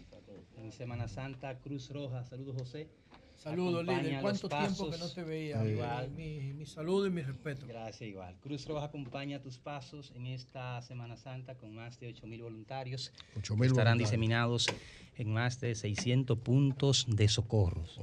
A la vez Todas las pertenecen a áreas de socorro hay gente 126. de la Cruz Roja. Sí, sí, sí. Nuestro accionar obviamente se enmarca dentro del trabajo que hace el COE, porque aunque somos una institución privada, humanitaria, pertenecemos al COE. Al, COE. Nuestros voluntarios eh, cuentan con la capacidad no solamente para ofrecer orientación preventiva, sino para ofrecer respuestas en casos de emergencia. ¿Se siguen interesando los jóvenes en formarse y hacer trabajo voluntario en la Cruz Roja? ¿O eso forma parte del pasado? No, no, no. Tenemos un departamento eh, de juventud. Los jóvenes están muy activos en todo el territorio nacional. La Cruz Roja cuenta con una escuela de capacitación Ajá. que capacita a todos los voluntarios de la Cruz Roja. Y hoy por hoy nuestro principal activo son los jóvenes. Pueden observarlo cuando ustedes pues partan a sus diferentes destinos a partir del jueves. Y eh, los temas eh, de, de la sangre, del banco de sangre de la Cruz Roja, que, que para mí eso, eso salva vida todos los días. Eh, ¿Cómo la, la sangre sigue siendo, la gente sigue yendo a donar? Usted antes tenía muchas campañas con referente a la donación de sangre. ¿Cómo va eso? Todos los años, eso. todos los años desarrollamos eh, un esfuerzo para orientar, para incentivar a la gente a que se cree en el país la cultura de donación voluntaria. Nuestro banco hoy es más eficiente, gracias a Dios, eh, que ayer, porque hemos realizado inversiones importantes en su recepción que han impactado en los tiempos de espera para más de 250 personas que acuden diario al banco de sangre de la Cruz Diario, Roja. 250. eh, más de 250, diario. Bueno, eso es Diario, importante. diario. Para la Semana Santa hacemos el esfuerzo, en la medida de la capacidad eh, de sangre que hemos recibido, de tener un stock para ofrecer eh, respuestas en los casos de las emergencias que suelen presentarse en este tipo de asuntos. Líder, eh, Pero ¿Quién en estos cómo le- momentos la luz están esperando a la jueza Kenya. No ha entrado, No ha entrado todavía a la La jueza audiencia, Kenya pero Romero, ahí no. están los 20 imputados. Ah, ya están ahí. y una noticia importante, señora. abogados. Una Perfecto. noticia Perdón, José, un importante. momentito que tenemos que hacer la pausa ahora y venimos de una vez. Adelante. Asociación Cibao de Ahorros y Préstamos te da la hora, 11 de la mañana. Cuando planificas tu ahorro, vas más seguro a lo que quieres. Con la cuenta de ahorro planificado de la Asociación Cibao, puedes elegir el monto, la frecuencia y el plazo que prefieras. Es como un SAN, pero mejor. Ven por tu cuenta de ahorro planificado y comienza a ahorrar. Asociación Cibao. Cuidamos cada paso de tu vida. O sea, tú ibas a, a decir La algo. OTAN acaba de anunciar que han aceptado la solicitud de Finlandia para que forme parte de su Mira la bandera ahí, del subieron la bandera en la Norte. OTAN, la bandera de Finlandia. Sí, en Ahí está. mayo del año pasado Suecia y Finlandia habían solicitado su formal ingreso a la ONU. Recuerden A la que OTAN, ma- a la La OTAN. tres meses después de que inició la guerra de Ucrania. ¿Qué significa esto en principio? Recuérdense que la OTAN eran 12 cuando empezaron, solamente con participación de Canadá y Estados Unidos como países americanos. Ya son 31 con Finlandia. Esto Organización significa- del Tratado del Esto Atlántico significa Norte. que esto va a presionar más el nivel de tensión que se da en torno al conflicto de Rusia con Así Ucrania, es. porque Finlandia tiene frontera. Sí, con- pero, pero a, a Rusia no le interesa Finlandia. No, que no significa nada de eso. No Significa le interesa que ni su- cuando no yo digo que eran No peligro- 12, no. cuando yo digo que en principio eran 12 y ahora son son 31, es que la OTAN debió desaparecer cuando desapareció la URSS, Sí. la Unión Soviética. Cuando cayó la Guerra Cuando cayó el De- muro, cuando de- cayó el muro. Se cayó la Unión Soviética, pero la, la OTAN, La OTAN se mantuvo. Y los rusos dicen que la OTAN es la principal causa de esa invasión. a No, y lo peligroso de es eso. el problema de eso. Lo peligroso de eso es que Finlandia tiene frontera con Rusia. Con Rusia y Entonces, y eso es lo peligroso. Entonces, Y ya, y ya la OTAN, ya la OTAN puede poner armas nucleares en Finlandia. Exactamente. Y ese es Eso es el peligrosísimo. problema. Bueno, Eduardo, gracias hermano. Gracias Eduardo, por para ti, hermano. Gracias a ustedes. Gracias, Eduardo. Gracias. El Vamos a, a coger un unas trabajo llamadas para irnos un muy momentito. Vamos a ver. Comunícate 809-540-1065. 1-833-610-1065 desde los Estados Unidos. Sol 106.5, la más interactiva. Bien, vamos a tomar unas cuantas llamadas antes de irnos. Adelante, buenos días. Buenos días. Buenos días, buenos días. Adelante, buenos días. Buen día. Hello. Hello. Sí, adelante, hermano. Y buen día, ¿cómo están ustedes, Hito, desde Nueva York? Oh, Hito, camarada, ¿cómo, tú estás? Estamos bien, estamos bien, gracias a Dios. Do- dos puntos con los que quiero contribuir. Primero, a José, que desde la semana pasada estoy usando la stevia. Eso endulza demasiado. Te felicito. Y Endulza segu- mucho, y tienes segu- que aprender a usarla, ¿no? Sí, ya hoy mi avena me la tomé con, endulzada con stevia. Gracias. Trata de usar la orgánica, segundo- eh, no la blanca. que segundo- una stevia orgánica puede Segundo, ser blanca. do- o- oye, segundo, donde está jalado. ¿Aló? Sí, sí, Donde está jalado aquí en Nueva York, para que los amigos que están aquí en Nueva York sepan, es esquina 1 y 180. Tiene parqueo por la 180 el mismo edificio y hay parqueo por la 181 también. Muchas gracias. Gracias, hermano. Muy amable, gracias. Adelante, buenos días. Buenos días, señores, ¿cómo están?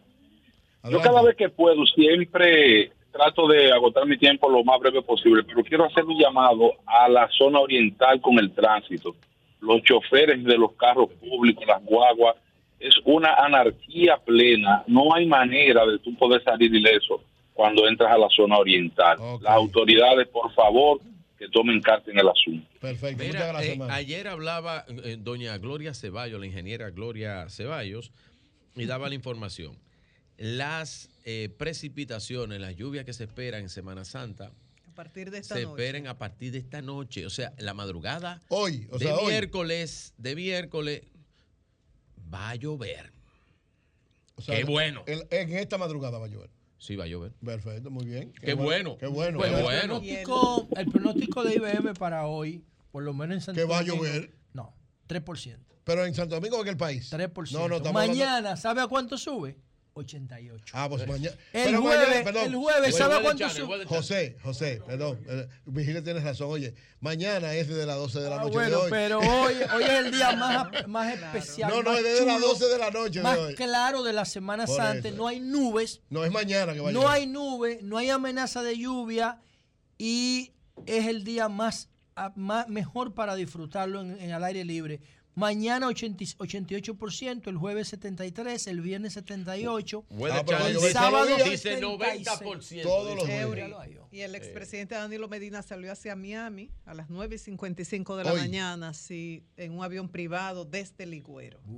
Él dijo, él dijo cuando habló que tenía que volver a Estados Unidos. Señores, la lluvia tan... Espera, Virgilio, Virgilio, los chequeos médicos correspondientes, Correspondiente. al diagnóstico que le dieron, que le informó cáncer de próstata. Correcto. Se acabó la sequía. Dime, Vigilio. Señores, la lluvia tan, como decía la ingeniera Gloria Ceballos, mañana 90%, mañana miércoles, a partir de la Si madrugada. va a llover, eh, No te toda El, semana, seis- eso está el bien. jueves, el Eso- 6 de abril, el día de mi Pues cumpleaños. El jueves 6 de abril, el día de mi cumpleaños, 78%. Déjame ver. ¿Cuándo es 70 tu cumpleaños? El, el jueves eso 6. es lo mismo que yo dije. El viernes 80%. Eh, O sea que ah, Ve va acá, a haber agua por un tubo. Va a haber Sí, agua sí, hasta el martes 18 de José, abril. Los únicos dos días que no va a haber es el sábado 15 y el viernes. Una pregunta, 14. ah, Doña Después Gloria, que días eso era un paliativo, que eso no resuelve los Una, dos pregu- sí que va a llover. una un pregunta, paliativo Virgilio y José. Ustedes son, ustedes son rotarios. Son Por- 15 días. Porque, Porque estamos están de diciendo lo mismo de discutiendo. discutiendo. ¡Cambien fuera!